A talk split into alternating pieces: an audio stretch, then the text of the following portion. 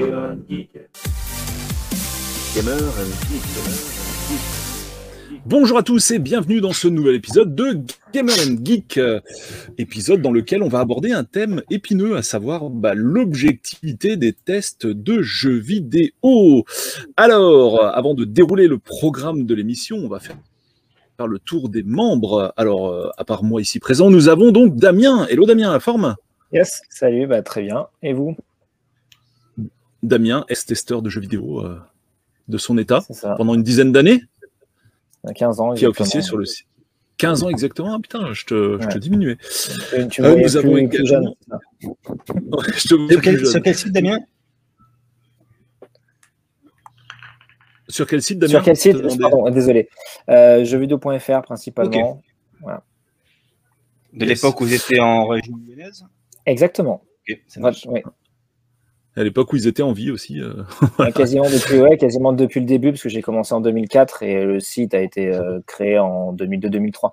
Donc euh, voilà, on était trois dans une petite piole de 18 mètres carrés avec le frigo, la télé et les ordis qui tenaient bien chaud l'été. mais c'était vraiment top.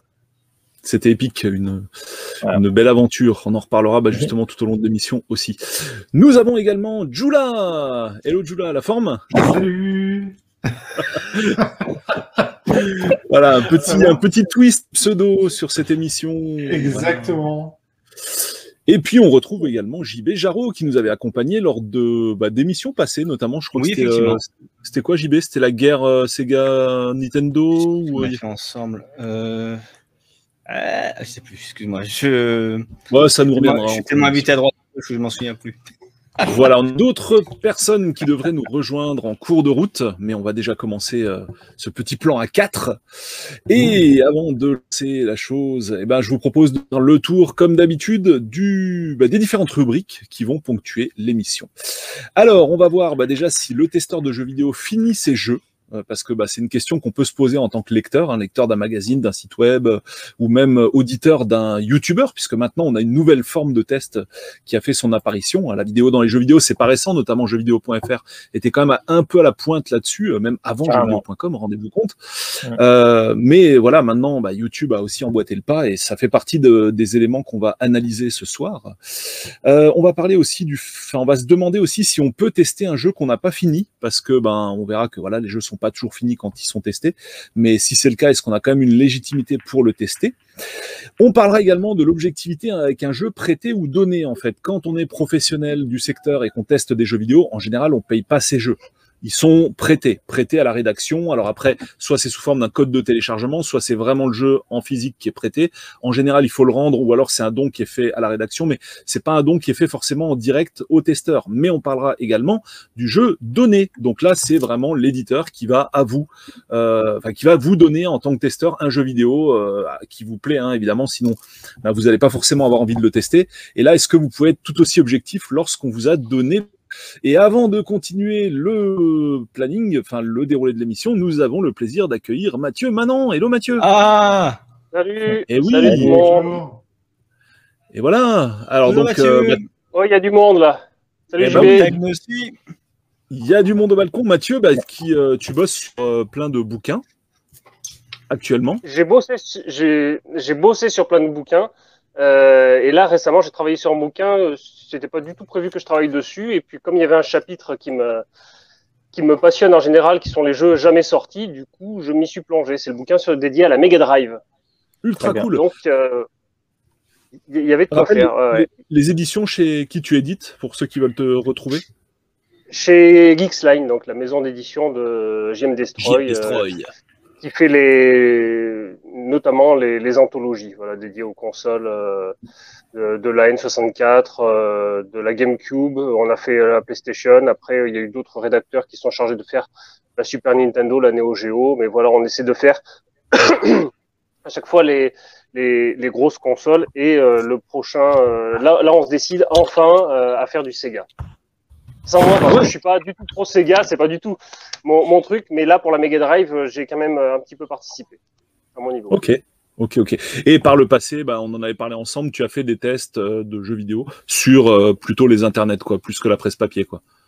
Ouais, ouais, ouais. Bon, on en avait discuté aussi, euh, je crois, euh, au tout dernier salon avant l'annulation de tous les salons, puisque c'était à Lyon. Je sais pas si tu te souviens. Ouais, exactement. C'était le dernier salon qu'on a fait avant que tout soit annulé. Euh, et euh, ouais, ouais, on avait parlé un petit peu déjà des bouquins. Et, donc, effectivement, des, des tests que j'avais fait auparavant, mais aussi pour les bouquins, parce que pour les bouquins, on fait les tests, mais c'est pas du tout, du tout dans le même état d'esprit. Ouais. De faire un test euh, d'un jeu qui va être euh, exploité commercialement qu'un jeu qui est sorti il y a 20 ans. Ok, bah justement, c'est intéressant, on pourra aborder ce- ce- cette problématique. Alors, je continue le déroulé de l'émission. Donc, euh, une fois qu'on verra donc les dons, les jeux prêtés, on parlera de la problématique des mises à jour. Et oui, on va réaliser un test de jeux vidéo et on va se rendre compte qu'il y a tout un tas de problèmes. On va le rédiger dans son papier, mais seulement voilà, quand le jeu sort, il y a le fameux patch Day One qui va venir par-dessus, corriger tout ça.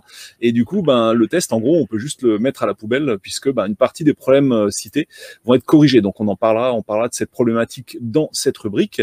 On va parler également des voyages de presse et de la pression des éditeurs. Euh, on verra aussi si les, youtubeurs sont gentils et on peut être un chapitre sur les notes de jeux vidéo, s'il faut en mettre ou pas. Cette émission sera peut-être divisée en deux. Hein. Je ne sais pas encore euh, où on va. Hein. On, sait à quelle heure on commence, mais jamais à quelle heure on termine. Donc s'il faut, s'il faut, ben, on distillera sur deux épisodes l'ensemble de cette émission. Bon, eh bien, je vous propose euh, de, bah, de partir sur le premier sujet. Euh, le testeur finit-il ses jeux vidéo d'après vous? Il y en a même qui l'ont jamais commencé. Destroy, par exemple. Ouais. hein, euh, James Destroy n'a jamais fait un jeu euh, qu'il a, testé, quoi. Presque. Mais ça remonte. ah oui, je suis très sérieux. oui. du dossier ou Ah non, non, c'est pas un dossier, c'est il le, le dit publiquement, il n'y a pas de problème. Mathieu confirmera. Ouais, il m'en a déjà parlé. ouais. Voilà. En fait, il, Voilà. il demandait, il demandait au rédacteur euh, qui était avec lui, euh, bah, t'as joué à ce truc-là, t'en penses quoi? Merci. Il faisait son machin. Et il en a fait, bien sûr, il a joué à des jeux, mais voilà. Alors après, est-ce que ça fait partie du personnage euh, qui veut bien vendre? J'en sais rien, mais en tout cas, je lui ai dit, mais salaud, moi qui t'aimais tant euh, à, la, à la lecture, bah, douche froide quand même. Mais bon, c'est comme ça. Ouais, moi pareil. Donc euh, bon, pour ceux qui ont, pour les plus jeunes d'entre nous qui n'ont pas connu, en fait, donc JM Destroy était euh, journaliste dans les années 80-90. Si je dis pas de conneries, hein, euh, rattrapez-moi. Si c'est le cas, qui a œuvré dans des tas de, bah, des tas de titres et même en tant que rédac chef aussi sur pas mal de titres. Euh, il a dirigé notamment Super Power, je crois. Enfin bon, bref. Il a, Euh, il a vraiment un fondé très- beaucoup de, de magazines. Ouais. Ouais. Ouais, très très gros palmarès quoi. Donc voilà, grosse grosse figure des bah, figure des testeurs de jeux vidéo au même titre que AHL et compagnie. Donc ça c'est vraiment c'est vraiment intéressant. Euh, et puis c'est vrai que c'était une époque où en fait tu connaissais les testeurs quoi. Aujourd'hui il y a plus de turnover. Bon c'est pas trop le sujet de, de l'émission, mais, euh, Mais à AHL, l'époque ouais. AHL en lui-même euh, sur console plus, il testait très très peu de jeux en fait. hein. Euh, clairement, il donnait son avis sur deux trois jeux, mais euh, c'était clairement le rédacteur en chef et euh, il s'occupait de dossiers, euh, de présentations, c'est lui qui était invité sur les salons, etc. Mais les tests de jeux eux-mêmes, c'est pas forcément AHL qui les faisait, c'était très très rare. D'accord. Est-ce que quelqu'un sait sur console plus quand tu avais un double avis euh, si euh, les deux personnes testaient vraiment le jeu à fond ou il y en avait un qui, qui était un peu plus euh, léger dessus ou pas? Ah, c'est exactement ça. C'est exa- exactement ça. Il y en a un qui testait le jeu à fond. Alors après, selon le rédacteur, parce que il- comme j'ai compris, à Console Plus, il y a des rédacteurs, c'était pas toujours, mais comme de partout, hein, de toute façon. Euh, Il y en a qui sont plus, euh, plus sérieux, plus rigoureux que, que d'autres. Mais clairement, oui, il y avait un rédacteur qui faisait le texte, disons, euh, objectif, euh, son petit encart avec son avis subjectif, et un deuxième rédacteur qui venait affirmer ou confirmer cet avis-là, qui donnait vraiment son point de vue à lui. C'est en ça que le, le, le console plus et les tests, j'ai trouvé assez intéressant. Ouais, non, ça c'était cool cette histoire de double avis. Enfin, on en reparlera de nouveau euh, avec l'histoire des, des notes sur les jeux. Euh, Damien, toi donc euh, sur toutes ces années, est-ce Mhm. que systématiquement tu finissais tous les jeux qu'on te passait pour test? Alors, pas forcément, parce qu'il y a des jeux qui sont pas finissables, type les mémos. Enfin, voilà, où en gros, bah, tu sais bien que c'est soit, même, même, imaginons que tu arrives à 100% des quêtes, il y aura une mise à jour le lendemain qui t'ajoutera des nouveaux trucs. Euh, mais globalement, oui, si, quand même, on essayait de, euh, d'aller au maximum des, des jeux. En tout cas, tous les jeux qui ont été testés, euh, pour moi ou la rédac, euh, ils ont vraiment été testés, c'est-à-dire qu'on y a joué. Ça, ça paraît hallucinant d'avoir à justifier, mais oui, oui, bien sûr. Euh, après, effectivement, euh, on l'oublie de le dire, mais le boulot de testeur, euh, c'est souvent costaud, c'est hyper chronophage et il ne faut pas compter ses heures. Concrètement, moi qui aimais bien les RPG, quand je faisais un test de Dragon Quest, etc., il fallait plus d'une centaine d'heures de boulot à, caler dans petite semaine. Voilà, donc ça faisait des petites nuits et, des grosses journées. Et, donc bah là, tu finis le jeu, mais t'es pas à 100% de, de, de, toutes les quêtes, quoi. Euh, voilà, tu peux pas forcément euh, tout avoir parce que derrière, il y a aussi une problématique de publication, alors qui est de plus en plus, enfin de plus en plus, qui est de plus en plus pressante parce qu'avec le net, euh, bah, c'est un peu au plus réactif, celui qui tire le premier, alors que sur la presse papier, il y avait quand même des, problématiques de publication, mais c'était quand même bah, mensualisé souvent, et donc du coup, c'était pas exactement la même, la même problématique. Euh, mais euh, voilà, je, on essaie de finir la plupart des jeux. Il y a quand même des genres de jeux euh, qui sont compliqués, voire même infinissables. C'est compliqué de dire, par exemple, pour revenir un peu sur du rétro, un jeu qui est pur scoring, genre un Tetris, de dire bah, je l'ai fini. Euh, voilà. en gros, c'est le test s'arrête au moment où tu penses avoir capté l'essence même du jeu, où tu penses que tu ne seras plus surpris et que et que ton, voilà, que ton avis est, arrêté. Euh, mais là, moi qui aimais pas mal les jeux à histoire, et eh ben, j'allais euh, à la fin de l'histoire pour au moins être sûr de, de voilà, de, de, de, pouvoir témoigner de la qualité de la narration, de la qualité de comment ça se finit, etc.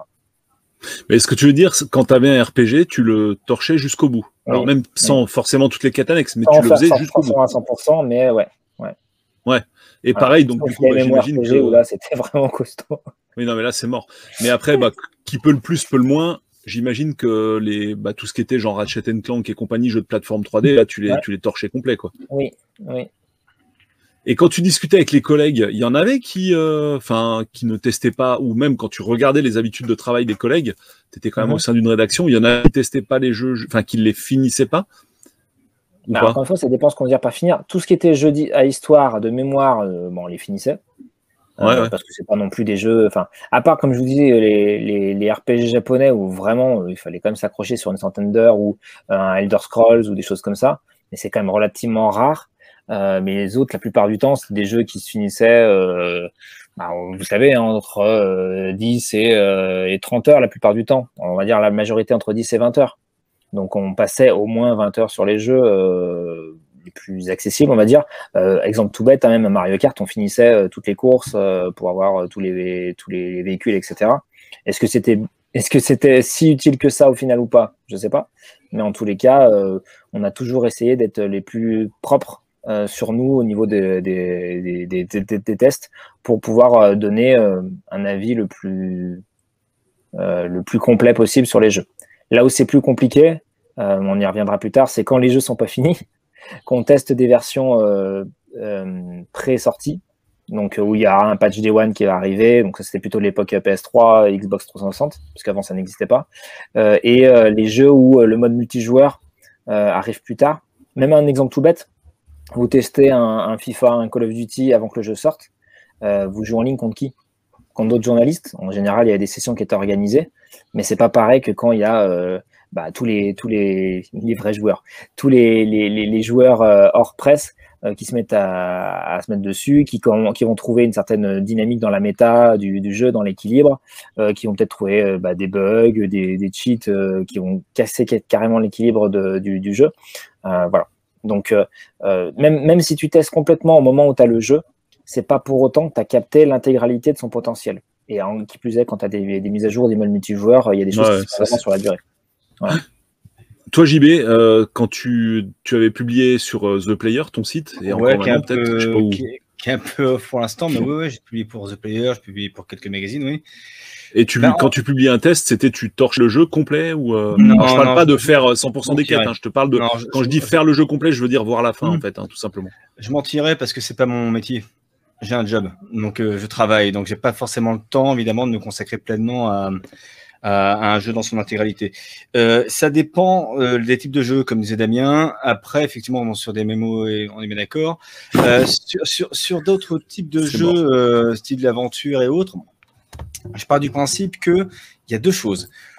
Surtout que maintenant les jeux sont archi et à mon avis trop scénarisés, c'est-à-dire que ce sont des films. Donc il y a deux choses.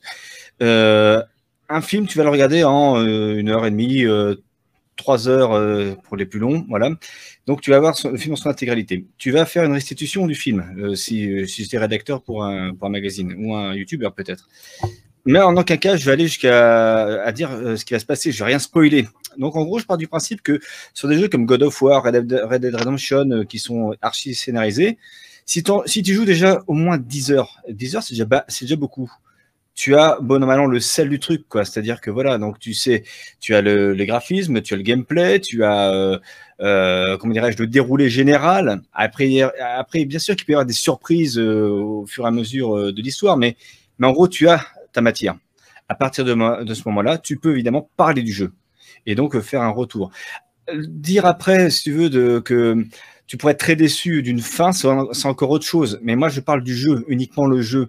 Et comme je suis quelqu'un euh, qui aime le jeu et qui n'aime pas forcément les scénars qui ne servent à rien dans, les jeux actuels, ben moi, je me concentrais uniquement sur ce que, sur le ressenti. euh, et c'est pour ça qu'effectivement, j'ai, alors j'ai terminé certains jeux, bien sûr, hein, les, ce dont je, je, je t'ai évoqué, parce que ceux-là, je les ai torchés rapidement.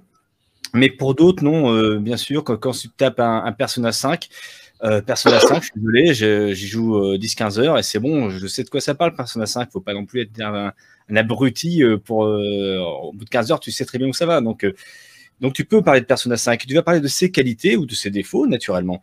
Parce que ça, ça te saute immédiatement au visage.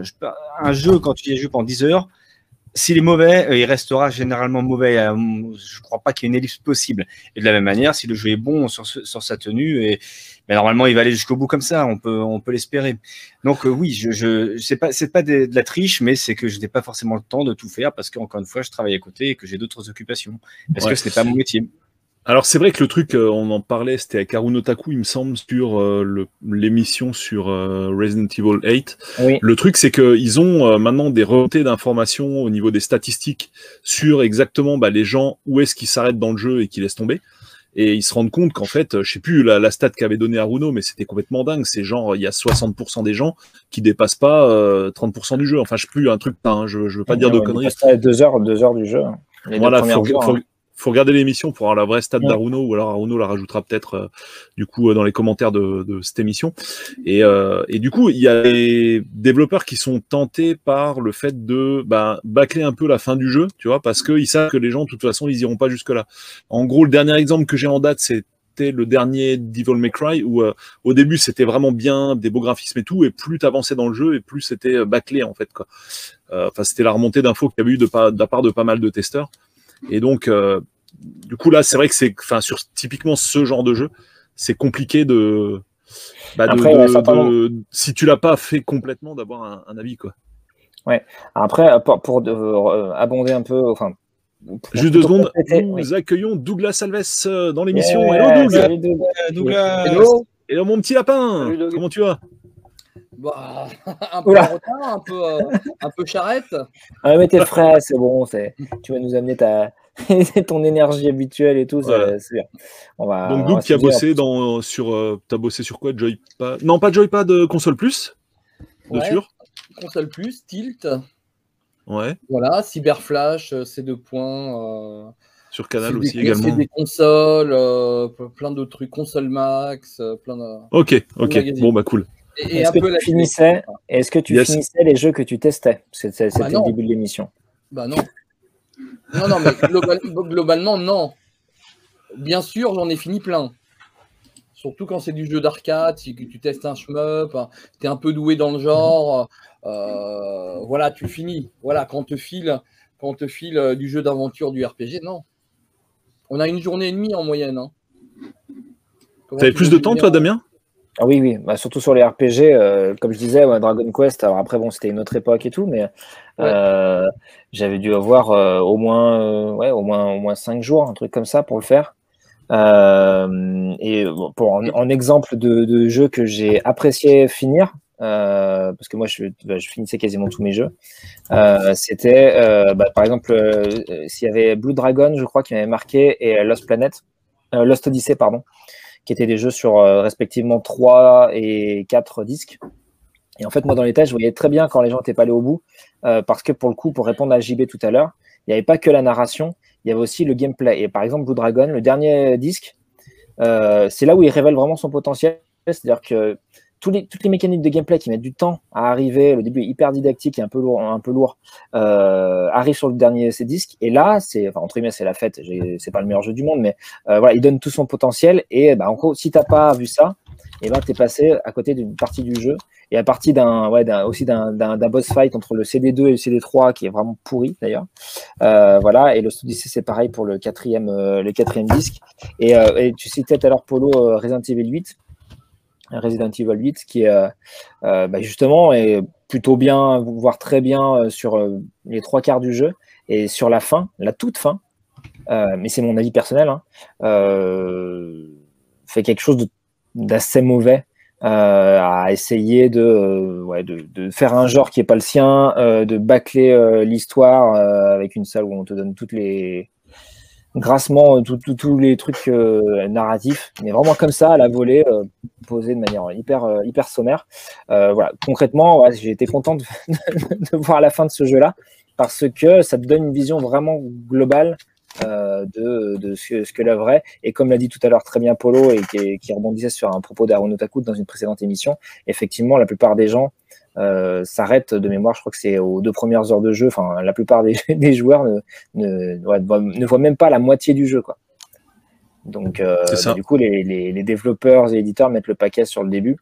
Et, euh, et peuvent, surtout s'il y a des restrictions budgétaires ou qui sont un peu pressés par le temps, bâcler la fin. Ouais. Bah, un, peu, euh... euh un peu comme je, quand j'avais testé euh, BGE, où euh, bah, en fait, euh, pour le coup, je l'avais fini celui-là, ouais. et tu arrives à la fin et puis tu sens que le, ils n'ont pas pu finir à la fin. Comme ouais, c'est ça, c'est clair. Hein. Ouais, ça, ouais, ça allait quoi. Enfin. Oui, ah, ça n'avait pas la même intensité quand même que le début qui est hyper chiadé. ouais, ouais peut-être. Tu l'avais testé sur BGE, c'était sur quel canard? Console Max, si je me rappelle bien. Ok. Oui, Jula, est-ce qu'il y a des moments où tu as lu des tests et tu t'es dit le, le testeur, il a, il a pas testé le jeu, quoi, c'est pas possible Ça t'est arrivé? Oui, ça, ça, arrive, mais, mais j'avoue, par exemple, euh, enfin bon, je lisais beaucoup d'ailleurs à l'époque de Console Plus, euh, j'étais fan des tests de Banana Sun euh, et tout ça, mmh. donc ouais, cool. Ouais. cette époque-là. maintenant, aujourd'hui, alors déjà, je voudrais dire bonjour à tout le monde dans les commentaires parce que Comment on tape dans les commentaires enfin, je... Alors tu, tu tapes sur YouTube. Ah, il faut aller sur YouTube. Ah, il faut aller, ah, faut aller sur bah, YouTube. Voilà, j'en profite pour placer un truc pour les gens qui écoutent l'émission en mode audio, donc euh, sur les grandes plateformes de streaming euh, euh, bah, qu'on connaît tous, hein, style Spotify, Apple Podcast et compagnie. Euh, si vous voulez participer à l'émission, bah, ça se passe sur YouTube, sur la chaîne Retropolo, une fois toutes les deux semaines en général. Voilà. Ouais, tu disais, tu disais, je, je t'ai coupé ouais, en plein élan. Ouais. Non, non, bah déjà, je disais bonjour à tout le monde, euh, tous ceux qui sont dans les commentaires, euh, tous ceux qui me suivent ce soir, et bonjour à, à vous tous.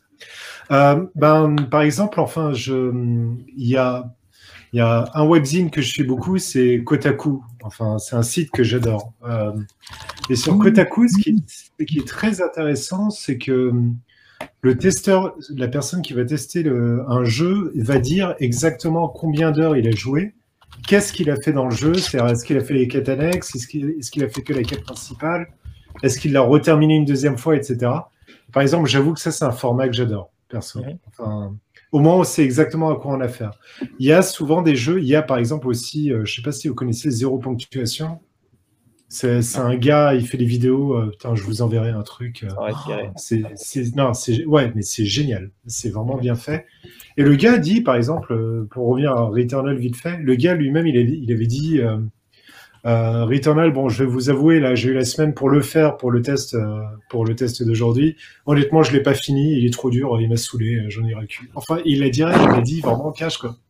Et j'aime bien, j'aime bien ce côté parce que ça dit beaucoup de choses des jeux aussi. C'est ce que comment la personne a interprété le jeu. C'est si elle a eu envie de le finir ou elle a réussi à le finir ou la je trouve que ça rajoute aussi euh, euh, une information supplémentaire. Donc quand c'est caché, quand, enfin, je trouve ça dommage quand, euh, surtout quand on le sent en fait que que le que le que le testeur n'a pas fait le jeu. Quand on le sent, c'est quand même assez embêtant. Enfin, parce qu'on se dit ouais, d'accord. Bon, ça se voit qu'il a pas fait. Enfin, il y a apparemment le jeu, il y a un autre truc, il y a un autre site qui veut dire le jeu il a 8 niveaux, il dit qu'il y en a 6. Ouais. Genre il y a deux niveaux cachés, ou bien 6 c'est par exemple Nier Automata, où clairement il y a plusieurs fins. Euh, Ouais. puis la personne dit oui, je l'ai terminé. Bon, c'est un jeu sympa, cool, bonne action.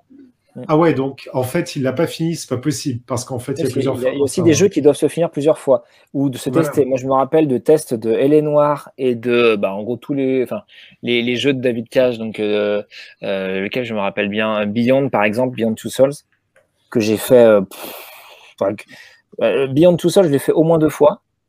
Euh, j'ai même planté mon iPhone à cause de ça parce qu'il y avait une option avec euh, voilà. Bref avec euh, avec iOS et tout et j'ai dû mettre à jour mon téléphone et mon téléphone était simplement inutilisable après avoir fait les mises à jour. Donc j'étais vraiment content d'avoir fait ce test. Ça c'est pour la petite la, la petite anecdote. Mais surtout ouais les Hélène Noir en fait. Il fallait que je joue avec les sauvegardes. En gros je redémarrais la console après avoir fait un choix pour voir si en faisant un autre choix ça il y avait un impact et j'ai dû Mhm. faire ça un certain nombre de fois dans le jeu, donc c'était assez, assez costaud. Euh, donc oui, il y a en plus des jeux qu'il fallait euh, soit, euh, après bon, j'étais un peu perfectionniste, mais euh, réessayer sous un autre angle, soit euh, gruger un peu avec les sauvegardes, je les exportais sur une clé USB, je les remettais et tout pour, euh, pour pouvoir voir euh, différents actes. Euh, un truc que j'ai pas précisé par rapport à ce que Jola disait tout à l'heure sur le fait des fois que euh, certains journalistes euh, ne donnaient l'impression de pas connaître, enfin de pas avoir tous les, bons nombres de, de choses dans le jeu ou de pas avoir fini le jeu.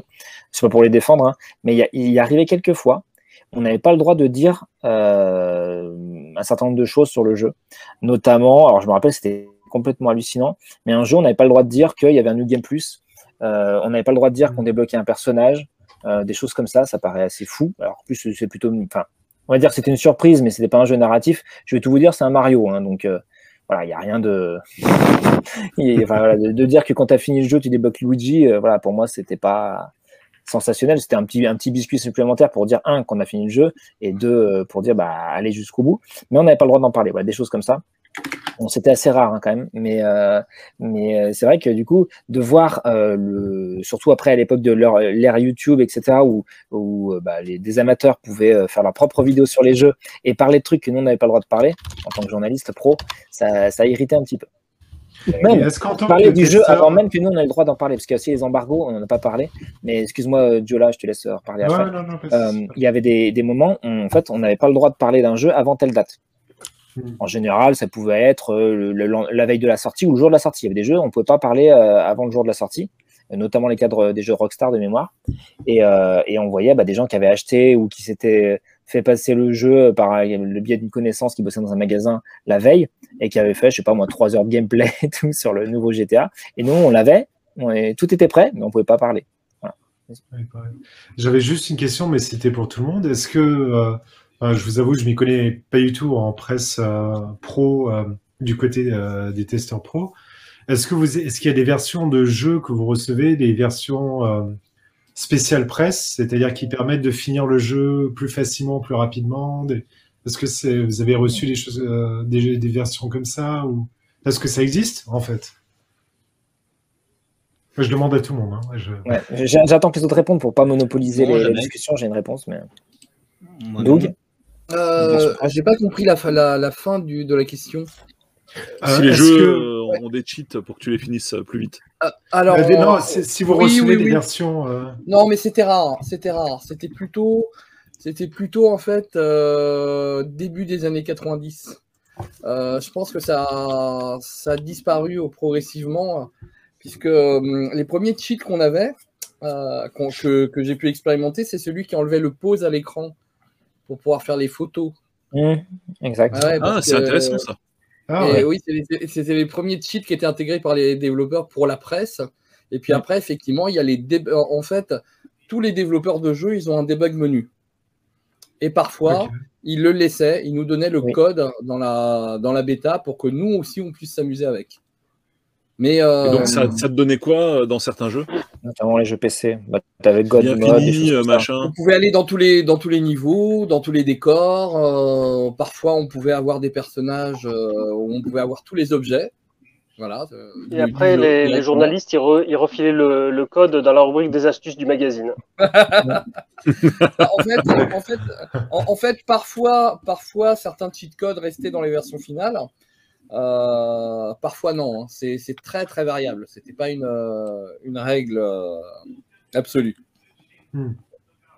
D'accord. Ok. Et Pour ma part, euh, on JB, code. Ah, pardon, euh, JB. Non. On m'a Non. jamais envoyé de Game Genie avec mes jeux, donc euh, Non, nous, on n'avait pas forcément de code. Par contre, euh, ça arrivait à de rares occasions euh, d'avoir euh, plusieurs sauvegardes, notamment sur des jeux d'aventure. Euh, mais c'était peut-être même plutôt pour des previews, euh, parce qu'on n'en avait pas beaucoup de temps pour tester les jeux. Enfin, pour faire des, un premier avis sur les jeux. En général, une preview, euh, déjà, quand vous aviez une heure ou deux heures, c'était pas mal. Et en gros, il y avait plusieurs sauvegardes. Donc en général, tu avais genre le début du, jeu- début du jeu, au bout de 10 heures, au bout de 20 heures. Parce que par exemple, si tu fais une preview d'un d'un RPG, le test, tu peux prendre le temps et tout, mais quand tu as une heure et demie, deux heures, pour avoir une idée un peu plus large de- des possibilités, des personnages euh, Mhm. expérimentés et tout ça, euh, mais qui se débloquent pas tout de suite dans la trame narrative, et ben tu as besoin de sauvegarde. Euh, moi, j'ai pas expérimenté de, de- de code à ma connaissance. Euh, éventuellement, euh, bah, peut-être un mode debug pour des jeux PC, genre euh, jeux de tir, des choses comme ça, pour euh, avoir toutes les armes et tout ça. Mais, euh, mais non, je pense que c'était vraiment une autre époque. Bah, il y a Naïf qui dit un truc intéressant, le- la solution médiane, quoi, c'est euh, se mettre en mode easy, quoi. Alors, est-ce qu'il y a certains, certains testeurs autour de la table qui se mettaient en mode easy pour euh, avancer plus vite et torcher plus vite le jeu? Non, normal en général, pour avoir l'idée de, de, voilà, de, de à peu près ce que c'est, et après euh, de tester un mode difficile pour voir euh, à quel point c'est gratifiant, euh, surtout si tu as fini le jeu. Mais en général, c'est mode normal, quoi, pour avoir une idée un peu de la difficulté médiane.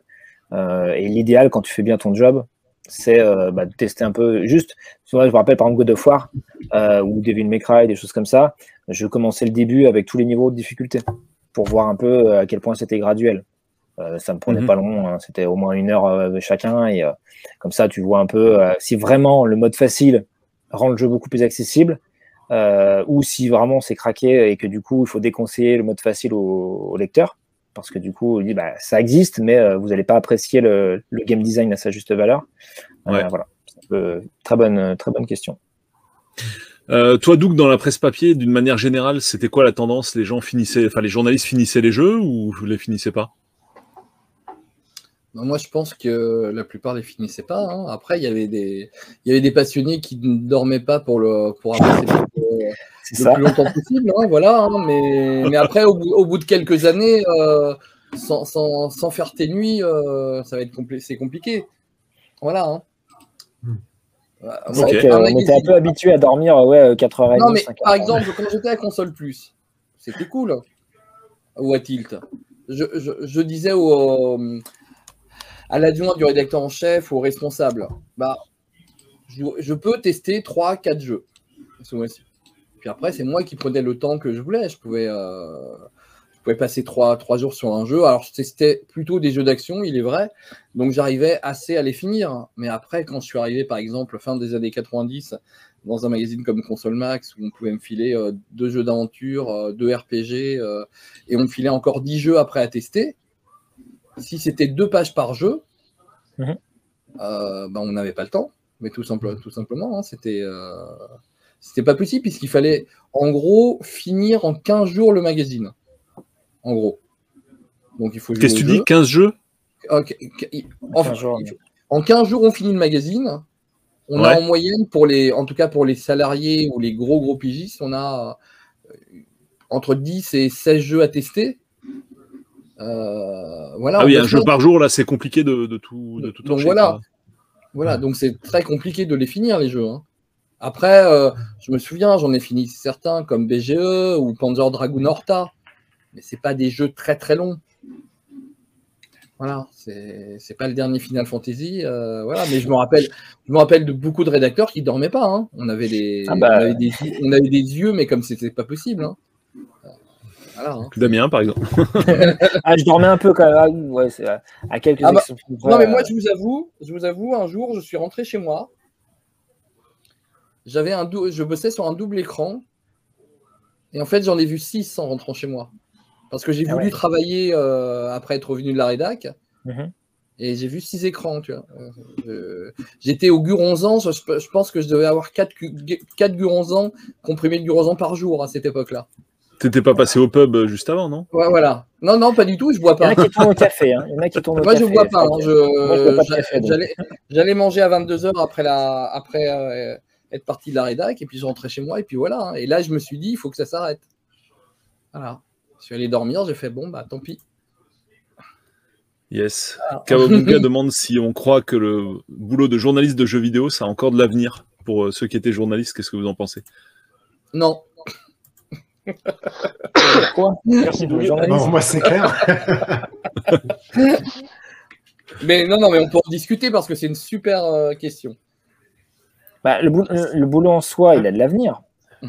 Parce que dans l'absolu, il y aura toujours besoin, euh, dans le jeu vidéo comme ailleurs, hein, de, de journalistes pour euh, eh ben, euh, décrypter un peu le, le, le- le bullshit ambiant, pour euh, même simplement rendre compte de, de, bah, de la, la- la vérité de certains nombre de choses, donner un avis en avant-première euh, sur des, des, des jeux ou des trucs pas finis, aller chercher des interviews. euh, Enfin, il y a tellement de choses à dire sur le jeu vidéo que oui, il y a vraiment euh, besoin de, de, de journalistes. Euh, la C'est un peu problématique, ça le problème, c'est que un journaliste pro qui va notamment euh, respecter les, les délais pour euh, diffuser les infos sur les jeux, les tests, sera toujours devancé par des vidéastes Exactement. YouTube amateurs qui, euh, Oui. eux, ont beaucoup plus d'influence. quoi. Et je, Bah, je- après, je- excuse-moi, Damien, je rejoins ce que dit Mathieu. Hélas, j'aimerais que tu aies raison, Damien. En vérité, je voudrais vraiment que tu aies mille fois raison. Le problème, c'est que le secteur de la presse écrite déjà, et on va dire c'est fini, en tout cas dans la presse Vraiment, vidéoludique, c'est baisé.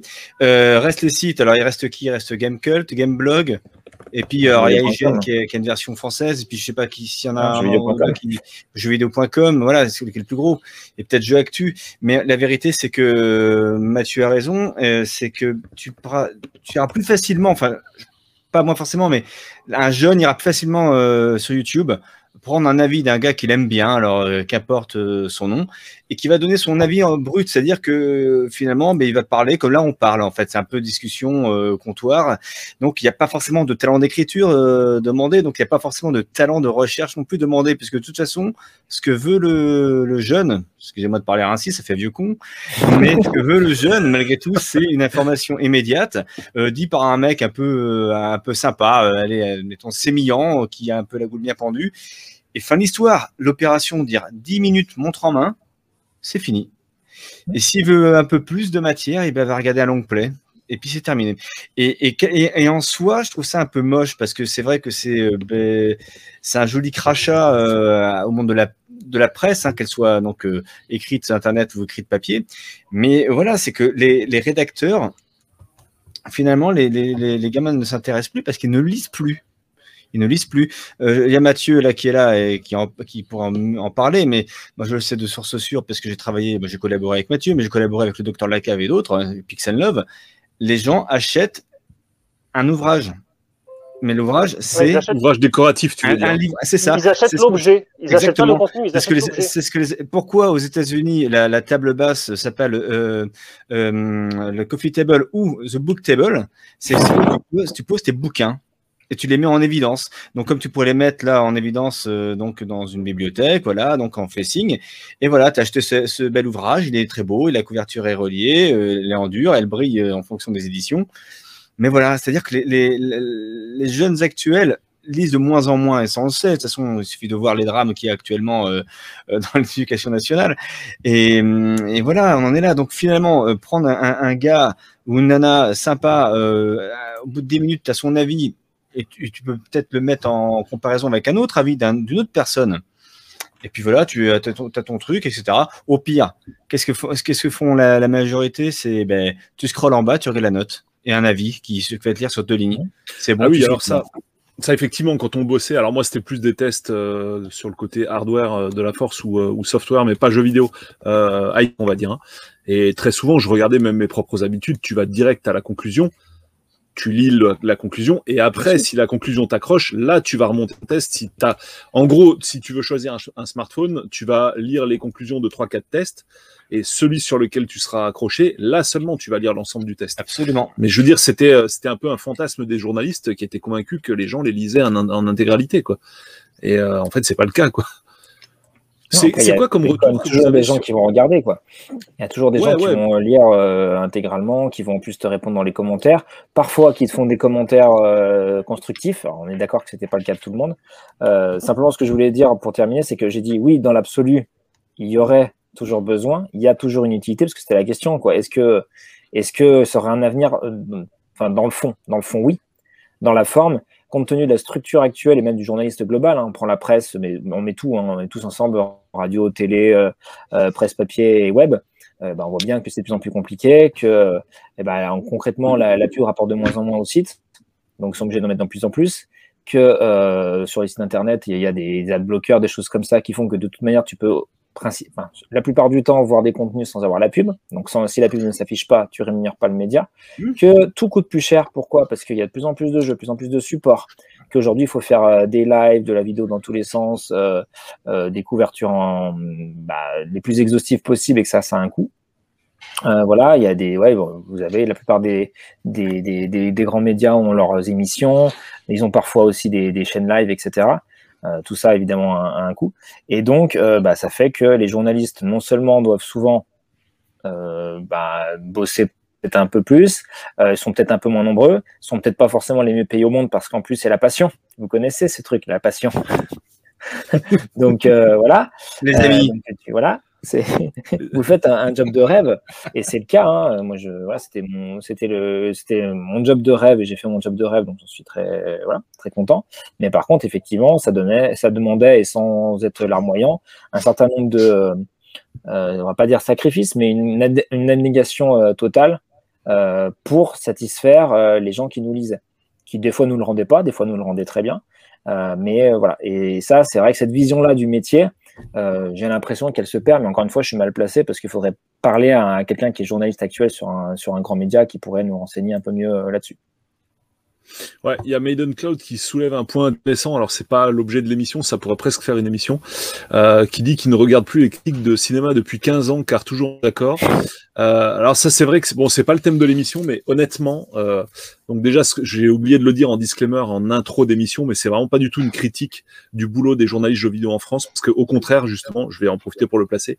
Je trouve que les journalistes jeux vidéo en France sont très bons en général, quel que soit le site, c'est vraiment des gens passionnés, des gens qui connaissent le média. Il y a des fois des erreurs de parcours sur certains jeux qu'on a bien aimé, le testeur pas, mais ça peut arriver. Mais globalement, c'est vraiment des gens qui font bien leur boulot, quel que soit le site, y compris jeuxvideo.com qui est honni par plein de gens. Euh, et, et vraiment, euh, je pourrais pas faire, enfin, je pourrais pas dire la même chose au, sujet du cinéma, quoi. Quand tu vois les critiques, euh, tu vois les critiques Télérama ou hein. quoi sur euh, sur euh, sur euh, l'intérêt canal, tu regardes le film juste après, tu te dis mais c'est pas possible quoi. Comment ça se fait que t'as un seul Télérama, le film t'a super plu, tu vois, mais parce que c'était pas ultra cérébral, les gars défoncent le l'œuvre quoi. C'est vraiment bizarre. a- Chacun peut avoir son avis. Par contre, juste, Polo, ce que tu m'as fait penser, euh, si tu avais, si fini, c'est que, euh, en gros, le boulot de testeur a pas mal, euh, pas mal évolué. C'est-à-dire qu'aujourd'hui, tu fais pas que ton écrit. Tu fais aussi, en général, une vidéo de présentation un peu soit en mode youtubeur, soit en mode émission. Euh, il peut arriver que tu fasses des podcasts. Euh, tu peux faire, euh, et c'est le cas notamment de jeuxvideo.com et de Gamecult qui font des, gros dossiers de fond, des trucs que bah, nous, on a peut-être moins le temps de, de, de, faire parce que c'était beaucoup de l'actu et du test, l'actu et test, et c'était le cas de pas mal de médias pendant un temps. Et donc, euh, euh, bah, du coup, avec l'évolution, la professionnalisation hein, de, de, des testeurs, euh, tout à l'heure, c'est JB qui disait qu'il y avait des, journalistes euh, ou qui se disaient comme tel, hein, je m'avance, mais euh, qui faisaient des tests sans tester le jeu. Moi, ça me semble complètement hallucinant. Mais euh, ça prouve bien que euh, voilà, ce qui moi était hallucinant euh, à partir de 2004 euh, et quelques années avant, c'était euh, admis, on va dire. Euh, donc ça veut dire aussi que bah, on s'est euh, surprofessionnalisé euh, histoire d'avoir quelque chose de bah, un peu à un niveau de ce que les autres médias ne faisaient pas ou faisaient plus. Voilà, par exemple la télé, c'est vrai qu'il y a, on- surtout en France, le jeu vidéo était quand même globalement sous-représenté. et, ou peut représenter, ou quand on en parlait à la télé, ou quand on en parle encore aujourd'hui à la télé, c'est sûrement pour être diabolisé. Euh, donc c'est vrai que le web, le côté, euh, c'était quand même quelque chose de, de bien d'avoir des, des, émissions euh, audio-vidéo euh, qui soient vraiment quali avec des gens, comme disait Polo, qui maîtrisaient le, le, leur sujet. Et question, pardon, justement, est-ce que vous, en tant que testeur, qu'est-ce que, bah, alors, qu'est-ce que le bon chasseur, qu'est-ce que le mauvais chasseur? C'est, Qu'est-ce que pour vous, quelles sont les bonnes choses euh, quelles sont les bonnes qualités d'un testeur et quelles sont les mauvaises qualités d'un testeur Moi, je, peux parler euh, son, intégrité, son honnêteté, ça c'est pas toujours simple parce que il y a énormément euh, de, comment dirais-je, de collusion parfois entre les testeurs ou les rédactions plutôt et les éditeurs. Ça c'est déjà vu. on va se ça, on va en reparler, ouais. Non, mais voilà, on peut, se, on rappeler pas de, de, David Cage. Et, et, et c'est très compliqué à un moment donné, lorsque tu es suivi euh, avec des intérêts financiers et économiques, c'est difficile de se mettre en porte-à-faux. Alors évidemment, pour moi, un véritable rédacteur, c'est quelqu'un qui de toute façon se dit, mais moi je m'en fous, c'est mon avis. Et d'où l'intérêt parfois dans les magazines d'avoir deux avis tranchés. quoi. L'un dit c'est merveilleux, l'autre dit c'est affreux. Et ça, c'est intéressant à la rigueur. Il n'y a, a, pas de débat euh, entre les deux, mais il y a au moins deux avis différents. Donc toi, tu sais vers qui tu pourrais tendre parce que tu préférais peut-être euh, un testeur qu'un autre sur plusieurs magazines, et peut-être que celui-ci pourrait te choquer, dire ah bon? Et alors que l'autre, euh, euh, donc te provoquer et te donner beaucoup, plus d'intérêt à la lecture du magazine, des tests, et puis pourquoi pas du jeu à acquérir ou non. Le problème aujourd'hui, c'est que ben, il y a trop, à mon avis, de, de, de, surnotation. On voit bien qu'il y a des jeux qui ne méritent pas tout leur note. Mais moi, c'est après, c'est très personnel. Euh, si, j'avais testé, euh, les, donc, euh, je disais cité tout à l'heure, mais Red Dead, euh, The Last of Us 2, God of War dans une rédaction, je te garantis que je me mettais à dos toute la rédaction, je pense, au moins mon rédac chef, parce que j'aurais jamais dit au grand jamais que c'était des bons jeux. Ça, c'est sûr et certain. Mais ça, après, c'est mon avis personnel et il vaut ce qu'il vaut, mais c'est mon avis.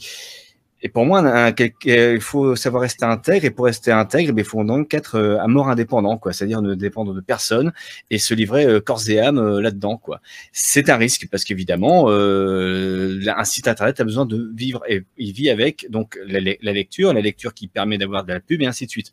Logique, c'est comme une chaîne de télé, c'est comme une radio.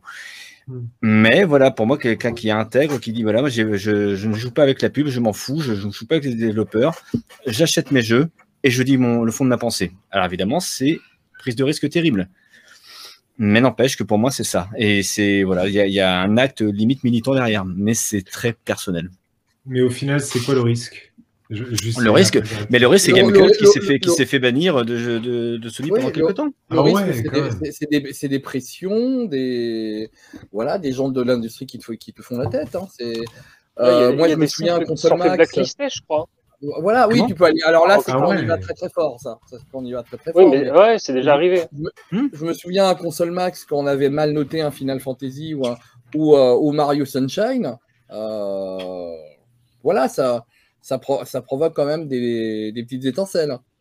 Ah ouais, quand même. Surtout quand c'est des gros jeux. En fait, le problème, c'est ce que dit Dou. Gros jeux, gros enjeux. Voilà, il faut avoir une cohérence, c'est-à-dire que quand tu as un. Alors, hormis là, évidemment, euh, sur Cyberpunk, parce que là, c'est autre chose, et c'est assez unanime, mais c'est vrai que quand tu as un gros jeu qui sort, euh, un Final, un God of War, que sais-je, en gros, tu as l'impression que toutes les directions sont mises d'étal pour avoir euh, un système de notation où les notes vont être bonnes ça va, ça, va être un, 17 contre un 19, c'est-à-dire que euh, la marge de manœuvre est, ridicule. L'élève passera forcément dans la classe supérieure avec euh, une telle moyenne. Mais pour autant, euh, je trouve un peu dommage de ne pas avoir des gens un peu plus foudre de guerre, tu vois, un peu plus le cœur sur la main, et puis et voilà, et qui va franco, il dit non, moi je suis pas d'accord avec ça, ce jeu est une merde, et il faut pas hésiter à le dire. Et évidemment, ce sera pas gratuit, il faudra faire un développement argumenté et largement. Bien sûr, ah, mais, mais voilà, mais, mais je dans ce cas-là, il, faut avoir, il faut avoir un média, je pense, capable de donner la parole à plusieurs journalistes. Oui. Moi, moi j'aimais beaucoup, hein, c'est le point peut-être que j'aimais le plus dans Console Plus, c'est le fait d'avoir plusieurs journalistes qui puissent donner l'avis sur un jeu. Voilà. Et ça, c'est super intéressant. Euh, par contre, je voudrais quand même, euh, maintenant qu'on part de ce sujet-là, pour moi, il y a un mécanisme qui est hyper pervers qui, joue beaucoup sur la psychologie euh, dans les tests de jeu, c'est que souvent, on va assigner un journaliste à un jeu. On va lui dire, bon, tu as fait la preview, donc tu feras le test parce que comme tu connais un peu le jeu, tu iras plus vite. Mhm. Tout ça, c'est de la logique pure. Hein. Euh, je pense que la plupart des gens peuvent être d'accord avec euh, ce procédé. Et le problème, c'est que quand, souvent, quand on teste une bêta, on fait une preview, euh, on est en relation avec l'attaché de presse, ou en tout cas avec l'éditeur ou, le studio ou le responsable. Et, et d'habitude, on a deux heures hein, pour le faire. Hein, donc c'est...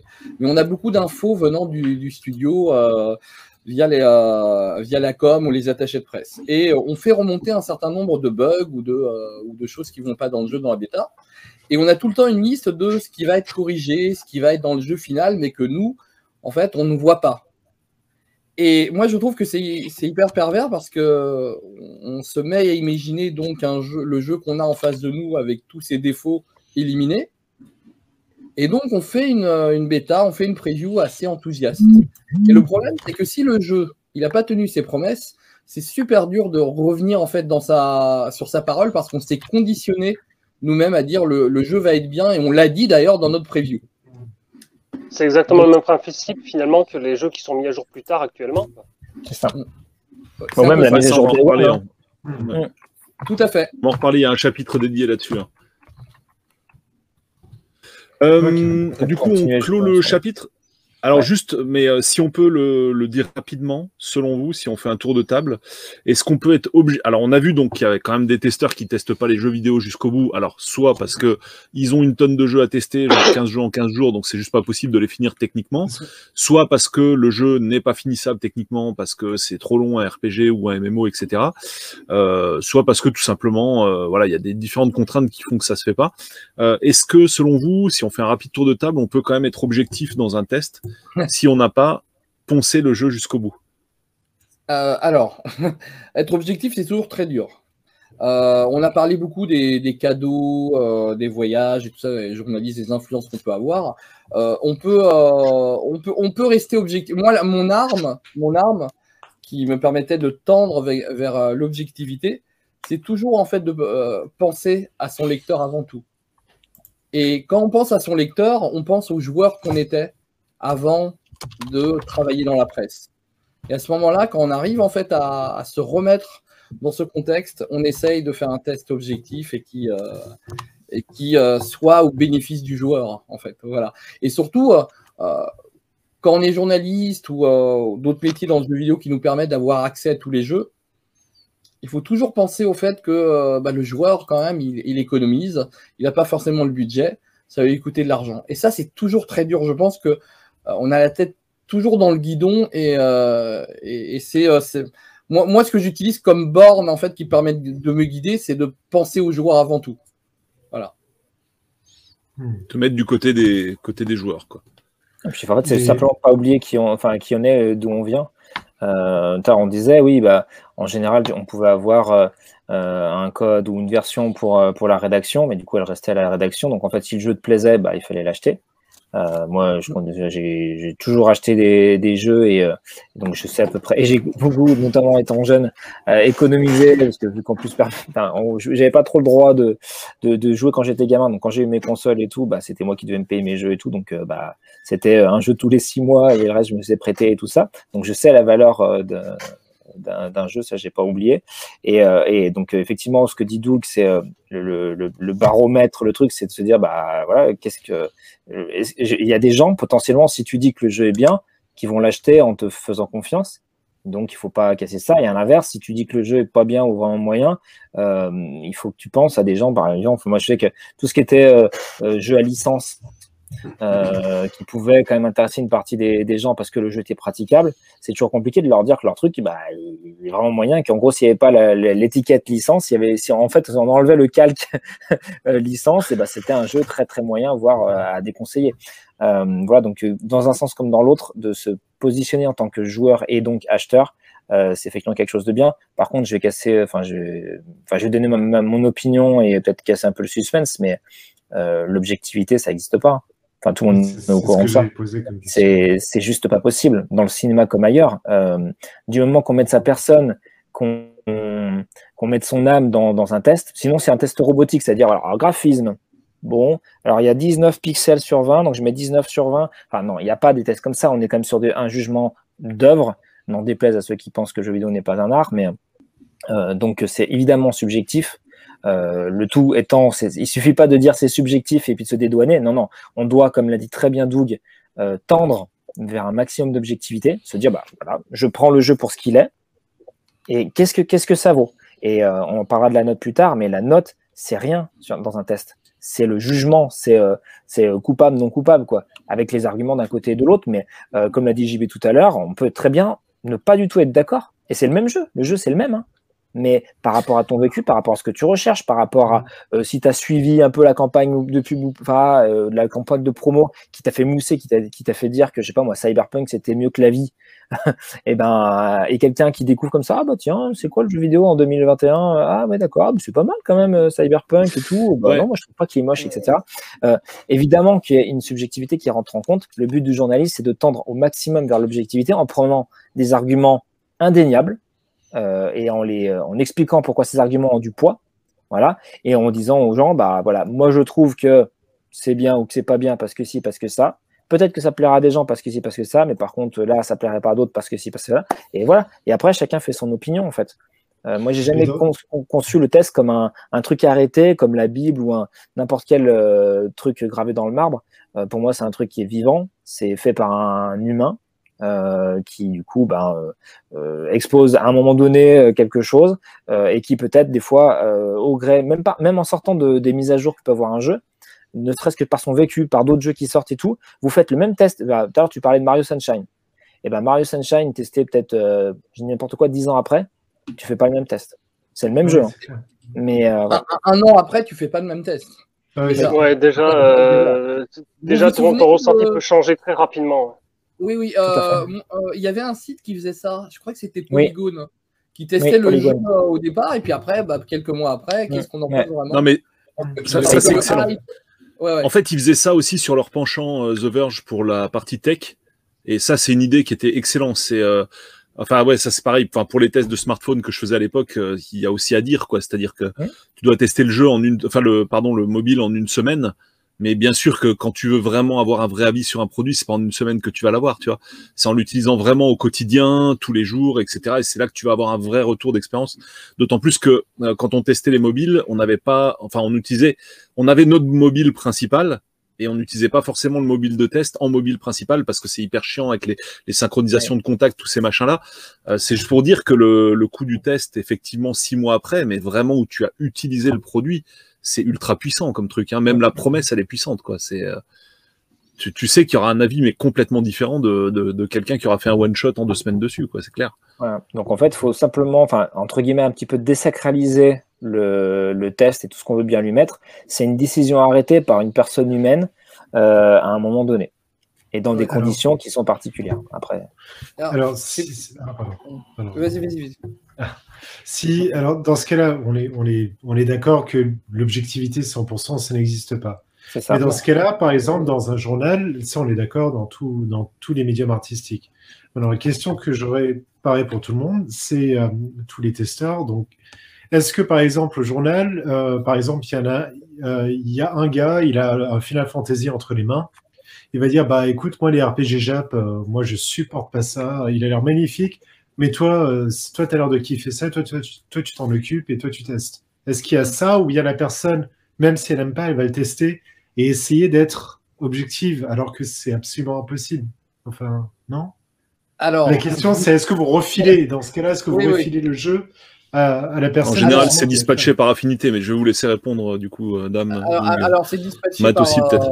Euh, effectivement, par, parce qu'en fait, il faut que tu puisses comparer le jeu par rapport à toute la production du même genre. Donc d'habitude, hein, on, va le, on va le. Mais effectivement, ça ne peut pas marcher tout le temps. Hmm. Voilà. Et moi, j'ai bien reçu un, jeu de foot entre les pattes. Voilà. une, licence, très connue, je crois. C'était et euh, je sais même pas si finalement j'ai fait le test ou pas, mais mais il fallait sortir le mag. Alors euh, moi, j'étais pas spécialiste. Donc ce que ah, si t'es pas en train de regarder le match tout de suite, t'es peut-être pas un accro. non, non, mais en fait, ce que j'ai fait, c'est que n'étant pas spécialiste, je suis allé euh, en fait chercher les jeux qui étaient sortis l'année d'avant. du même genre pour pouvoir comparer l'évolution. Et je me suis ba- j'ai basé mon test sur ça. Voilà. Mais effectivement, je, je pense que les journalistes, il faudrait qu'ils soient spécialisés parce qu'en plus, euh, les joueurs qui jouent à tous les types de jeux, c'est plutôt rare.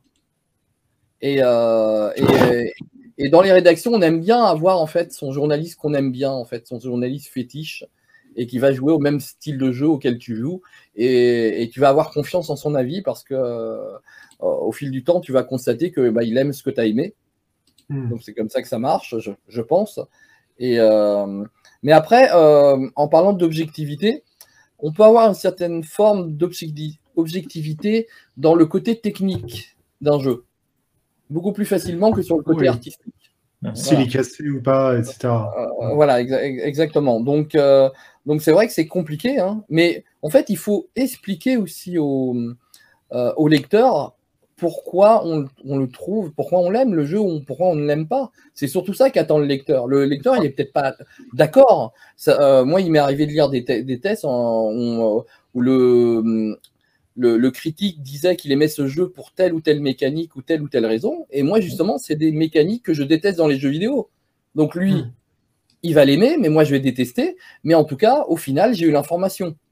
Ouais. Hmm, Voilà. Tout à fait. Donc il faut que le journaliste fasse cet effort, effectivement, de décortiquer le jeu pour l'expliquer au mieux au, euh, au lecteur.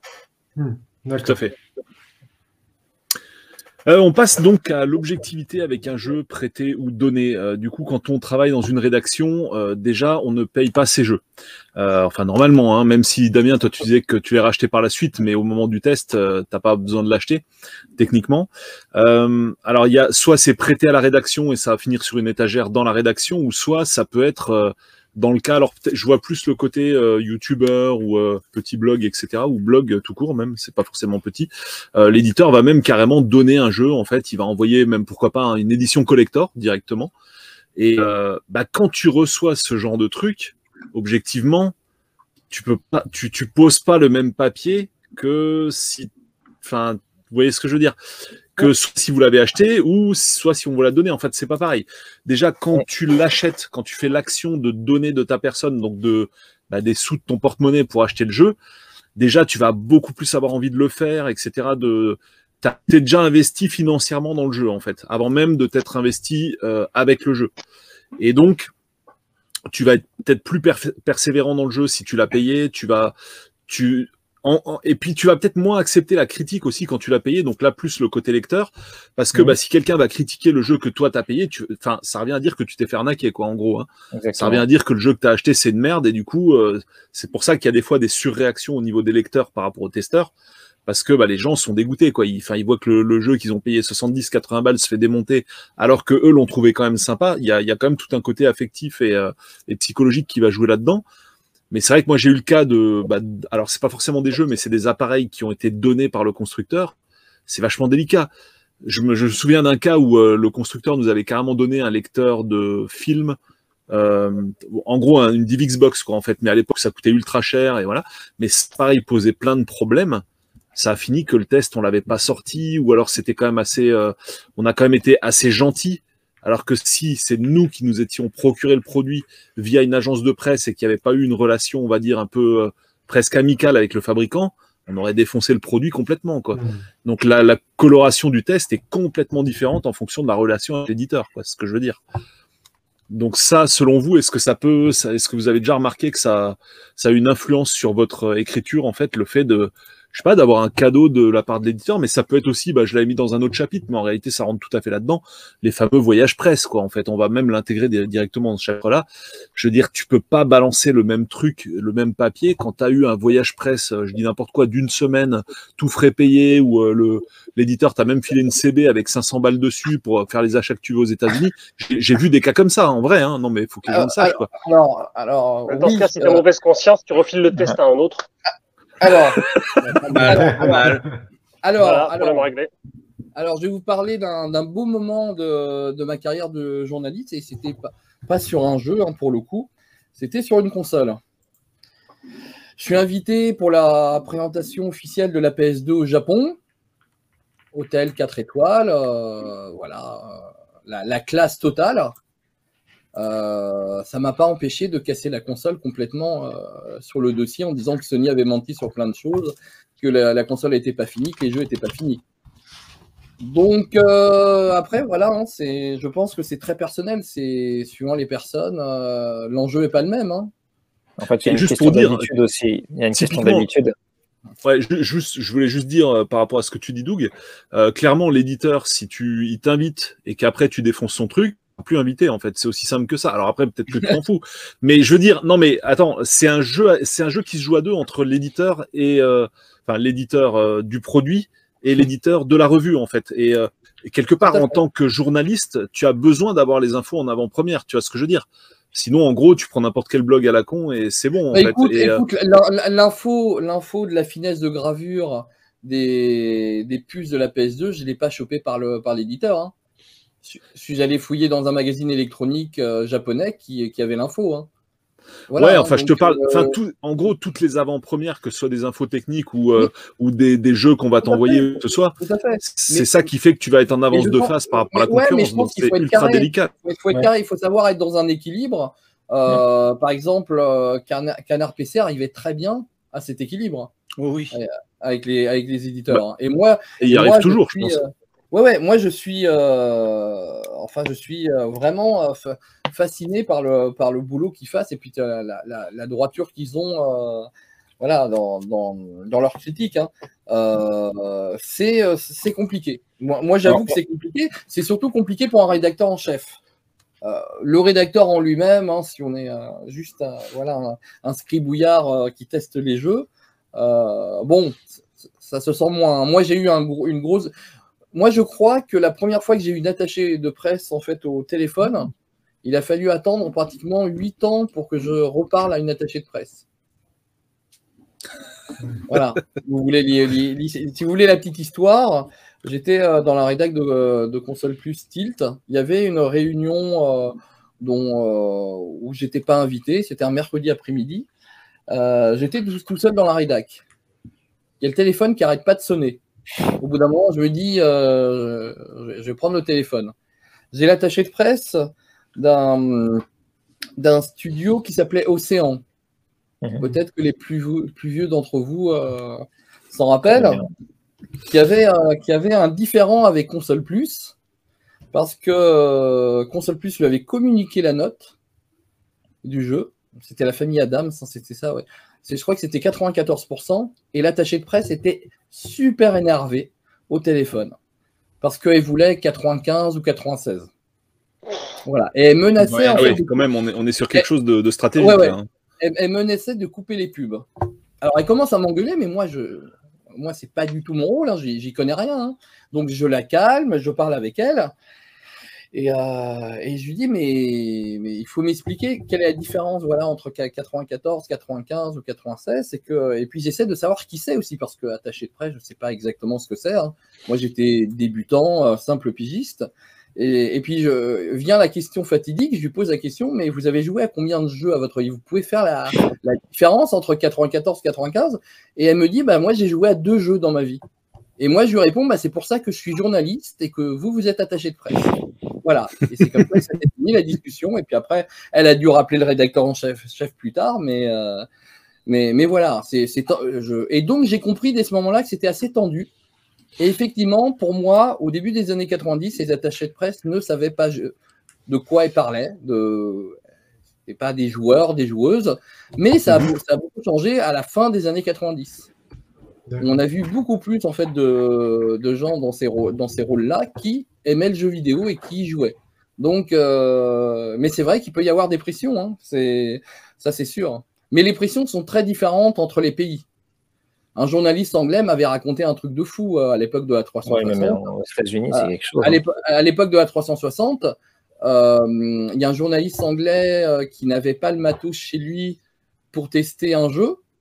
L'éditeur lui a envoyé un, euh, une, euh, une télé euh, Full HD, un kit euh, 5.1 et, et la console pour qu'il puisse jouer au jeu le week-end. Voilà, en cadeau. Hein. Là, là, c'est, tu vois, tu vois, bah, ça va. Je sais pas si le jeu était un top ou un flop, quoi, mais dans, dans son cas, c'est compliqué de défoncer le jeu. hein. Surtout Ah si le matos est resté chez lui à la fin, je te Ah garantis. oui, hein, le matos est resté chez lui, ça a été Ah cadeau. ouais. Parce que le, le, le, le- le rédacteur euh, avait répondu au- euh, à l'éditeur Ah non, mais moi, je peux pas y jouer ce week-end, j'ai pas de matos chez moi. Attends, je te fais un UPS. Exactement, exactement. L'é- L'éditeur lui a dit Écou- écoute, on va arranger ça. Au lieu de passer ton week-end à regarder des films, tu vas jouer à notre jeu et tu vas nous faire un, be- un bel article. Voilà.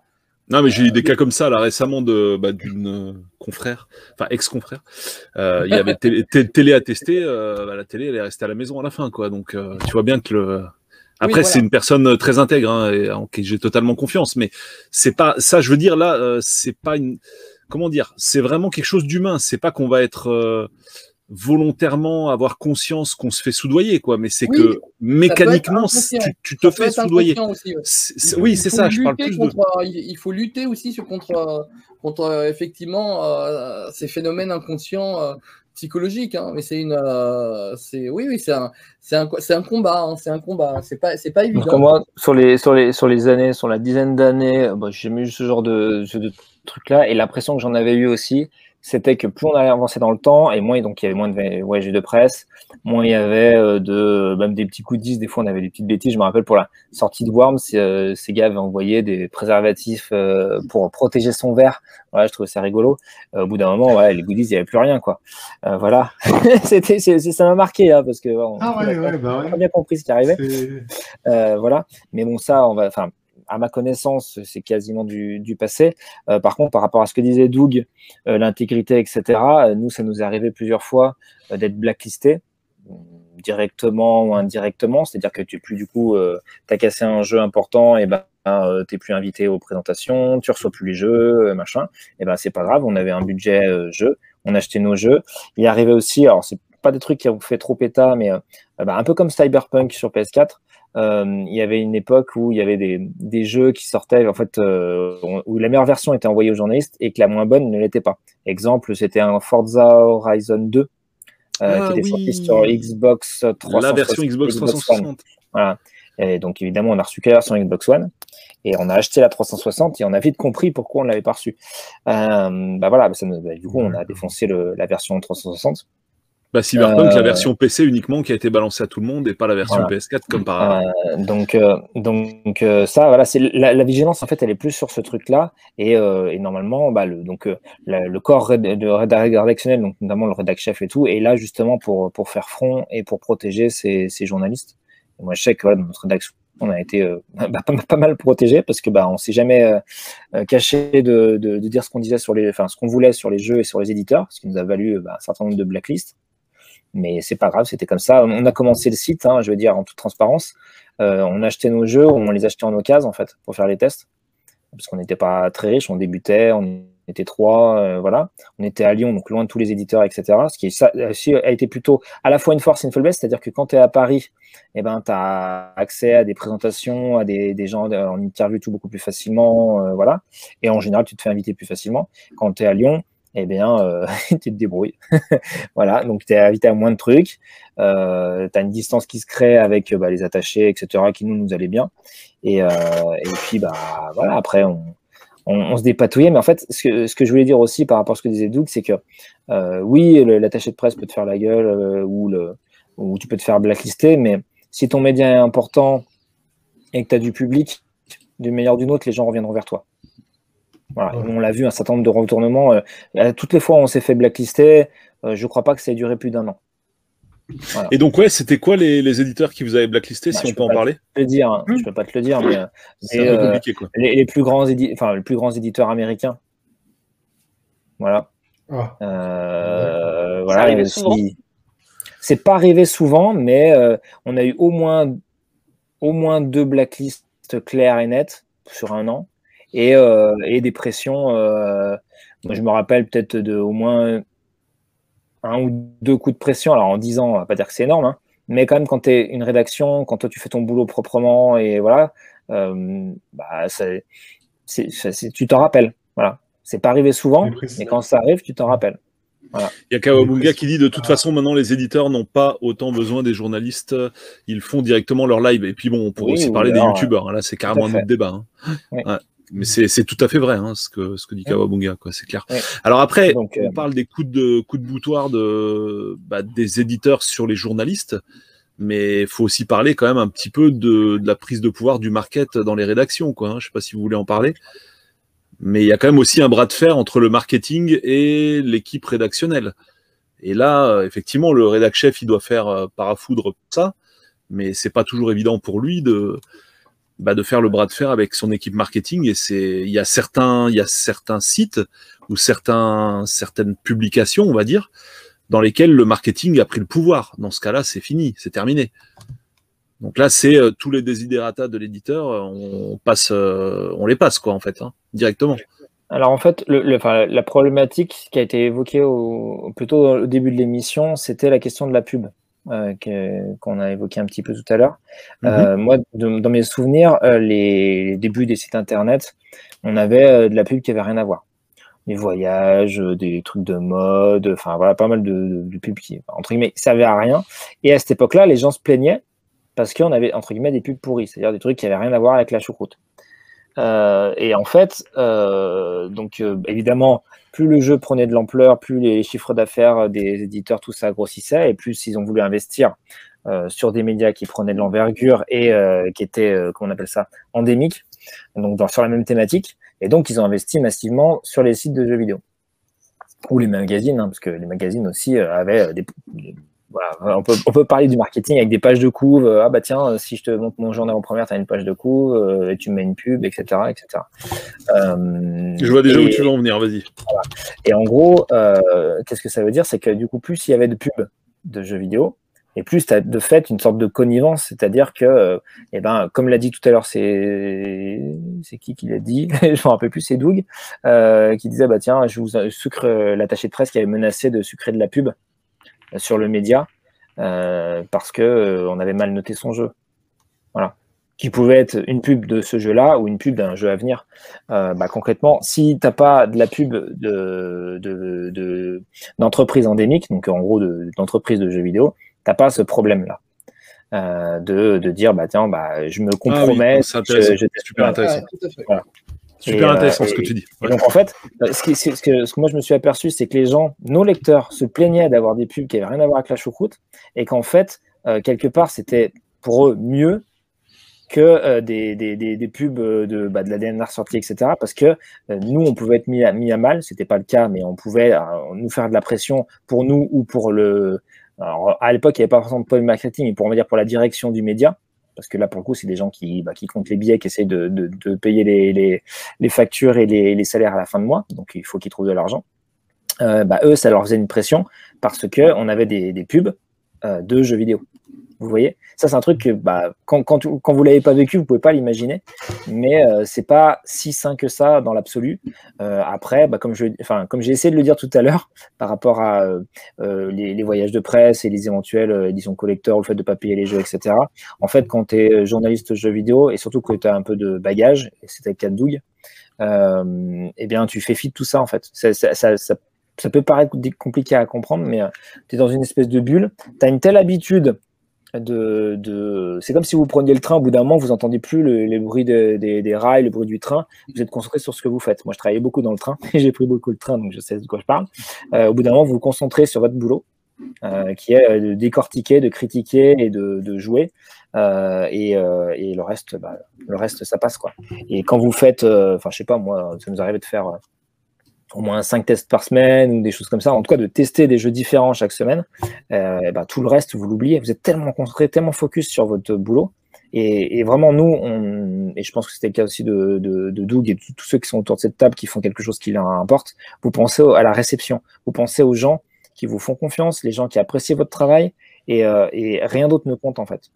Euh, Nous, on était vraiment comme ça en mode destroy, et le succès qu'on a eu avec notre média, euh, c'est les gens, c'est ceux qui nous ont fait confiance. Donc, euh, en aucun cas, on ne, compromettrait ce lien qui est si compliqué à conquérir et si facile à perdre pour même un, pauvre blacklist, pour une pauvre édition collector, etc.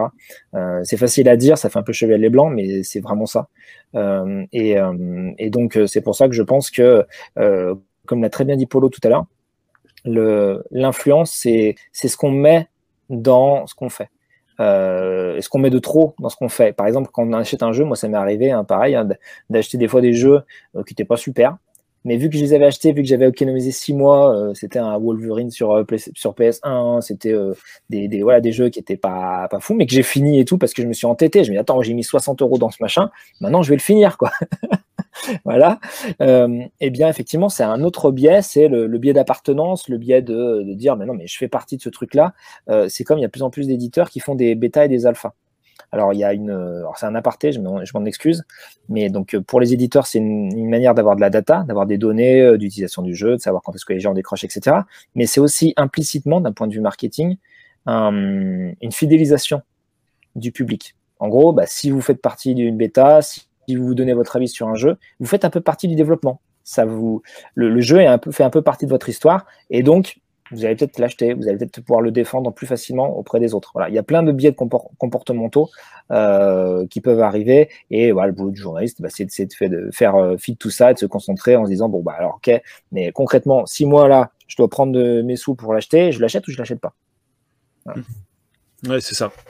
Euh, il y en a d'autres peut-être qui ont eu des, pour lesquels l'avis a été altéré bah, suite à un voyage presse ou euh, qui est-ce qu'il y a des personnes autour de la table qui sentent qu'elles n'auraient pas collé la même note à un jeu si elles n'avaient pas été invitées au Japon ou euh, qu'elles n'avaient pas eu tel truc en cadeau ou machin, mais tout en étant honnête. Hein, je parle pas de, malhonnêteté intellectuelle, mais c'est juste que voilà, on sent que ça a eu un impact en fait d'une manière ou d'une autre et on n'aurait pas fait le boulot de la même manière si on n'avait pas eu ça. Il y en a aucun à qui c'est arrivé, non? Euh, non. Le seul voyage que j'ai fait, c'était pour voir la 3DS en Hollande. Ouais. Donc, on était tout frais payé effectivement au hôtel, mais c'était juste une journée en fait. Donc, on était payé plus à l'hôtel en région parisienne que qu'en Hollande. Après, évidemment, en Hollande, ben, tu as tout ce qu'il faut, les petits fours, les machins. Tu pars avec deux, trois bricoles euh, faire par Nintendo, mais c'est. Mais voilà, euh, ça m'a pas empêché de faire. À l'époque, je travaillais pour le magazine Chronic Art. C'est par Chronic Art que je suis parti là-bas. Voilà, bon, j'ai fait ma restitution euh, d'une machine relativement décevante. Parce que je ne dirais pas qui était dans l'avion avec moi, mais qui s'enflammait énormément. Voilà. Et qui est connu aujourd'hui. Euh, voilà. Mais, euh, mais non, les jeux étaient nuls, la machine n'était pas chouette. voilà. Donc ma restitution n'était pas forcément super emballée, quoi. Mais il y a une différence entre ne pas être super emballé et à dire que, oh là là, c'est une catastrophe la catastrophe, elle est venue après. Évidemment, ils ont réussi à redresser le tir. Mais, mais voilà, euh, puis partant du principe qu'après, je reçois pas mal de jeux euh, pendant les grandes heures de gloire de The Player, je n'ai jamais, au grand jamais, fait en sorte euh, d'altérer mon avis. Voilà. Tout au plus, parfois, je dis bien parfois, euh, j'essaie d'être un peu plus doux dans mon avis ah voilà, non mais c'est de ça que mais, je parle, hein, Mais, mais, quand, mais d'où, c'est-à-dire avec malice, c'est-à-dire que le français est une langue merveilleuse pour se faire, pour faire bien comprendre avec euh, suffisamment de style que, eh ben non, c'est pas ça. J'ai eu comme bouc émissaire longtemps David Cage, voilà. Mais ça n'a jamais empêché euh, ah Sony bah, euh, les jeux de David Cage. et, et, même toi, j'étais très critique avec les deux The Last of Us, les God of War et compagnie j'ai toujours reçu quelque chose. C'est-à-dire que malgré tout, bah, il prenait mon avis en compte. Donc euh, voilà. Mais, mais toujours en étant, voilà, quand je faisais ma restitution, je dis voilà le lien euh, sur, la, page. Et euh, ben voilà, en gros, je vais être très clair en préambule. Voilà, mon, ma, voilà ce que j'en pense. Tu me diras ce que tu en penses, voilà, à la lecture. Puis non, il n'y a pas de problème, c'est honnête, c'est bien de le dire. Voilà. Mais après, moi, je suis un petit site de rien du tout. Euh, voilà, c'est moi qui, qui, l'alimente avec mes sous. Voilà, on ne paye pas, moi. Donc, euh, à la rigueur, je reçois des jeux, c'est tout. Par contre, c'est vrai que sur des, des grosses rédacs comme Gameblog, Gamecult et compagnie, là, les... c'est pas la même. C'est pas la même. C'est pas la même. Moi, je suis lu par quoi euh, quelques centaines, milliers à l'époque. Maintenant, c'est beaucoup moins parce que ben, tout le monde est sur YouTube. Donc voilà, c'est-à-dire que euh, mon avis, euh, il vaut ce qu'il vaut, il, va intéresser des gens parce que j'avais un noyau dur de, suiveurs. mais c'est complètement dilué naturellement euh, par rapport à un avis donc Gamecult et aujourd'hui YouTube. Par contre, si j'étais sur YouTube à faire la, même chose, peut-être en admettant que j'ai, je sais pas moi, 60 000 abonnés d'un coup d'un seul, ah, ils vont peut-être être un peu plus regardants. Hein. Peut-être qu'à ce moment-là, ils vont t'orienter vers attention, tu ne peux pas vraiment dire ça, fais attention, on va te mettre mm. un premier avertissement, un deuxième, au troisième, voilà. Et si tu es millionnaire en vue, il y a deux choses. Soit tu suis évidemment les préceptes euh, du développeur, soit, soit tu dis, je vous emmerde, je suis millionnaire en vue, donc et après. C'est marrant ce que tu viens de dire parce que je viens de me rappeler d'une révélation qu'on m'avait faite euh, dans les années 90 et euh, quand j'ai commencé en tant que journaliste, en fait, j'avais pas du tout en fait réalisé. Ah si, quand même, quand même. Alors je vais vous expliquer. vous allez voir. j'avais testé Ranma le, jeu de combat sur PC Engine. Sur Lequel sur, plus le, le, jeu de combat, hein, sur le troisième. Le troisième, ok. Le troisième sorti si tu prends l'ordre euh, initial de sortie. Le chouette, quoi. Et, euh, et, j'avais pas mal de.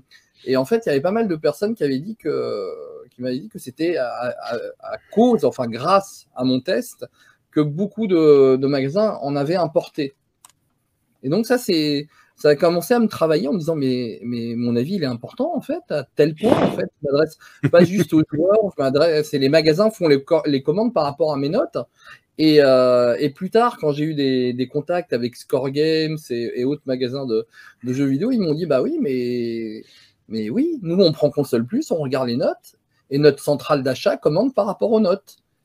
Et les grossistes et Carrefour et Auchan bah pareil. Et puis moi je je le réalisais pas du tout ça c'est intéressant comme anecdote. Hein. Et effectivement, comme tu dis, comme tu dis, à mon avis, dans les listes des, des médias les plus euh, qui influencent le plus les, euh, le public, je pense qu'il y en a certains. Pour eux, c'est super important d'avoir une bonne note parce que c'est peut-être la centrale d'achat de Carrefour ou de ou de ou d'un autre gros distributeur qui suit les notes de ce magazine-là pour faire ses commandes. Et donc pour eux, c'est super important, effectivement, dans ces médias-là, d'avoir des bonnes notes. Ouais, logique. Mathieu, toi, il y a, quand, tu faisais les tests euh, donc des jeux plus actuels, hein, maintenant tu es plus quand même sur le côté rétro de la force, il y a eu un moment où tu avais des pressions ou euh, non?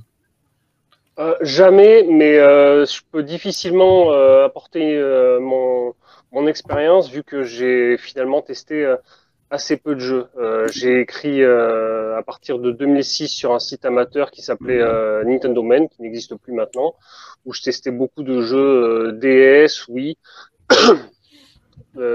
GameCube peut-être aussi. Non, GameCube c'était fini, ouais, de, 2006 c'était fini. Ouais, GameCube, DS et, et Wii essentiellement. Mm-hmm. Et après sur GameWeb, euh, j'ai dû tester peut-être, euh, je sais plus, entre 20 et 30 jeux. Donc c'était, euh, je prenais le temps d'y jouer et là pour le coup je les finissais vraiment les jeux. Mhm. Encore que, enfin c'était des jeux qui pouvaient se, se finir hein, sans, sans, problème. C'est demandé parfois 5 heures, parfois 20, mais je prenais mon temps et je le faisais. Par exemple, j'ai testé euh, conduit un FPS que tout le monde a oublié déjà, qui était une exclusivité oui, un FPS de Sega qui était un truc mais complètement banal au possible. Comment? Euh, Je m'en rappelle, hein. c'est vrai qu'il est ah, très. Ah, tu t'en souviens? ah, bah, Pourtant, il n'y a pas grand chose de, mémorable. Euh, il y a même une suite. La jaquette, la jaquette était mémorable. ah oui, la jaquette. Ils avaient même mis un fourreau cartonné et tout. Ouais. Euh, ouais, ils avaient misé gros sur ce jeu, dont tout le monde se foutait complètement. Et, euh, et oui, j'avais testé, je crois que j'avais mis 2 sur 5, quelque chose comme ça. Mais, euh, mais oui, la note c'était secondaire parce que j'aime pas noter, j'aime pas le principe de noter les jeux, mais on, en parlera peut-être euh, après. Ouais, on en reparlera carrément si on. Mais euh, sinon, non, il y a des, il y a des jeux que j'ai pas toujours été très objectif dessus, notamment euh, Final Fantasy Crystal Chronicles que j'ai j'avais noté, euh, j'avais donné une bonne note parce que c'était, j'en avais beaucoup de souvenirs en multijoueur surtout, alors qu'il y avait beaucoup de gens de la presse à l'époque qui l'avaient testé en solo, voire juste à deux joueurs, et en solo à deux joueurs c'est chiant. Et mais sinon les sur GameWeb en tout cas non, non j'ai jamais eu, enfin sur Nintendo Man ou GameWeb j'ai jamais eu de, de soucis. Euh, quand j'ai rendu mon texte, on m'a jamais dit euh, ouais non mais la note t'abuses. Euh, euh, non, non, jamais eu de ce genre de, de problème-là. Mais on m'a jamais acheté non plus. On m'a jamais refilé des jeux en me disant tiens voilà je te donne le jeu, l'édition collector, tu me testes ça, tu fais une belle note. Et voilà, je me suis jamais retrouvé devant ce cas de figure. Je sais pas comment j'aurais réagi si ça avait été le cas. Mais euh, non, j'ai pas eu ce problème. Et avec On les. jamais filé plus, la, télé pour- 4K avec le, le kit 5 points, tout ça, non? Bah, justement, j'en ai pas, donc euh, j'ai même pas de PS4 ni Avis aux PS5, éditeurs, donc, euh, hein, si, euh, si- Voilà. Non, mais tu, prochain, fou, prochain coup qu'on te donne un jeu à tester, tu dis non, mais je peux pas, là, j'ai pas de télé, j'ai pas de chaîne Wi-Fi. euh. Non, mais attends, je t'envoie ça en UPS, il y a pas de souci. Ah bah, en plus, c'est pas de bol, la télé, maintenant je l'ai. euh, j'a- J'avais euh, que des. Jusqu'à pas, euh, pas si longtemps que ça, j'avais encore que des, des gros écrans CRT quoi, euh, pour, pour mes vieilles consoles, hein, c'est tout. Ouais. C'est la quand GameCube, ça, j'ai acheté la, la, la, la Wii U, la Switch, bah voilà, il a fallu que je m'achète des télés HD. quoi. C'est clair. Et toi, Damien, sur les, voyages presse que tu as eu, il y a jamais un moment où tu peux dire que ça a influé ton avis ou que ça a assoupli ton avis, euh, non? Euh, non, au contraire, ça m'a souvent un peu frustré euh, parce que, en fait, des fois, comme je le disais, alors pas forcément pour des tests, et plus pour des previews. Et je suis pas celui qui faisait plus de voyages, mais on n'avait pas beaucoup de temps pour se faire un avis sur l'aperçu du jeu. Et donc, du coup, c'était frustrant parce qu'on était obligé bah, d'aller vite, en fait, pour euh, pour essayer d'avoir la. Voilà, quand, si vous êtes quand vous avez deux heures de jeu pour faire une preview, bah, vous allez au, plus loin possible pour pouvoir euh, parler un maximum de, de ce que je peux proposer, quoi. Et donc c'est hyper frustrant. Euh, et en gros, après, voilà, moi, le test, vu que je savais que la- les jeux après, je les, je, dormais dessus pour pour avoir la- l'avis le plus le plus pertinent, le plus objectif possible, euh, bah, j'acceptais cet état de fait. Euh, donc non, j'ai pas eu de, euh, j'ai pas eu cette impression d'avoir été influencé dans un sens comme dans l'autre, parce que l'autre l'autre truc aussi est valable. hein. Si le voyage se passe mal, euh, bah, on pourrait avoir envie de, de casser inutilement un jeu ou simplement pour se démarquer. Il y a des gens qui sont comme ça aussi, qui veulent, ils savent très bien que tel jeu va être encensé et qui du coup veulent dire l'inverse. Euh, Il y a tellement de biais comportementaux pour, euh, euh, pour se faire une raison et partir en vrille euh, que non, en fait, si on a la même, euh, euh, comment dire, le même équilibre de travail, la même démarche à chaque fois, c'est-à-dire peu importe le jeu, euh, pour répondre aussi à un truc qui a été tout à l'heure, euh, tiens, est-ce que le, c'est toujours le même testeur qui va faire tel type de jeu? Alors, euh, il y avait un, euh, bah, par exemple, moi j'étais plutôt typé RPG japonais, etc. Donc, s'il y avait des RPG japonais, ça passait plutôt par moi. Mais si j'étais pas disponible, eh ben, il y avait, voilà, il y avait Virgile, il y avait machin. Enfin, on, on se passait les trucs. Euh, et, euh, et quoi qu'il arrive, Virgile qu'on salue au passage. Ouais, carrément. Euh, et toute l'équipe du coup. Euh, et, à l'inverse, il y avait forcément un moment où on, on partait dans l'inconnu. Euh, moi, ça m'arrivait de tester. euh, Qu'est-ce que j'ai pu faire euh, comme test un peu euh, exotique Euh, pff, Des jeux musicaux, euh, des trucs, euh, des, des puzzle games, des trucs euh, qui me parlaient pas plus que ça. Euh, et ben, qu'est-ce que j'ai fait Un peu comme disait Doug. Euh, J'étais un peu chevalier blanc, j'achetais les, les, les, les, versions euh, précédentes où essayé de me faire passer pour voir ça, où je consultais tout un tas de tests pour, euh, pour avoir une idée euh, de bah, quand c'était une série de qu'est-ce que qu'est-ce que proposait le truc. Puis après, je partais euh, en soldat, hein, à la découverte du jeu, en, m'abreuvant de- d'infos, en essayant d'être hyper euh, assidu sur la, la découverte. Et puis voilà. Et après, euh, bah, s'il y a une, une, une suite et que c'est encore moi qui le test, et ben j'aurai le vécu vraiment d'un jeu euh, d'un jeu complet. Mais des fois, il y a un moment où faut essayer. hein, je dis n'importe quoi. Euh, Dragon Quest 8. Dragon Quest 8, il n'y avait jamais eu aucun Dragon Quest qui était arrivé en France. Donc quand j'ai commencé à faire le test de Dragon Quest 8, et ben, qu'est-ce que j'ai fait? Ben, J'ai regardé tout un tas de, de, tests, j'avais essayé des, des versions Japon, c'était quoi? Euh, J'ai dû essayer 3, 5, 7, un truc comme ça, pour essayer de, de voir un peu si la, la, série avait un peu évolué. J'ai vu qu'il y a certaines choses qui n'avaient pas du tout changé. Euh, mais voilà. Mais fait, il y a un moment quand même, il faut quand même s'acculturer, euh, rester humble dans ses bottes. Euh, comme je peux que c'est qui le disait, mais peut-être Doug, euh, des fois il fallait pas hésiter à le dire. C'est-à-dire que voilà, bah, je découvre, nous on faisait des vidéos tests, on disait bah voilà, c'est mon premier jeu de la série. Voilà, et c'est le premier jeu qui arrive en France, donc en plus tu te sens moins sale quand même de, de dire ça. Et puis euh, voilà, euh, Ubisoft avait mis une surcouche sur le jeu qui faisait que le jeu était pas du tout comme en Jap. En fait, en, en, au Japon, Dragon Quest 8, il y avait le, le, le célèbre menu Dragon Quest transparent euh, à gauche de l'écran, et euh, Ubisoft avait mis un, un menu pleine page. Donc en fait, quand tu ouvrais le menu, eh ben, tu voyais plus le jeu. Voilà, des, des choses comme ça. Et, et, heureusement, bon, quand même à cette époque-là, Internet était quand même pas mal développé et tu pouvais avoir un certain nombre de, un certain nombre d'infos euh, pour t'aider à, à, avancer, quoi. Voilà. Mm -hmm. Et après, il y a aussi euh, tout le discours quand tu es en, en, soit pour les previews, c'était surtout qu'avant preview, on review des, euh, euh, des attachés de presse, des développeurs qui vont dire ouais alors là, on a vraiment super chiadé. Bon, J'appelle les jeux de foot parce que ça m'arrive aussi faire des tests de jeux de foot, ça c'est l'horreur. Hein. Jeux de foot et jeux de bagnole, c'est l'horreur. Euh, et mes mots. Et en gros, on dit ouais, regarde la balle, elle est hyper réaliste, regarde avec le vent, machin, ça. L'autre il le faisait pas du tout. Puis moi j'avais déjà testé les deux trois précédents. J'ai dit ouais d'accord, mais c'est la même chose en fait. Donc après, chacun fait la part des choses. Évidemment, chacun fait son boulot. Et c'est comme ça que c'est comme ça que les, choses doivent rester. Donc j'insiste. Euh, pour moi, les, les, euh, les, journalistes jeux vidéo ont toujours un avenir de fait dans l'absolu parce qu'ils ont une utilité. Par contre, est-ce qu'ils ont un avenir concret, réel, compte tenu de l'évolution financière des choses? Là, c'est plus compliqué parce que d'être un vrai journaliste aujourd'hui, c'est vraiment pas évident euh, pour plein de raisons. Et, euh, et que mais, quand bien même vous fassiez bien votre travail, est-ce que vous allez être bien lu? Est-ce que vous allez être vraiment lu? Est-ce que vous allez être compris par votre lectorat? Ça, c'est encore autre chose. Ouais, petite parenthèse, bah alors c'est, je m'écarte un poil des jeux vidéo, mais c'est quand même quelque chose qui va bah, être complètement en rapport. On parlait des dons des éditeurs. Ah, je vais raconter un peu comment se passait une euh, conférence chez Huawei. Vous vous souvenez de Huawei, hein, le constructeur de smartphones? Euh, Alors je dis vous vous souvenez, je parle un peu au, passé parce que euh, bah, ils ont été blacklistés par Google et du coup ils ont pris un énorme coup dans la figure, même s'ils vont revenir avec leur OS non certifié Google. Mais alors pourquoi j'en parle? Parce que donc quand il y avait une conférence, par exemple au Mobile World Congress, donc le salon mondial du mobile, les gars c'est complètement dingue. Donc tu avais une salle immense avec dedans 4000 euh, journalistes, quoi, un truc comme ça, ou peut-être plus, hein, j'en sais rien. En échange de ta carte de visite, les gars te lâchaient le mobile qu'ils avaient présenté pendant la conférence. Donc, c'est-à-dire qu'ils te lâchaient un mobile à 700 mhm. balles. Et ils lâchaient pas un mobile euh, aux 10 ah, premiers, ils lâchaient un mobile aux 4000 putains de journalistes qui étaient dans la ah. salle, sans aucune exception. Donc là, en fait, il y a deux choses. Déjà, premièrement, quand on te, je le disais tout à l'heure, quand on va t'offrir un produit, Franchement, tu vas pas rédiger le même test que si on, tu l'avais eu au travers de l'agence de presse, qu'après tu avais dû le renvoyer au bout de deux semaines. Déjà, ça, c'est différent de base.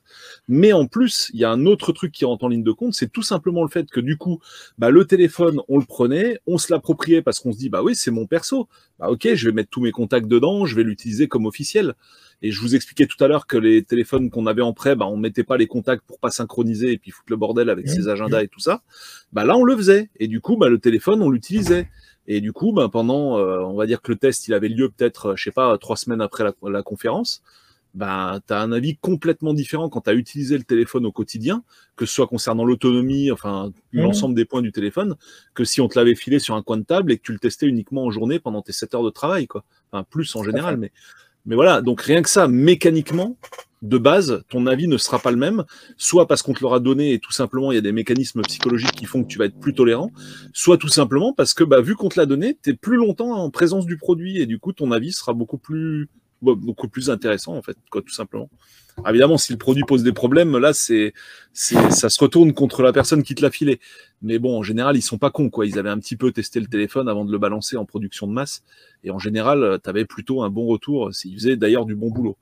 Ils font toujours du bon boulot, hein, mais c'est vrai qu'il y a des gens, par exemple, qui mettent des, démos jouables euh, très récemment euh, sur, et des démos qui. Quand tu les télécharges sur le, sur le PS Store. Est-ce que quelqu'un voit de quoi je parle?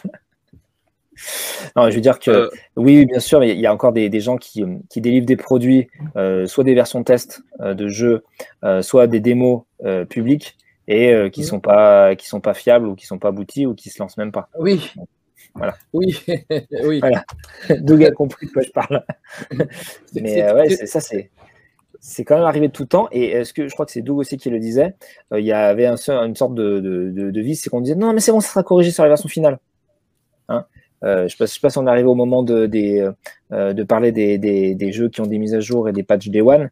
Euh, vu que la plupart des journalistes ont les, jeux un peu en avance, donc des versions qui sont pas la version 1.0 euh, euh, qui aura le jour de la sortie, c'est des versions 0.9, des choses comme ça. et ben on dit non mais ça ça sera corrigé. Oh les problèmes de fluidité, oui oui ça sera corrigé. le bug sur l'écran titre, oui oui ça sera corrigé. Day one, patch day one, etc. Et donc toi concrètement tu dois faire ton test, tu dois le livrer avant la sortie pour être bien lu et tout ça. Et il faut faire la part des choses entre euh, ce qu'on t'a promis et euh, peut-être euh, ce qui va vraiment être fait le, jour J. Quoi. Donc, là, en généralement, nous, les quelques fois où ça, ça arrivé, on a dit, bah, on a constaté ça et on nous promet, l'éditeur nous promet que ça sera corrigé le jour de la sortie. Voilà, ça on l'a fait un, nombre incalculable de fois. Comme ça au moins, bah, on dit ce qu'on a vu et on dit quand même que ça, ça doit être changé. Parce qu'il y arrivait plein de fois où en fait, bah, on s'est aperçu que Day One, ça changeait rien. C'était exactement la même chose. Euh, et également aussi, un truc que le web a permis, c'est de faire des mises à jour de tests euh, au cas où le, jeu s'est vraiment amélioré au gré des mises à jour, ou à l'inverse où le jeu est cassé, ou euh, quand le, multi, le, multijoueur est disponible. Un truc tout bête, hein, GTA 5 et Red Dead, Red Dead Redemption, 2, euh, le multijoueur est arrivé bien plus tard par rapport à la sortie du jeu. Comment mhm. vous voulez faire le test complet du jeu si le, un des modes de jeu n'est pas dispo? Hmm. C'est pas possible. Et à propos de ça, justement, par exemple, enfin moi en tant que voilà en tant que joueur et en tant que lecteur, euh, moi, je me rappellerai toujours, par exemple, de la sortie de Fallout New Vegas. Euh, en, fait, en fait, tout ce qui est Bethesda, d'ailleurs, euh, il y a pas mal de choses à dire, mais par exemple, New Vegas, bon, moi, je suis un méga fan de Fallout 1 et 2, et puis du 3 aussi, j'étais super fan. donc, quand c'est devenu en 3D, et le New Vegas, donc, ah, j'ai vu, ah, c'est la même équipe qui avait fait le 1 et le 2, j'étais à fond et tout. Et les tests, donc, ça a commencé par donc des tests où qui le défonçaient pas mal parce que le jeu, il, ben, je l'ai sur PS3, donc euh, il, est bugué, mais jusqu'à la moelle. Mais genre, à un moment donné, je vais montrer, euh, je vais montrer à ma copine le jeu, et je lui dis, regarde, non, non, il faut que tu joues à ce moment-là. Et en fait, le personnage principal de ce moment-là, en fait, il avait disparu. En fait, c'était un bug, il était invisible, il était pas là. Enfin bref, tout ça pour dire, euh, tout ça pour dire que bon, il s'était fait défoncer. La vérité, c'est que par exemple, le jeu, moi, j'ai acheté par la suite parce que j'aime beaucoup cet univers je l'ai adoré, mais il était ultra buggé. Il n'y a pas eu de test par la suite euh, après, euh, après ça. Cyberpunk, euh, par exemple, là, j'ai ce souci-là. Je n'arrive pas à voir à travers les tests des testeurs la partie de est-ce que derrière tous les bugs, est-ce qu'il y a un vrai bon jeu ou bien est-ce que c'est même pas possible de parler d'un vrai bon jeu tant que les bugs sont pas sont sont pas J'ai l'impression qu'il y a deux, tests, différents. J'ai eu exactement la même sensation. Les seuls tests où j'en ai, où j'ai vu parler autre chose que des bugs ou des problèmes techniques ou de la partie technique ou visuelle ou c'était pour dire, euh, mais derrière le jeu, il est pas mal ou il est peut-être pas mal et c'était hyper succinct en fait et on n'apprenait rien. Mais voilà, exactement. On apprend, euh, c'est-à-dire on apprend vraiment rien de. Euh, c'est oui, en effet, la, partie donc la partie dont on discutait tout à l'heure, le côté euh, objectif de, de justement bon, est-ce que le jeu il fonctionne bien, est-ce qu'il n'est pas cassé, est-ce que est-ce que il y a, est-ce que les bugs sont rédhibitoires, etc., etc. Ok, tout ça d'accord. Mais maintenant, par exemple, est-ce que la mécanique du jeu est bien, est-ce que les quêtes, annexes sont intéressantes Est-ce que l'histoire principale est intéressante? Est-ce que ça mène quelque part? Est-ce que, enfin, est-ce que le, le, game loop, il est cool? En fait, au final, par exemple, dans tout ce, dans tout le scandale, euh, par exemple, actuel de, Cyberpunk, bah, jusque-là, moi perso, je, vais dire que j'en ai quasiment aucune idée en fait. J'ai pas encore une idée. Euh, on va me dire, bah achète-le. Mais non, mais j'ai pas envie d'acheter un jeu qui bug, mais j'ai envie de me dire, que le jour où il est réparé, j'ai vraiment envie de me le faire en fait. Donc, c'était, est-ce que, euh, en fait, c'est plus une remarque qu'une question. C'est euh, c'est sur le fait de, euh, en fait, dans tous les cas, par exemple, comme Fallout 76 récemment, qui est un jeu multijoueur. Au début, il était, tout le monde disait, bon bah, désolé, mais il est un peu pourri, c'est un peu vide, il n'y a pas grand-chose. Et aujourd'hui, à chaque fois qu'il y a des gens qui en parlent, c'est Ah bah putain, ils ont rajouté ça, ils ont rajouté ci, ah ça c'est cool, ça c'est cool, enfin, etc. Et donc finalement, il y a quand même, on, rentre quand même dans une nouvelle ère en fait, où un test, où on peut faire un test. Euh, en fait, on ne peut pas faire un seul test sur, euh, sur pas mal de jeux. c'est ça. bah, il y a Jing Music qui, nous a fait beaucoup rire, la Jing Music qui dit il faut patcher les tests. Voilà. Alors, j'ai déjà vu ça dans un magazine une fois. C'était le Nintendo Magazine, le test de Revolt. Euh, le, jeu avait eu une, le jeu était plutôt sympa, le portage N64 était raté. Et Nintendo Magazine, qui était pourtant le magazine officiel et qui avait eux tendance justement à donner toujours de très très bonnes notes, sauf vraiment quand le jeu il était indéfendable, et eh ben ils avaient plutôt cassé Revolt alors que c'était un jeu très sympa. Et le mois suivant, ils ont dit ah bah Revolt en fait l'éditeur s'est trompé, il nous a envoyé une version test qui n'était pas du tout aboutie. Donc, ah. on fait la mise à jour du test et en bas, ils avaient mis le bandeau à découper pour remplacer celui du test d'avant où ils disaient les graphismes, finalement, c'est comme ça, l'audio, c'est comme ça, etc. Donc, les, les patchs de test, mais, là, ils... Ouais, bah, ouais, Oui. bah voilà. Donc, euh, Mais, euh, mais en fait, euh, cette époque, elle a, elle a commencé il y a, il y a, il y a 20 ans. hein. Elle a commencé euh, à l'époque où on a reçu les premiers MMORPG. On s'est dit, euh, Mhm. bah, comment on va faire le test? C'est ça. C'est une vraie question. Hein. C'est vrai que quand on a vu ça, bah, wow, concrètement, on s'est dit, mais comment on va pouvoir faire un test? C'est bête, hein Enfin, c'est bête, non, mais En fait, il faut Euh, faire une rubrique sur un, euh, sur un magazine, une rubrique mensuelle. Ah, je Euh, croyais, Doug, Doug, je croyais que tu allais nous parler du Satellaview où il y avait des patchs de jeux qui sortaient sur le Satellaview, sur Super Famicom. Et oui, les a de peu- ça date pas de la c'était- 360. Et... C'était- Non, non mais les- euh, en fait, ce que, ce que ne savent pas la plupart des joueurs, c'est qu'il y, a- il y a des jeux sortis en, en, en matériel euh, en, en boutique hein, qui ont plusieurs versions. comme les produits et comme les consoles. hein, Voilà, Ouais, tu peux en consoles. parler de ça, euh, du coup, Oui. sur, euh, sur console de- donc des années 80-90, quoi. Ça, Non, mais ça ça, on les remonte à donne- quand?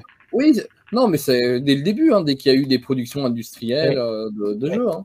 Voilà. Donc, même sur, NES, quoi, typiquement, ou même avant, tu avais plusieurs versions d'un même jeu. Quoi. Bah, il y a eu plusieurs versions, oui. euh, En fait, quand on les dump, on s'en aperçoit. hein, c'est- c'est Et tu avais même des, plusieurs versions selon la région aussi. On sait que tu avais des versions euh, spéciales euh, États-Unis, des fois des jeux qui étaient plus durs aux États-Unis alors que la version japonaise Ouais. l'était moins. Enfin, il y a, il y a des variantes comme ça.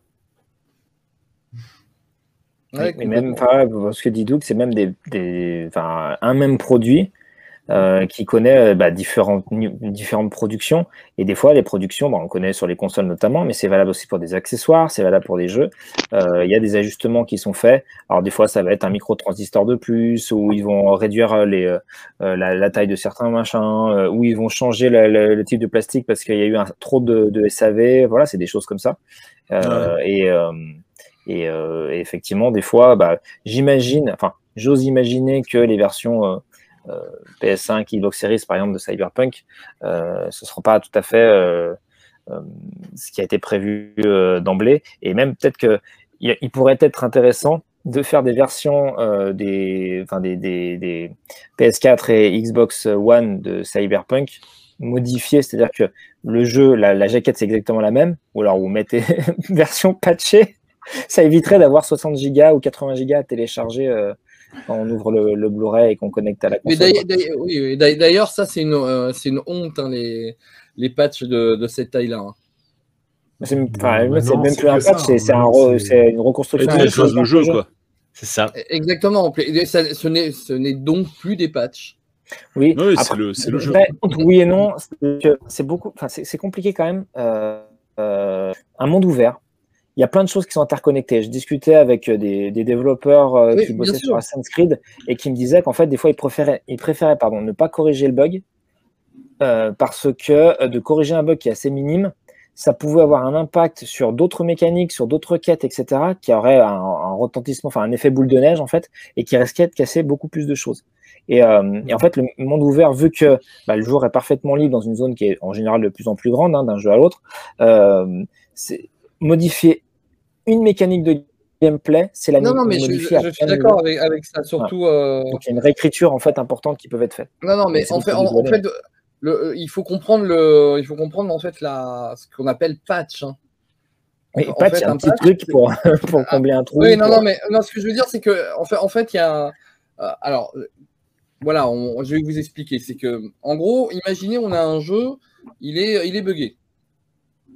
On a travaillé deux semaines après, on l'a débugué. D'accord? Donc, on a un autre jeu, la version débuggée.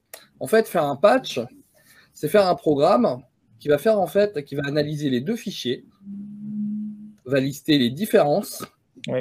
va, euh, va- on va créer donc un, un exécutable qui va prendre tous ces petits morceaux et les insérer dans l'ancienne version. C'est ce qui permet d'économiser de la place. à la place. Et je trouve qu'aujourd'hui, il y a beaucoup de studios qui ne le font pas et qui préfèrent rebalancer en fait le jeu parce qu'ils n'ont pas envie de le faire ou, euh, ou risqué, délais- du temps, c'était techniquement ils ont euh, voilà ils le font plus et ils se disent les gens ils ont une ligne euh, ils ont une ligne rapide aujourd'hui donc euh, voilà on le fait. Donc euh, moi je trouve ça un peu dommage. Bah, il doit y avoir des raisons techniques derrière, parce que je pense que quand tu appliques le patch propre, comme tu disais, Euh, ça demande peut-être à la console de faire des calculs, c'est peut-être même plus long à déployer que, en gros, si tu retélécharges. Après, évidemment, tout dépend de ta connexion. hein. C'est clair que c'est un ADSL tout pourri. C'est a- un risque de, corru- de corruption des données. Ouais. ouais, Peut-être un risque de corruption des données, mais c'est un, une enquête à mener. Ça, c'est un- un- une bonne question que je pourrais euh, euh, poser à, à pas mal de développeurs, effectivement. Non, Si oui. tu fais venir un mur entier pour finir ta maison, c'est plus juste un coup de peinture, nous dit Maiden Cloud. ouais, alors moi je vais parler d'un autre truc, alors qui est assez intéressant parce que c'est l'inverse de la problématique des patchs Day One. En gros, le patch Day One, c'est quoi? C'est tu reçois un jeu dans ta rédaction, il a des problèmes, mais lorsqu'il va sortir, ces problèmes vont être euh, éliminés, enfin potentiellement par le patch Day One.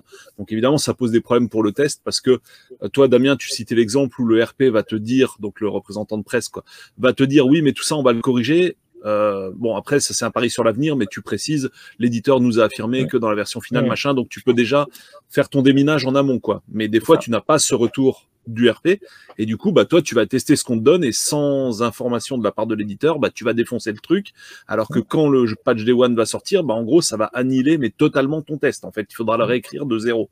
Donc là, on est dans le cas où ton écriture euh, défonce le truc, mais en fait, finalement, il va être bien à la fin.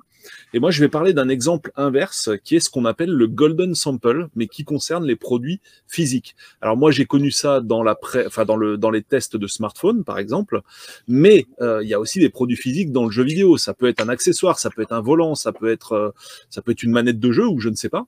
Et donc, qu'est-ce que le golden sample? Bah, En gros, on va t'envoyer un téléphone qui aura un écran ultra bien calibré, euh, mettons un écran d'une autre technologie que celui qui sera après balancé de série sur tous les modèles que les gens vont pouvoir acheter. Et quand tu testes le téléphone, tu dis oh putain, il a un super écran, euh, ouais, l'appareil photo c'est génial, machin. Et ce que tu sais pas, c'est que derrière en production, ce sera peut-être pas exactement les mêmes Mm. composants que tu vas avoir dans ton téléphone, quoi.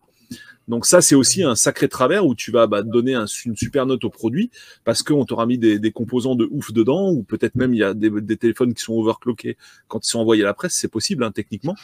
Euh, et alors que voilà, le modèle de série va pas du tout refléter euh, ce que tu auras eu entre les mains, quoi. Et ça, j'imagine que ça doit être pareil aussi avec. euh, ça, ça existe probablement dans le jeu vidéo pour le pour la partie matérielle, quoi. Hmm.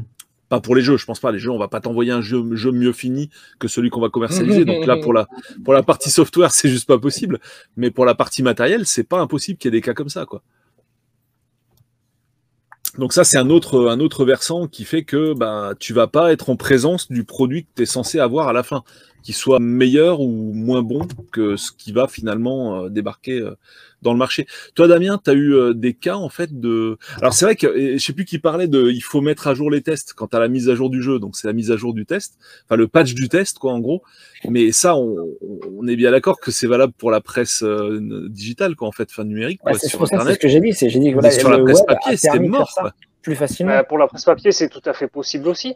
Enfin, un magazine, il va, il va, il va pas arriver à vendre du papier en parlant de cyberpunk. Euh, S'il reparle de cyberpunk le, le mois prochain, euh, il peut arriver à vendre aussi.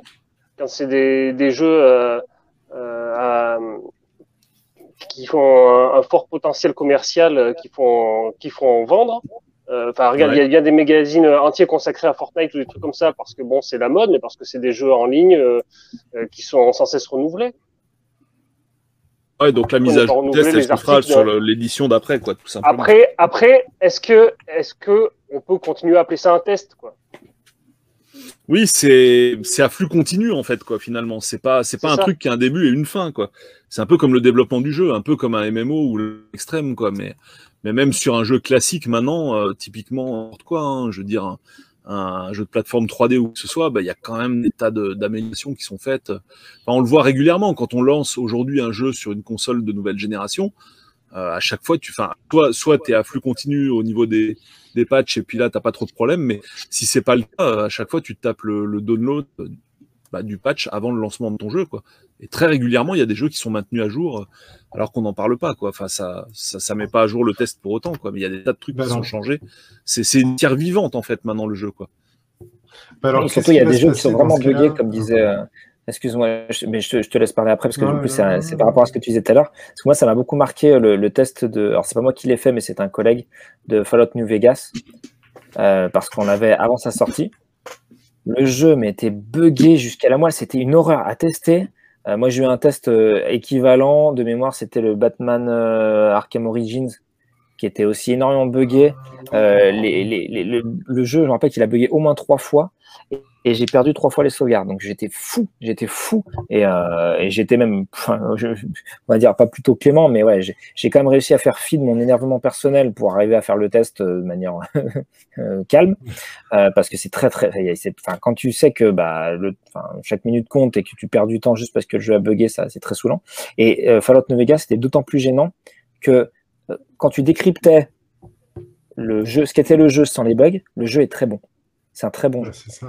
Et, du coup, c'était frustrant parce que nous, on le testait avant qu'il sorte. Donc, on s'est dit, bon, est-ce que quand il va sortir, ils vont quand même, ils vont quand même corriger. Enfin, c'était à une époque déjà, il y avait des mises à jour, etc.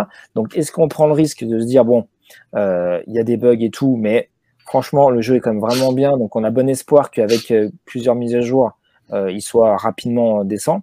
Ou est-ce qu'on le, ca- on le prend pour ce qu'il est au moment du test, c'est-à-dire eh ben, euh, un jeu très, imper- très, très imparfait au niveau technique et euh, ça altère fortement la- le- l'expérience de jeu et le confort.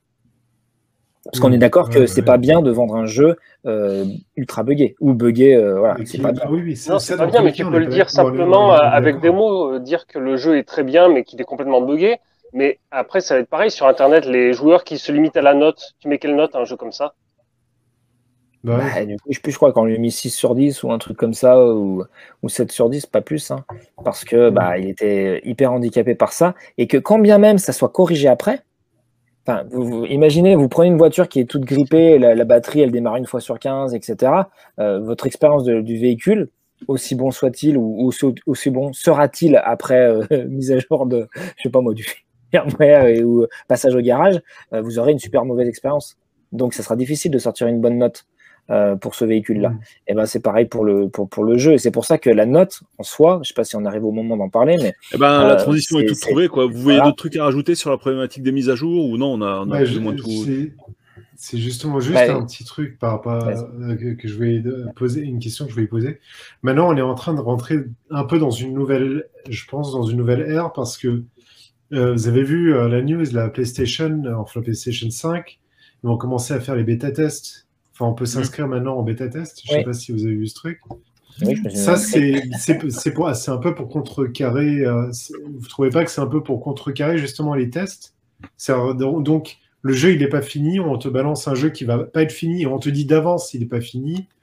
Et, euh, et vous allez. euh, et on, on va devoir juste les, essa- les essayer et dire ce qui va pas au fur et à mesure jusqu'à jusqu'à une version finale. Et en fait, il n'y aura jamais de version finie. En fait, ça. On va être en, en bêta test pour moi, euh, c'est- continu. Pour moi, ça fait pas une grosse différence, puis je laisserai tout le monde parler, hein, ceux qui souhaitent, mais euh, parce qu'en fait, ça existe déjà, les bêta-tests, les alpha-tests, Oui. soit en interne, soit euh, bah, notamment Ubisoft qui fait ça très bien. euh, ils font quasiment sur tous leurs jeux euh, plusieurs phases euh, privées et publiques pour euh, bah, récolter de la data, améliorer leur jeu de manière significative euh, jusqu'au moment de la sortie. Euh, donc là, Sony fait la même chose, mais euh, Xbox le faisait sur voilà, No Man's Sky qui a complètement changé et qui est Ouais, Naïve, ça, euh, excellent je voulais en parler. Voilà. Euh, et, euh, et qui mérite, je crois quand même qu'il y a peut-être jeuxvideo.com, je crois qu'ils ont fait un test ou un truc comme ça, enfin une mise à jour copieuse pour dire que le jeu maintenant était euh, vraiment mieux. Euh, mais on va pas se leurrer, c'est un truc qui est très difficile à faire parce qu'il y a beaucoup de jeux qui sortent. Il y a de plus en plus de supports, de plus en plus de jeux. Il y a- on a vraiment, on est dans une période bénie où il y a énormément de, titres différents qui sortent. Et en gros, bah, vous pouvez pas- pas forcément revenir, même si vous le souhaitez, sur, euh, bah, sur tous les jeux. Donc euh, des jeux très importants comme Cyberpunk, comme disait Matt, effectivement, c'est plus facile. euh, surtout que ça défie la chronique et ça reste encore. Il garde une appétence même après les mois de sortie. Ou un jeu de votre cœur, un jeu auquel vous jouez, je n'importe quoi, vous êtes fan de FIFA. Euh, au bout de six mois, le, le jeu, ça y est, il n'y a plus de bugs et tout ça. Bon, vous risquez d'en parler plus facilement. Mais honnêtement, vu toute la pléthore de, de- de trucs à tester au quotidien, euh, c'est compliqué à, justifier, c'est compliqué à caler dans, dans, des, dans les journées euh, qui font, euh, comme tout le monde, voilà, un certain nombre d'heures par jour. Ouais. Et, Et d'ailleurs, ouais, tu disais, Damien, tu peux finir. Ouais. bah, non, mais vas-y, vas-y, ça. Ouais, non, je, tu me fais penser à un truc euh, bah, qui fait pas du tout l'objet d'un chapitre et qui aurait pu. C'est euh, quand tu parles de jeuxvideo.com et des différentes plateformes, hein, il y a de plus en plus de plateformes. Bah, Souvenez-vous, alors je sais pas comment ils gèrent ça actuellement, mais euh, il y a un moment, c'était euh, le test sur toutes les plateformes, c'était le copier-coller du test principal qu'ils avaient fait je, je, ne- sur je ne sais quelle plateforme, peut-être PC ou PS4 ou je ne sais quoi. Ouais, non, ou c'est- PS3 à l'époque, mais c'est, c'est, ça fait un moment que, alors je sais pas, maintenant, je crois aux dernières nouvelles, enfin, ce qui, ce qui remonte d'ailleurs à loin, tu avais un petit encart, euh, note concernant la version PC, il vous faut tel truc machin pour que ça marche bien, note concernant la version truc, mais en vrai, enfin, techniquement pour une rédaction, c'est pas pour les excuser, mais c'est compliqué, tu vas pas mettre un testeur sur, sur chaque version du jeu, quoi, c'est, c'est compliqué aussi ça. Et là, Ah, c'est pareil, on a, on, on- on voit quand même des, on voit quand même des, des fois des disparités qui sont énormes entre les versions. Tu prends un GTA 4 sur Xbox 360, tu regardes la version PC, euh, je veux dire, le framerate, ça n'a strictement rien à voir, quoi. Rien que ça. Alors l'avantage des GTA, c'est qu'ils sortent beaucoup plus Tardivement. tard, Ouais. tardivement. Euh, donc en gros, quand le jeu sort, c'est déjà encore un événement, donc tu peux te permettre de faire quasiment un nouveau test. Euh, mais c'est plus compliqué par contre quand tu as, bah, euh, alors, je sais pas qu'est-ce qu'il peut y avoir comme exemple de jeux qui sortent surtout, bah, euh, enfin Cyberpunk, il a aussi défini la chronique parce qu'il est sorti sur plusieurs supports en même temps, Mm. donc euh, PC, plus ou moins PS5 et Series, qui en fait en gros étaient des versions PS4 et Xbox One un petit peu améliorées, et les, donc ces, ces PS4 Pro, consoles-là, et bah concrètement, euh, bah, faudrait au moins pouvoir tester un support de, enfin, un groupe de support, donc la version PC, sur PS5 ou sur Xbox Series X et euh, ou S, et, euh, et, et sur euh, et sur euh, PS3 et euh, PS4 et, et Xbox One. Ça se faisait avant hein, dans les magazines micro. Hein. Tout à fait, mais même, enfin, comme je disais, la version Amiga, la version ST la version Amstrad. Oui. Les et jeux.com le Allez, faisait bah, entre PS2, GameCube et Xbox. euh, Il y avait des tests qui étaient, si je dis pas de bêtises, hein, euh, sinon complètement différents, mais euh, en, grande partie différents. Ah, par contre, voilà, bah, il y a une telle, bah, un tel amas de, de, jeux au quotidien et tout que maintenant, c'est plus simple de faire un petit encadré en disant bah voilà les jeux sont euh, similaires, Ouais, le framerate est meilleur sur PC, euh, machin machin. Euh, bon, on essaye. Enfin, moi je suis plus journaliste, mais les journalistes essaient quand même de faire le- leur boulot au mieux avec donc ces contraintes de temps qui sont de plus en plus pressantes, en essayant de, bah, de renseigner en fonction de, des, des, des versions qui- auxquelles ils ont accès. Après, il est certain que euh, aujourd'hui, il y a un certain lissage technologique qui fait que, en général, bah, PS5, Xbox Series, c'est à peu près la même chose. Euh, Xbox One et euh, PS4, dans les grandes lignes, c'était un peu la même chose. Donc, euh, euh, ça passait plus facilement de, de, de- de tester un seul des deux supports, ce qui n'était pas le cas à l'époque Atari, Amiga notamment. Une question de chat qui fait la hype, les journalistes ou les youtubeurs influenceurs YouTube, YouTube. Ah bah, YouTube, Mille fois YouTube. YouTube, Alors, les, journalistes disait, peuvent euh, con- contribuer à la hype, hein. Euh, mais euh, moi, pareil, j'ai vu sur les dernières années que euh, il y avait même des exclus qu'on n'avait pas. En gros, ils invitaient des, bah, du coup, des, des influenceurs, euh, Ouais. par définition plus influençables, euh, surtout à l'époque où les, tout ce qui était euh, ce qu'on appelle les ménages, c'est-à-dire des, euh, des, des vidéos promotionnelles ou euh, voilà, euh, où c'était pas forcément indiqué. Donc il y a eu toute une, période euh, vraiment faste où euh, bah, du coup euh, il y a un certain nombre d'influenceurs qui ont fait des vidéos payées par les éditeurs sans le dire. Et du coup, bah, voilà, c'était par rapport à leur lectorat pas forcément très, très honnête.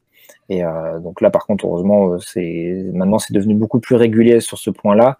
Et quand bien même ça change pas le, le, le, le speech, au moins les gens qui regardent les vidéos sont informés et se disent aussi, bah tiens, ah ouais, d'accord, donc en fait, quelqu'un qui fait des, des, des, vidéos sur YouTube, il a quand même besoin de manger et donc euh, il peut accepter euh, de, de, la pub ou de, euh, de parler d'un jeu en étant payé. Voilà. C'est un truc qui, dans les premières années, bah non, bah non cette personne-là, il a à peu près mon âge, il est comme moi, donc il achète son jeu comme moi et voilà. Donc c'est, on va dire que ça s'est aussi professionnalisé au niveau de YouTube. Euh, c'est de... tu as raison. Voilà, et c'est devenu un peu, enfin, nettement plus transparent. Comme à l'époque sur Internet. Hein. Tu, oui, tu l'as dit toi-même au début, c'était, ouais. euh, on a connu même nos jeux d'occasion, machin, c'était carrément de l'artisanat, quoi. Et oui, ça oui, s'est professionnalisé, c'est devenu un gros site et tout. Il se passe exactement la même chose sur YouTube, c'est clair et net, quoi. Tout à fait. Et d'ailleurs, ce que je disais déjà, pardon, excuse-moi, ce que je disais à, à longueur d'émission, enfin quand on en parle, c'est euh, on, on, se gargarisait sur le fait que le web avait tué la, enfin gargarisait, mais c'était un constat quoi, que le web avait tué la presse papier, mais en fait mmh. YouTube est en train de tuer la presse web en fait, en vrai. C'est exactement mmh. ce qui est en train de se passer, hein, la même chose. Hein. Après, je mais ne sais YouTube pas qui tuera a... YouTube, hein, mais, mais non, pour l'instant, YouTube, euh... de toute façon, les, les, la hype, c'était les journalistes dans les années 90 parce que c'était notre seule source d'information. Mais là, c'est. YouTube, quoi qu'il arrive, parce que YouTube, si c'est pas les influenceurs, c'est les éditeurs eux-mêmes qui font des lives, qui font des vidéos Bien sur sûr. leur jeu et qui provoquent la hype. Donc, dans tous les cas, c'est plus les journalistes. En fait, fait. ouais, la, la hype que je trouve dommageable, parce qu'évidemment, aujourd'hui, c'est un YouTuber qui a le vent en poupe, qui va te parler d'un truc, évidemment, il va être suivi. Moi, ce que je trouve aussi dommage, euh, dans l'absolu, tu vois, c'est que, enfin, vous voyez, puisque, mais c'est quand vous voyez euh, des previews. On va prendre, je sais pas, aller un jeu comme, allez, Street Fighter 2 est annoncé dans Joypad euh, sur Super Nintendo. Ah, on doit être en 92, on est en 92, Ouais, c'est ça. On est en 92. Tu lis ça dans les previews, tu fais la vache, la vache, la vache, la vache.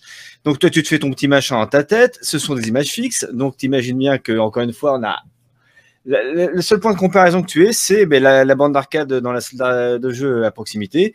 Et, les images, euh, donc tu tu peux pas les mettre en, rapport. C'est très difficile. Tu as l'impression que le jeu qui t'est présenté est quasi identique à la version arcade, ce qui ne sera pas évidemment le cas en, en l'occurrence. Mais la hype monte, monte, monte, monte. Les magazines après, donc Player One et compagnie, vont chacun avoir leurs photos.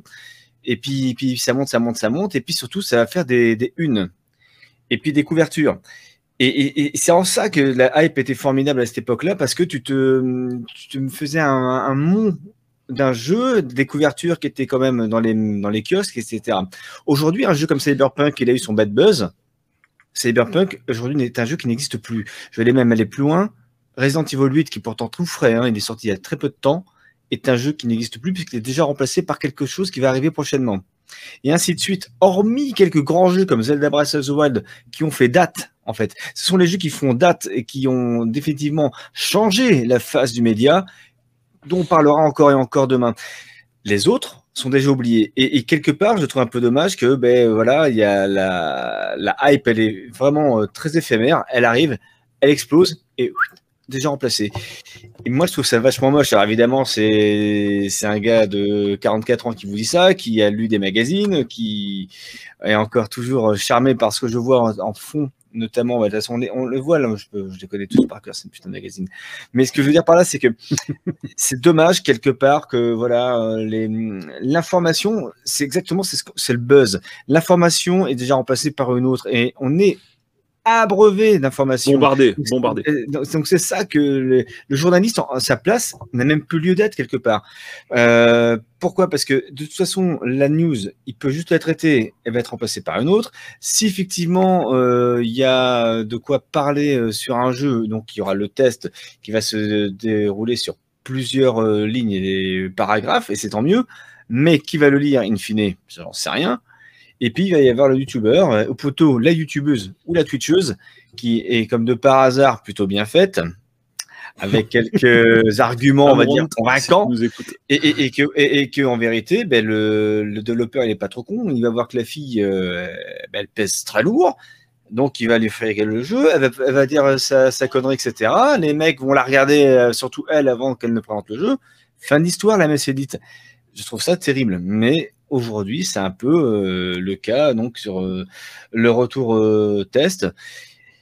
Voilà, mais après, je sais pas comment vous appréhendez ça. Moi, ça s'avère que je regarde quasiment plus les tests YouTube et compagnie parce que j'ai regardé comme tout le monde au début, puis maintenant, ça me saoule. Quoi. Je préfère faire mon avis par moi-même. Et puis voilà, je prends le trailer, très bien. Euh, avec un peu de bol, ben, euh, le jeu est bien. Si je me plante, je me plante. hein, voilà. Mais, euh, mais au moins, j'aurais pas euh, l'avis de quelqu'un qui est à côté de ses pompes et qui parle de tout, et, sauf du jeu. quoi. Ou alors Mais- euh, qui, qui parle d'abord d'abonnés et de, de confréries, j'en sais rien. Et merde, quoi, c'est pas vraiment le, le même chose, quoi. Alors, je suis pas d'accord. Euh, Alors- je te laisserai passer le Doug après, mais parce qu'en fait, il y a un truc où où tu disais qu'en fait, le, le- en fait, on est tellement abreuvé d'informations que le journaliste n'a pas de, euh, a pas sa place, euh, a pas, ou a pas d'utilité. En fait, c'est tout l'inverse. C'est-à-dire que justement, c'est quand il faut faire un tri sur l'information. Tu vois, tu parlais des, des unes de magazines, etc. Quand il faut faire un tri, quand il faut apporter euh, une contre-vérité, quand tout le monde te dit Cyberpunk est génial, et après tu vas mais vous avez vu sur PS4 qui c'est qui a commencé à, à dire qu'il y, a- il y a des trucs qui allaient pas? Bah, C'était Gamecult qui a commencé à en parler, et après tous les autres médias ont suivi, etc. Euh, donc je pense non, au contraire que euh, du coup les médias ont une responsabilité et un- une vraie valeur. Et J'irais même plus loin en disant qu'on doit tous être aujourd'hui des journalistes. euh, dans notre vie personnelle parce qu'on est abreuvé sur les réseaux sociaux et autres de rumeurs, fake news et tout ça. Donc en fait, on est obligé un peu par nous-mêmes, si on s'intéresse un peu à ce qu'on dit ou à être crédible, euh, à recouper les sources, à, rechercher un peu l'info par nous-mêmes parce que euh, bah, sinon on devient fou. Et, donc non, je pense que vraiment il faut être utile, enfin il faut tous être un peu journaliste et que les journalistes ont une vraie utilité. Premier point. Et deuxième point, même si effectivement il y a tout un tas de de, de youtubeurs, de twitchers, twitcheuses euh, qui font des, des, contenus de faible qualité ou c'est vraiment de, ouais, du, du, let's play, il n'y a pas forcément de valeur. Il y a quand même tout un tas euh, de vidéastes de grande qualité qui font pas forcément beaucoup de vues, mais qui euh, analysent, font des. Moi, j'ai vu des trucs sur les, notamment sur les Souls et tout, mais vraiment avec, euh, avec euh, ou même surtout sur le, c'était quoi, c'était sur Dante. Enfin, j'arrive pas à remettre le nom sur la, la, personne, mais il fait des vidéos assez longues et hyper qualitatives sur la recherche graphique, sur sur sur les jeux, sur des tests vraiment à froid. Euh, de, jeux hyper hypés. Et euh, donc, non, non, heureusement, il y a quand même des créateurs de contenu de talent et qui, qui, qui, bossent bien. Par contre, encore une fois, c'est à nous d'aller les chercher parce qu'aujourd'hui, sur YouTube comme ailleurs, il y a pléthore de, de, de, contenu qui existe et de personnes qui se mettent en, en valeur et qui proposent la même chose. Hein, genre, du, du, jeu du moment. Et donc, c'est à, à, nous de faire le tri. Donc encore une fois, je pense que le credo, c'est qu'aujourd'hui, on doit tous être journalistes. Et ouais, c'est pas mal comme euh, L'algo n'aide pas forcément à ça, hein, d'ailleurs, hein, l'algo de YouTube. Hein, ne va pas forcément mettre en avant le, je te rejoins. Juste un truc, je, te rejoins, mais qui est le journaliste? Peu de gens. Euh, qui euh, va s'intéresser aux vidéos YouTube trop longues? Encore moins. C'est ça le souci. Tu as raison dans l'absolu, Damien. Je te rejoins et c'est peut-être le plus beau des combats. évidemment, on doit tous être journalistes. Mais la vérité, c'est que personne n'a envie de l'être. La majorité est devenue feignante, euh, préfère prendre euh, le, peu de temps parce que c'est il y a tellement de contenu de manière générale que tu n'as pas le temps de te bloquer. C'est ça, c'est ça le problème en fait. Hein. Et, le véritable hein. souci. Et tu as raison, Damien, de dire que le journaliste a un intérêt, un seul, c'est qu'il va faire le tri, évidemment, dans ce qui est dit, euh, dans les conneries et pas les conneries. On sait très bien aujourd'hui dans toutes les vidéos donc, de news, euh, jeux vidéo YouTube, mais les monceaux de conneries qui sont dites, euh, les gars qui annoncent des choses qui n'arriveront jamais je ne cite encore une fois personne, mais, mais voilà. Euh, il y a un truc qui ne va plus euh, à ce niveau-là. Et naturellement, tu dis, mais il faut tous être journaliste. Mais qui, encore une fois, a l'esprit suffisamment curieux et critique? Moi, je crains encore une fois que ce n'est plus le, cas aujourd'hui. quoi. On l'a tous été parce qu'on a tous un âge aujourd'hui qui fait que. Mais aujourd'hui, un homme de 20 ans, est-ce que tu crois qu'il a un esprit critique, un esprit curieux? Je voudrais y croire. sans compter que ouais, l'image des journalistes est, à mon sens, hein, alors là je vais euh, déborder un petit peu du sujet, on va plus rentrer presque dans la politique, mais je pense que l'image des journalistes en général a été beaucoup écornée par les journalistes politiques. Et donc, euh, bah, rien que ça, c'est, euh, je pense qu'il y a maintenant il y a une, espèce de sale image qui s'accroche aux journalistes, sans compter après les histoires de vendu, machin, vendu, pas vendu. Là, pour le coup, c'est encore, c'est encore un autre, un autre problème de la, de la profession. Euh, d'ailleurs, à propos de vendu pas vendu, euh, Damien, tu parlais des pubs de jeux vidéo sur les sites de jeux vidéo et du coup qui ont, bah, qui ont posé des problèmes par rapport à l'éditeur. Nous, on avait eu un cas comme ça sur euh, Clubic où en fait, le moment où on avait testé le test de tel appareil, on avait l'habillage sur le site de cet appareil, tu vois. Et du coup, bah, c'était, bah, vous êtes dévendu parce que euh, c'était un pur hasard, quoi. La pub était tombée juste au même moment. En général, on s'arrangeait pour que ça, ça tombe pas à ce moment-là. Mais voilà, ce que je veux dire, c'est que déjà le, pur, euh, le pur métier de journaliste, ben, sa, sa, réputation a été écornée par pas mal de choses. Déjà, les gens vraiment vendus qui ont fait des, des contenus, euh, et ben, tout simplement sponsorisés sans forcément l'annoncer, parce que c'est quand même arrivé même dans le journaliste, hein, dans le journalisme, pardon, on va pas se mentir. Euh, donc ça, c'est vraiment un souci. Et puis après, l'autre gros problème, effectivement, comme ça a été remonté par plusieurs personnes, c'est la volumétrie de la production. Euh, déjà, non seulement aujourd'hui, tu as les consoles mainstream, mais déjà rien que sur les consoles mainstream, tu plus d'éditeurs.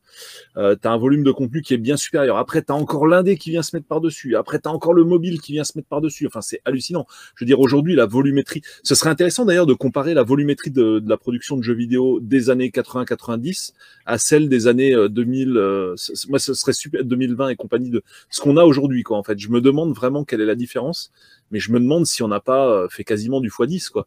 Et donc, c'est sûr qu'avant, bah, tu avais plus le temps de passer sur un test. Euh, quand tu avais une volumétrie moins importante qu'aujourd'hui où on est bombardé de titres qui tombent dans tous les coins, quoi, en fait. Hein. Si tu commences à fouiller euh, sur les, les, les shops euh, en ligne de chaque console aussi, t'en finis plus. C'est hallucinant. Ah oui, mais là, si, tu, Euh, si, on compte euh, le, si on compte le mobile, c'est dingue. hein. Mais euh, il faut dire aussi qu'aujourd'hui, c'est beaucoup euh, la porte d'entrée pour euh, essayer de faire un jeu vidéo. euh, elle est beaucoup moins complexe. Donc euh, voilà, hein, il y a des moteurs de jeux vidéo. euh, dans les années 90, on n'avait pas vraiment hein, des moteurs de jeux vidéo. Ouais. Et puis là, mais qui sont accessibles gratuitement. Vous imaginez oui, oui, mais, euh, Il y a des Non, moteurs ouf. qualité accessibles gratuitement. Enfin, vous Et puis, imaginez et puis aujourd'hui. avec- maintenant, euh, maintenant on, peut- on faire ramer une machine à, à 2000 euros pour faire un Super Mario Bros. Il sera quand même à 60 secondes, images par seconde, même s'il rame hein, et qu'il est mal codé. Mais euh, c'est- sinon, je voulais revenir un peu à ce qu'on avait dit avant, c'est la question euh, journaliste euh, ou youtubeur pour le hype. Bah, moi, je dirais qu'aujourd'hui, ce qui a beaucoup changé à partir des années 90, c'est qu'aujourd'hui, on a des appareils de communication chez les éditeurs qui sont bien plus performants. hein. Regardez comment la communication de Cyberpunk a été gérée. Le- la communication était parfaite, contrairement au jeu. voilà. Euh, tu veux dire le damage control ou euh, avant le Non, non, non, non, non, le- Ah, la, non, la non, campagne non, de le marketing, euh, dès qu'ils ont montré les premières images. Ouais, elle a été clair. parfaitement bien menée. hein. Et Ils ont hypé le public euh, comme c'est pas possible. Oui, il faut encore, Juste parce que grâce à Internet, petite, ils pouvaient euh, s- s'adresser aux potentiels acheteurs là, maintenant, tout de suite, alors qu'avant, ils étaient vraiment tributaires des, des, de, de la presse. Ah, clairement, Mm. clairement. Ah oui, c'est clair.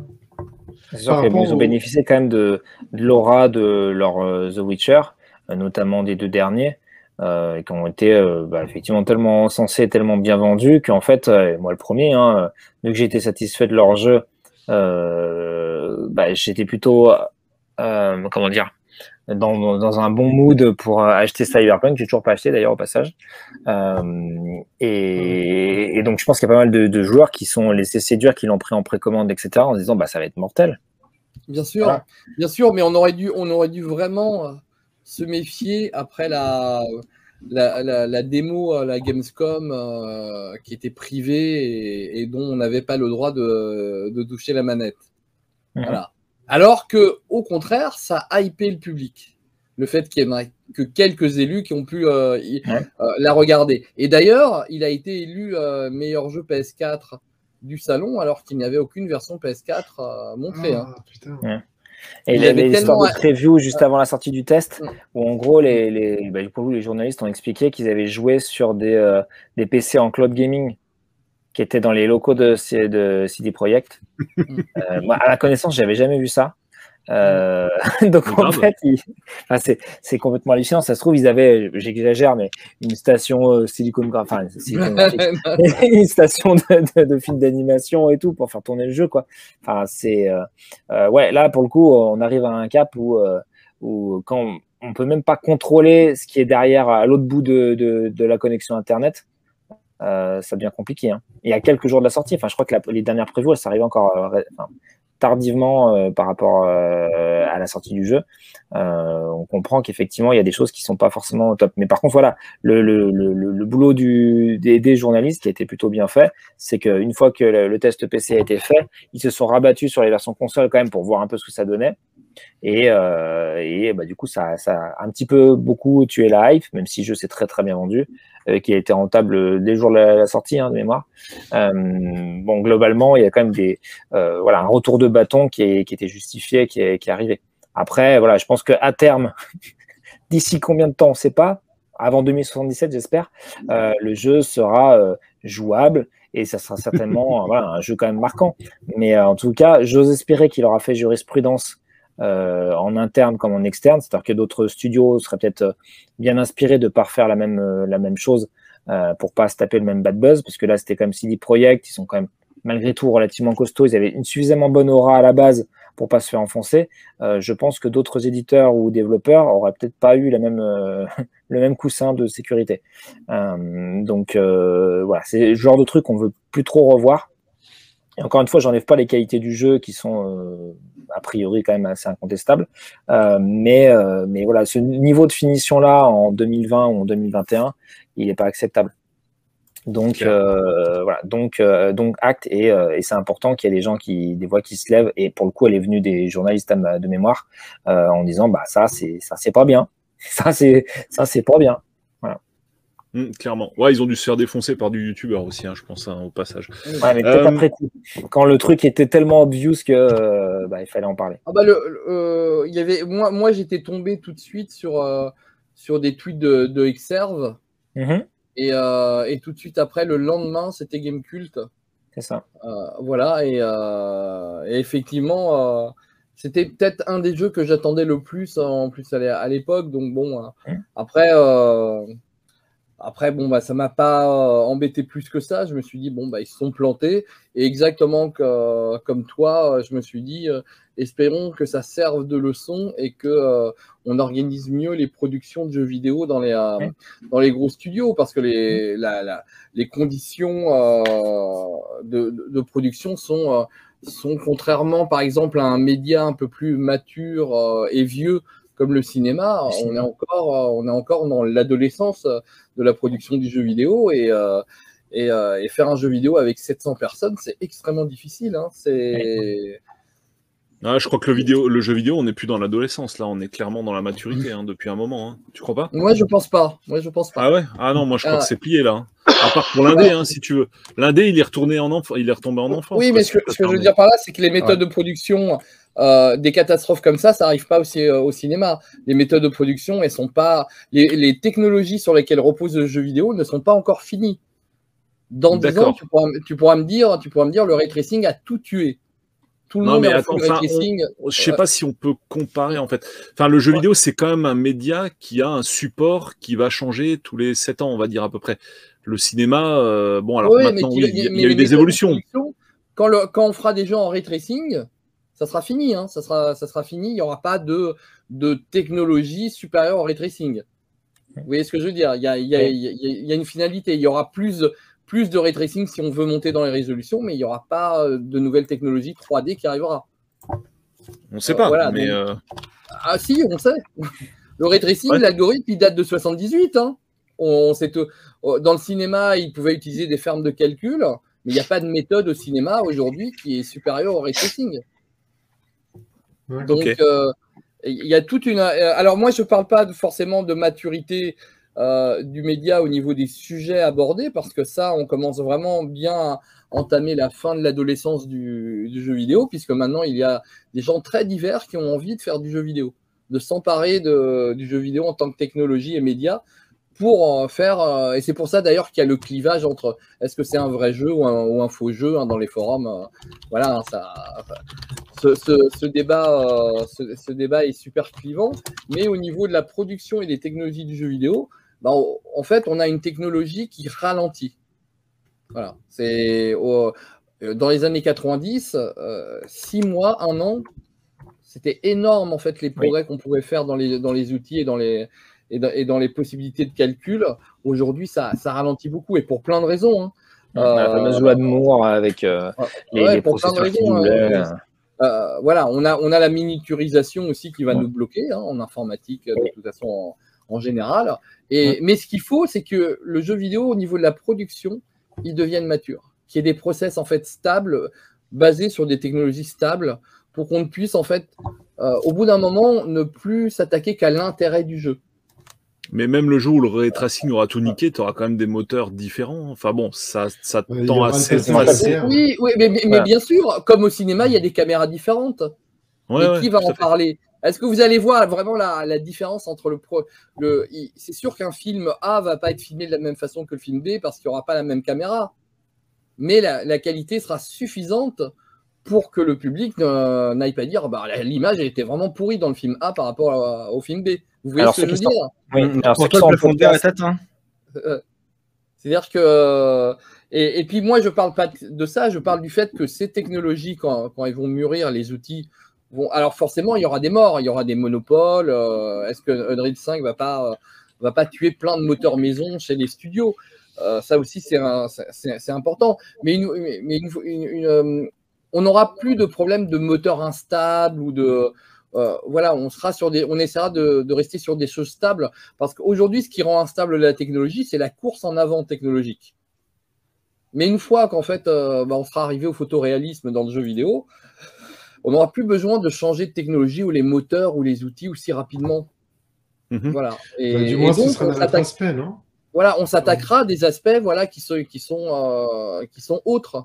Puisqu'on ah, donc pour toi, on en est encore à l'adolescence du jeu vidéo. Non, mais c'est intéressant comme point de vue. Oui, hein. oui. Et euh, ah, ça y est, j'ai oublié, j'ai oublié, j'ai oublié ce que j'ai. juste un petit aparté pour ceux qui sont que en podcast, qui n'ont pas vu le, commentaire de, de, Polo euh, sur qu'est-ce qu'est le ray tracing, parce que voilà, on n'est pas tous obligés de savoir ce qu'est le ray tracing. Donc le ray tracing, c'est une technique de rendu d'image qui est basée sur la, réflexion de la lumière.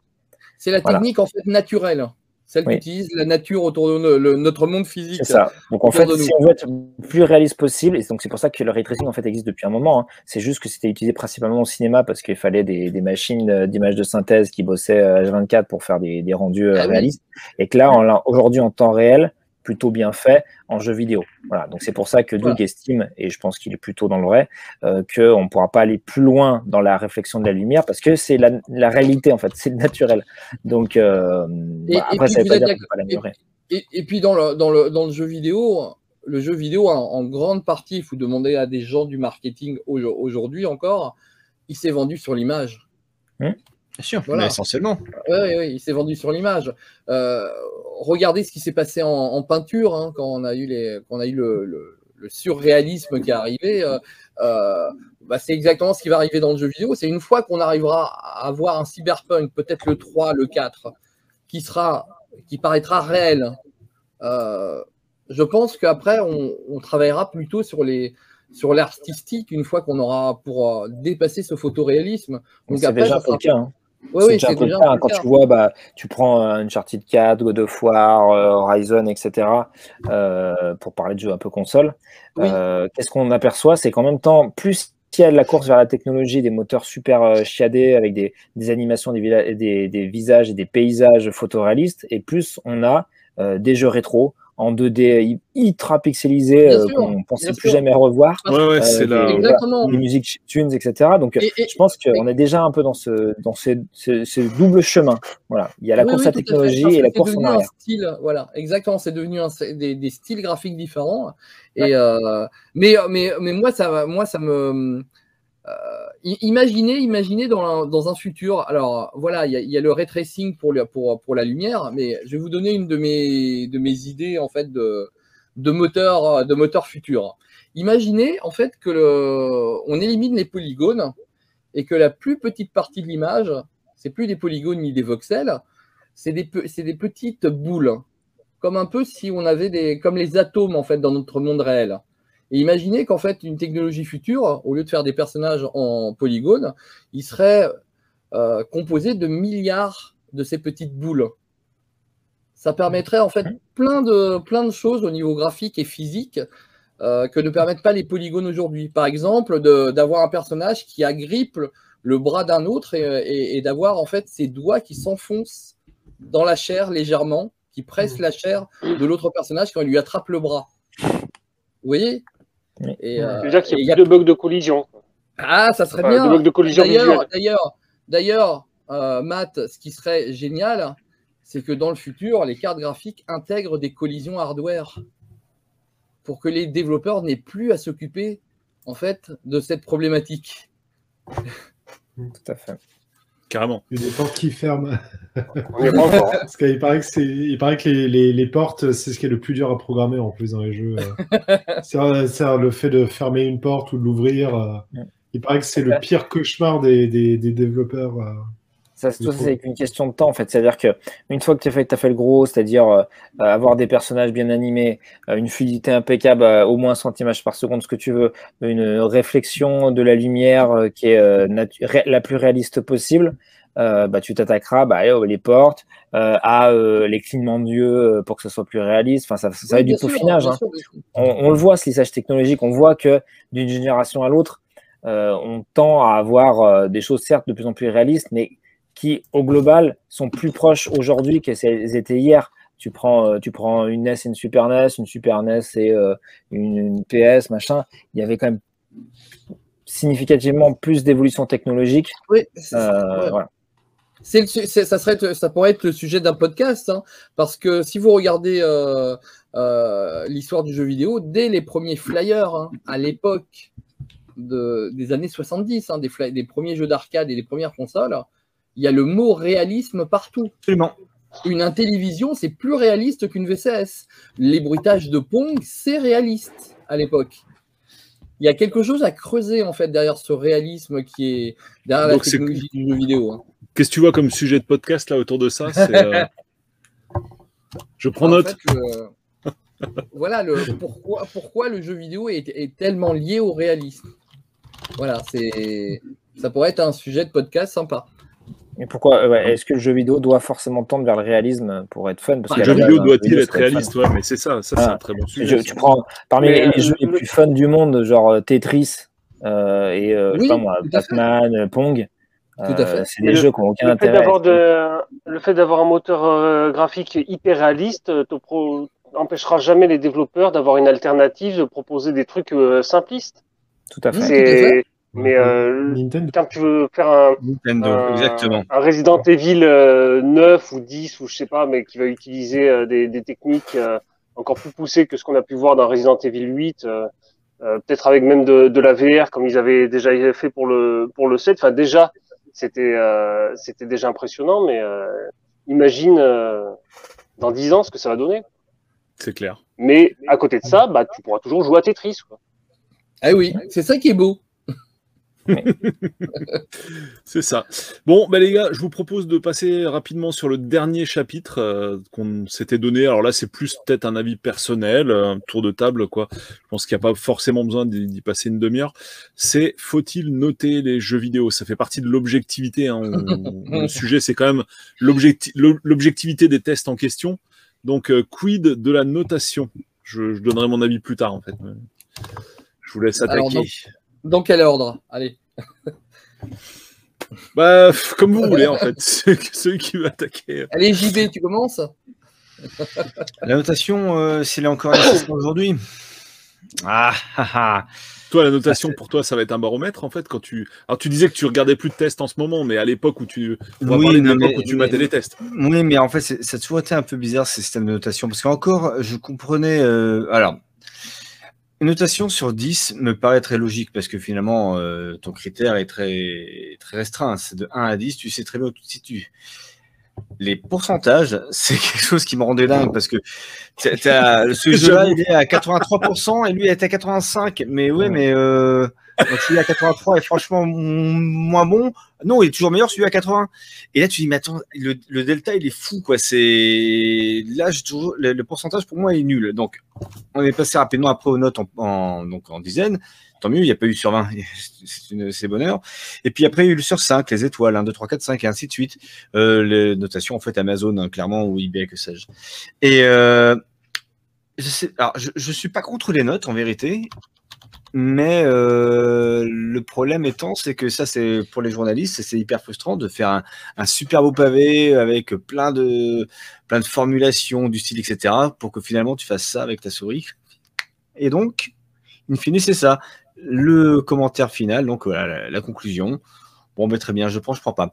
Donc, est-ce qu'il faut des notes à tout prix? Je crains qu'il n'en faille plus pour les sites, pour qu'au moins les articles soient consultés même si je n'étais pas contre ça euh, de manière générale.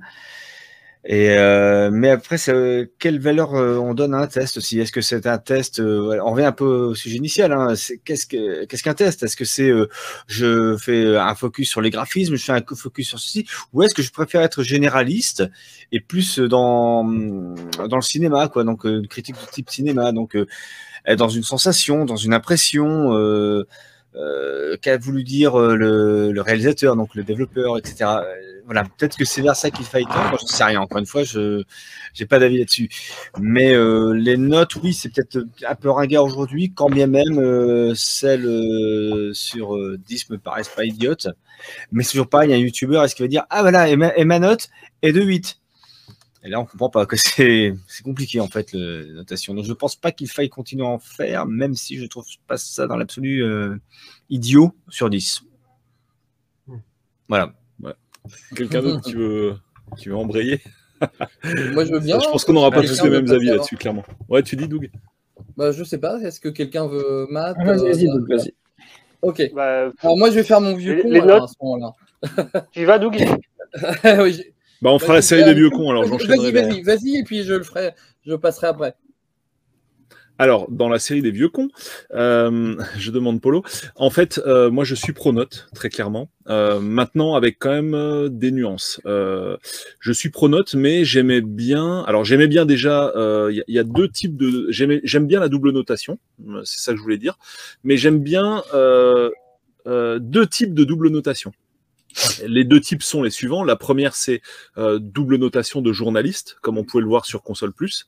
Donc ça permet d'avoir une mise en perspective parce que bah, tout le monde n'a pas forcément le même avis sur un jeu, même si les deux journalistes aiment ce style de jeu. Euh, donc ça c'est toujours intéressant, mais en général, même sur console plus, on voyait jamais non plus des écarts complètement incroyables. Et maintenant, l'autre type de double notation que j'adore, c'est celle de jeuxvideo.com, où il y a la notation du testeur, et on va avoir également la notation des lecteurs qui va constituer une moyenne sur l'ensemble des avis des lecteurs, même si c'est un peu chiant parce que des fois, quand il y a une sous-note, il y en a qui mettent du 20 sur 20 en disant je ne Euh, des pense pas qu'il est 20 des sur 20, fois, mais c'est juste pour contrebalancer. voilà, ça c'est un peu casse-couille. métacritique, ça. Ouais. C'est- Voilà, ça, ça, c'est un peu casse-couille. Alors Metacritic, je crois que c'est la moyenne de, de plusieurs grands titres de presse. Il n'y a pas les lecteurs qui Non, rentrent dans l'équation de si, si, Metacritic. les lecteurs aussi, ils défoncent les Et jeux. S'ils veulent défoncer, obscur, si, si, si. Il, euh, Euh, il y a un ouais, enfin, ouais. algorithme obscur, mais il y a aussi, par exemple, tout, euh, par exemple, tous les lecteurs aussi qui peuvent, euh, qui peuvent mettre leurs notes et, par exemple, qui vont vouloir, rien que parce que le jeu n'est pas comme eux, ils le voulaient, ou enfin dans le sens où, ouais, tiens, tel personnage, je l'aime pas, bon, bah, je vais défoncer, le jeu, il va se taper une seule note. Last of Us Ouais. 2 a eu un problème comme ça, il y a eu plein de jeux qui ont eu ce, ce genre de soucis. Ouais. Et- Et pour, fi- Ouais, bah, pour c'est finir, ça. alors même si je suis pronote, effectivement, la note en pourcent, ça ne voulait rien dire. Euh, moi, sur 10, ça me va très bien. Et euh, ce que je voulais aussi dire, c'est que euh, on dit les goûts et les couleurs ne se discutent pas, en fait. Enfin, les goûts et les couleurs sont dans la nature ou... Enfin, c'est quoi la phrase, en fait? Je sais même... Enfin, voilà. Vous m'avez compris, en fait. Hein, c'est euh, En gros, on peut pas discuter les, les goûts. Euh, en fait, moi, les goûts et les couleurs ne se discutent pas. Je suis d'accord et pas d'accord avec cette phrase. C'est-à-dire, les goûts et les couleurs ne se discutent pas. Euh, en gros, que tu aimes les jeux de bagnole ou alors que tu préfères les RPG ou alors que tu préfères, euh, je sais pas moi, les jeux de foot, ça, je suis d'accord, ça ne se discute pas. Voilà, c'est ça, c'est vraiment les goûts de chacun. Euh, Il n'y a, a aucun problème que quelqu'un préfère un jeu de foot, un autre qui préfère un jeu de bagnole. Maintenant, dans une catégorie, si on commence à rentrer dans une catégorie, donc là, on va sur le niveau supérieur, au sein des jeux de baston, je suis désolé, il y a les bons et les mauvais jeux en fait quoi. Au sein des jeux de foot, il y a les bons et les mauvais jeux. Alors il y a peut-être un peu des variantes et tout, mais je veux dire un bon Devil May Cry quoi, typiquement DMC. Moi, je connais personne qui aime les jeux de ce genre qui m'a dit ce jeu c'est une merde quoi. Donc du coup, les goûts et les couleurs, euh, je suis d'accord et pas d'accord. Je suis d'accord sur les styles, mais après quand on rentre au sein d'un d'une famille en fait, d'une grande famille de jeux vidéo, pour moi il y a les, les bons et les mauvais jeux vidéo et, et- Ouais, mais- et il y a quand même un espèce de consensus en fait. Alors évidemment, il y a toujours des exceptions. hein. L'exception Mais- confirme la règle, comme on dit. Mais je pense quand même qu'on peut dire, bah, tel jeu euh, dans sa famille, euh, bah, c'est le meilleur, quoi, tout simplement. Alors après, t'as peut-être pas aimé parce que t'as pas aimé le cara design, alors que t'aimes les jeux d'action et tout. euh, ça, c'est encore un autre débat, pour le coup, qui de nouveau ne se discute pas. Mais à partir du moment où t'as pas de problème avec le cara design et tout, je pense qu'il y a vraiment un consensus sur les jeux. Et en général, du coup, c'est pour ça que je suis généralement assez d'accord avec les, tests de jeux vidéo, contrairement au cinéma, comme je le disais tout à l'heure. Mais voilà, donc je pense que c'est voilà les goûts et les couleurs, ça dépend en fait. Euh, dans le Alors, style, oui. Je vais, ouais, je vais embrayer sur toi juste après. Donc, Ouais, vas-y, vas-y. Ouais, vas-y, non, Bah, vas-y, c'est bon, moi j'ai tu- fini en fait. Moi, par exemple, dans l'absolu, alors, euh, moi, je trouve que le fait de mettre une note, je suis en fait, moi, absolument contre. Euh, sauf euh, pour le côté euh, technique, si euh, bug ou etc., enfin, ce qu'on disait, si euh, jeu répétitif, etc., je veux bien. Mais euh, euh, je suis euh, peut-être,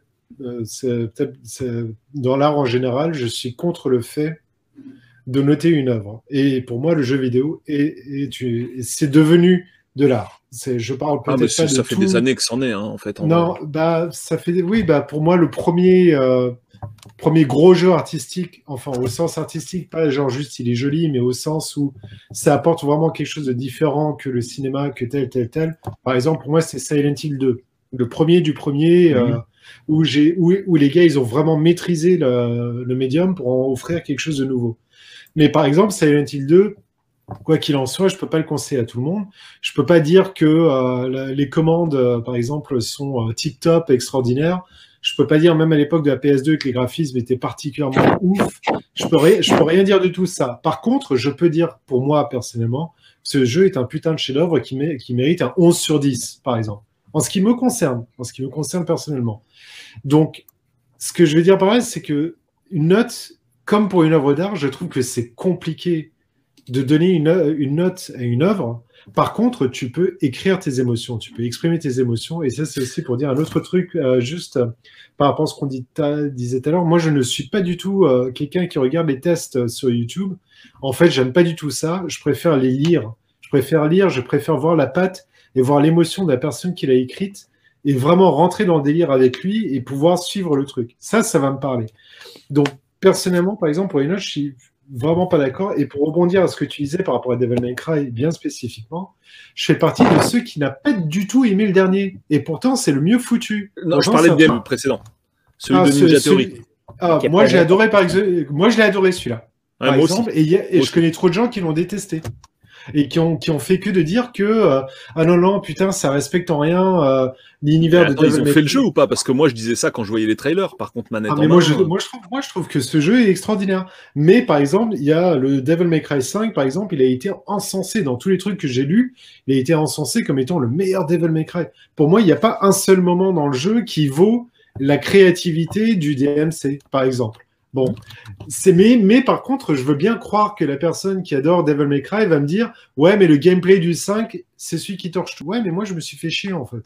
Donc en fait, c'est, c'est, pour moi, c'est trop difficile de mettre une note. C'est vraiment des. euh, c'est- après, c'est un baromètre indicatif. Mais euh, bah, c'est un baromètre indicatif pour dire si le jeu est cassé ou pas pour moi. C'est ou bien il est mal foutu, ou bien il est mal. non, mais euh, t'as vraiment des jeux de merde, en fait. des, vraiment des trucs où le perso il est immaniable, tu te fais chier euh, comme un rat mort. Mais il y a, il y, a, il y, a, y a quand même consensus autour de certains jeux de merde et autour bah, de. Deadly, de- bah, alors, Deadly, ouais. Prémoni- Il y a quand même Deadly moins en Prémoni- moins. euh, Pré- Prémonition alors. Ouais, mais Deadly. Prémonition, ça c'est un jeu qui est complètement cassé. Ouais, mais qui est chouette.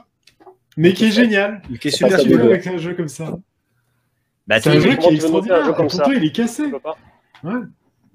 Ouais, c'est clair. Après, non, des fois, le beaucoup passe à côté du jeu, ça peut arriver hein, encore. hein, mais, Oui. euh, Non, mais Ah c'est bah vrai, hein. c'est vrai que moi, je suis un peu comme, euh, comme JB. euh, C'est-à-dire que je trouve qu'il y a un intérêt aux notes, mais en même temps, euh, les notes, il faudrait pas y en avoir, euh, qu'il y en ait. Et je vais essayer de me. euh, moi, moi je, pour le cinéma, pour le cinéma, je vais sur un site où il y a des notes. Il y a des notes des, euh, spectateurs et des notes euh, de la moyenne des journalistes. Donc un peu comme Metacritics. Et, et pour moi, en fait, il y a trois crans en fait dans ces, notes-là. Il y a le film est moyen, le film est bon et considéré comme bon ou considéré comme mauvais. Moi, je regarde ce site juste pour voir si le site que que le film que j'ai envie de voir, il n'est pas dans la catégorie mauvais, c'est-à-dire extrêmement mauvais. Et, euh, et, et, et ceux qui sont dans la catégorie moyenne et bonne, bah, je leur laisse le- la chance. Quoi. Je, je vais quand même les voir et me et m'en faire mon propre avis. Donc c'est c'est un peu un indicateur, mais, mais en même temps, c'est seulement un indicateur extrême en fait. C'est seulement s'il va dans le très mauvais que je me dis, bon, bah, ça vaut peut-être pas le coup d'essayer. Bah alors, Doug, question. C'est- c'est, par exemple, par rapport au cinéma, ok? Euh, si, si tu vois, par exemple, des commentaires de, de toutes sortes de gens, Mhm. tu vois des gens qui... Tout le monde qui dit que le film est extraordinaire, ok Ou tout le monde le dit que le film est une daube. Donc, c'est-à-dire, enfin, un film où tout le monde dit... voilà. euh, Voilà, unanime, presse voilà. unanime. Ok. Est-ce que tu vas être plus tenté par un film dont la presse est unanime ou plus tenté par un film où d'un coup, il va y avoir un gars qui va dire Ah putain, mais quelle merde Et un autre qui va dire Ah putain, il était génial Ah non, non, non, non, c'était vraiment une daube et, et ça se bat. C'est pas ça, c'est pas celui-là le film qui va plus t'intriguer? Bah, en, tu veux dire dans la même catégorie euh, des gens qui qui sont pas du tout d'accord, c'est ça? Voilà. C'est-à-dire, alors- un film qui divise, mais tellement, enfin, Et pour, que, le coup, euh, et pour le coup, ce genre de films ont plutôt une, euh, une note moyenne. Et, et moi, les. D'habitude, oui, parce que voilà. la- la- parce que Ouais, ça ouais, fait la, ça fait hein, une espèce de de, de moyenne de, de tout ce Voilà. qui s'est dit. Et quand c'est moyen, je gratte un peu. En fait, quand c'est moyen, je gratte quand même un peu. J'essaye de voir, de d'avoir des avis. Et, et alors, pour le coup, par exemple, euh, si je prends un film, par exemple, que j'ai beaucoup aimé, qui s'appelle The, The Néon Démon, Oui. euh, et on va, et on va sur ce site, il y a effectivement des critiques, des critiques qui sont complètement à l'opposé. Hmm. Et parce que tout le monde ne va pas être sensible en fait au, Oui, au même style de narration, au même style d'image. euh, et, euh, et donc, c'est vrai que la critique est, extrêmement compliquée. Euh, pour une autre raison aussi, c'est que les majors euh, payent des bonhommes pour bien noter leurs leurs films sur les sites internet. hein. Il faut quand même le savoir. Hein. c'est- Oui, vrai que c'est possible. aussi.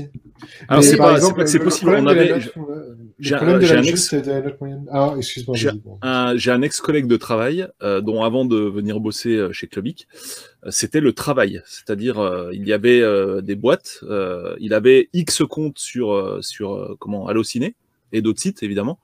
Euh, et puis, euh, bah là, son boulot, euh, c'était euh, tel jeu, enfin tel film qui va sortir, il est dur à vendre, bah faut mettre le paquet avec les commentaires. C'est exactement pareil en période d'élection, d'ailleurs, hein, dans les forums sur Internet, euh, que ça a été Ouais, pour Sarkozy ou d'autres, ouais. hein, pas, pas uniquement la droite, hein, bien sûr. C'est vraiment quelque chose qui, euh, qui est euh, largement pratiqué et financé. Quoi.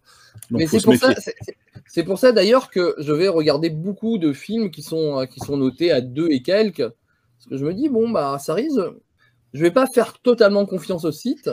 Je vais, euh, je vais, je vais quand même essayer d'aller le voir si le sujet me plaît, si je décèle quelque chose euh, dans le trailer ou autre qui, euh, qui pourrait me plaire. Voilà, je... Alors, bien sûr, j'ai la chance d'avoir une carte illimitée. Voilà, je le ferai pas si j'étais à à 12, à 12 euros le, chaque séance, hein, c'est sûr. Ah oui, c'est pas Là, j'y Là, penserais beaucoup plus.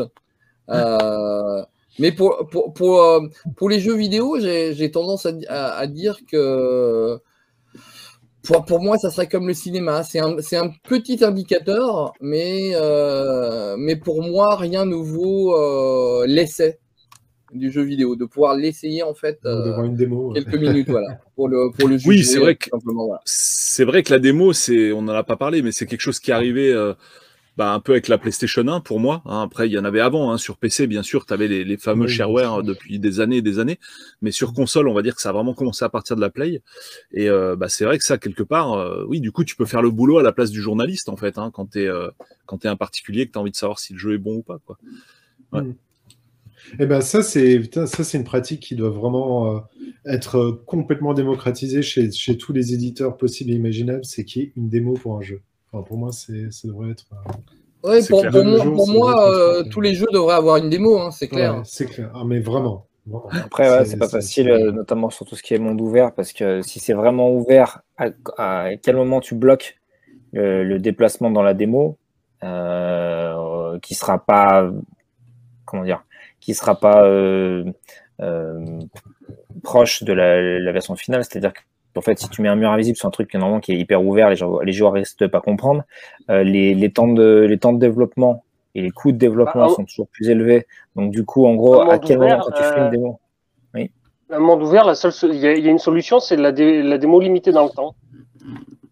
Oui, c'est- D'accord, mais ton, si tu mets tout le jeu, donc un jeu par exemple comme Cyberpunk qui fait 60 gigas, donc tu Ouais. mets, même si tu lui mets à 10 minutes, donc tu- les gens vont télécharger 60 gigas du jeu, ok, et ils pourront virtuellement aller n'importe où dans le monde pendant 10 minutes.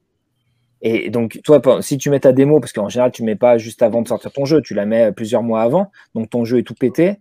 euh, Enfin, il n'y a, pas pire comme démo de, de, de mettre un, un, un monde ouvert qui est, qui est pas qui est pas qui est pas viable. On voit même sur des démos de pas de monde ouvert euh, que c'est compliqué des fois d'avoir une stabilité technique ou voire même une démo qui se lance. Euh, je sais pas si vous imaginez rien que même des trailers pour un, des, des, des E3, des choses comme ça, euh, ça mobilise des équipes dans, dans, dans les pôles de développement euh, sur des semaines, voire au moins un mois, ou parfois deux. Voilà. Rien que de faire une vidéo, une vidéo de gameplay, voilà. Euh, donc une démo, ça mobilise beaucoup de, de, de ressources et de temps pour un truc qui n'est pas commercialisé. C'est un, normalement un truc pour, pour appâter le chaland. Quoi. Donc Ouais, c'est en aussi pour plus, ça que- qui peut en plus porter préjudice à l'éditeur parce qu'on se souvient Bah, des si, démos euh, depuis la 360. Attention, ça ne reflète pas forcément le jeu final, Bah etc. oui. Ils sont Oui, obligés de faire une fait- opération déminage. Et c'est vrai que Basile dit un truc super intéressant, c'est on a moins de démos aujourd'hui qu'il y a 15 ans sur Xbox 360 et PS3. C'est vrai, j'avais jamais fait le. Bah, je l'avais remarqué Ouais, sans vrai. réussir à mettre un, un- un mot dessus, enfin une phrase dessus. Mais c'est vrai quoi, en fait, des démos, il y en a. période. Euh, Il y a eu un moment où il n'y a plus du tout eu de démo. Euh, à l'arrivée un peu, si pas de bêtises, des, consoles PS3 et tout, quand les derniers magazines qui offraient des démos euh, bah, sont mourus et que euh, voilà, puis bah, c'était quand même compliqué, hein, notamment sur PS3, de développer des jeux. Donc les gens n'allaient pas faire des démos alors qu'ils n'arrivaient même pas à finir les, jeux finaux. Euh, et après, c'est arrivé petit à petit. Euh, on a une petite recrudescence. c'est quoi, les, au milieu, début de l'ère PS4, euh, et euh, il y a quand même un certain nombre de démos qui sont arrivées là euh, assez récemment. Je vais parler de celle de Resident Evil, euh, de d'un certain nombre de, de jeux comme bah, les jeux de sport et tout, où tu as systématiquement une démo. Switch, beaucoup, Voilà. beaucoup. Euh, et je parle aussi des bêtas et des alphas qui sont quelque part des, des démos, hein, en fait, qui ne disent pas leur nom, mais un accès gratuit à un jeu qui n'est pas fini. Euh, donc il y a quand même eu un certain nombre de choses qui ont été faites de, ce point de vue-là. Après, moi, voilà, je pense qu'on peut pas faire des démos sur tous les jeux, Euh, même si à titre personnel, j'aimerais bien en avoir à chaque fois. Comme ça, bah, on peut tester avant d'acheter. C'est euh, la meilleure manière de, de, de voir si on est compatible ou pas. Bon, après, il y a un truc aussi qui s'appelle le Game Pass où en fait, bah, tu Mhm. peux avoir le, le jeu complet sur une durée euh, potentiellement limitée, mais là où tu fais ta propre expérience pour pas trop cher, qui est en fait des sortes de démos. euh, enfin, on a fait une émission dédiée là-dessus sur laquelle je vous, je vous, je vous- enfin que je vous recommande d'écouter si si c'est pas déjà fait sur le Game Pass, qui en gros fait que bah à moindre coût on peut tester un jeu, voir s'il nous plaît, et s'il nous plaît, on peut l'acheter avec une réduction de 20% euh, sur le, store Xbox. Euh, voilà, ou l'acheter plus tard si on veut en, boîte, hein, l'un n'empêche pas l'autre. Euh, juste simplement sur les notes, pour clôturer un peu le sujet d'aujourd'hui. Moi, je pense que, alors, j'ai pas forcément été un, fervent admirateur de- des notes. Les notes, c'est un truc qui, en France, en tout cas, on connaît depuis bah, l'école, alors pas primaire, l'école élémentaire. Hein, c'est là où on a nos premières notes.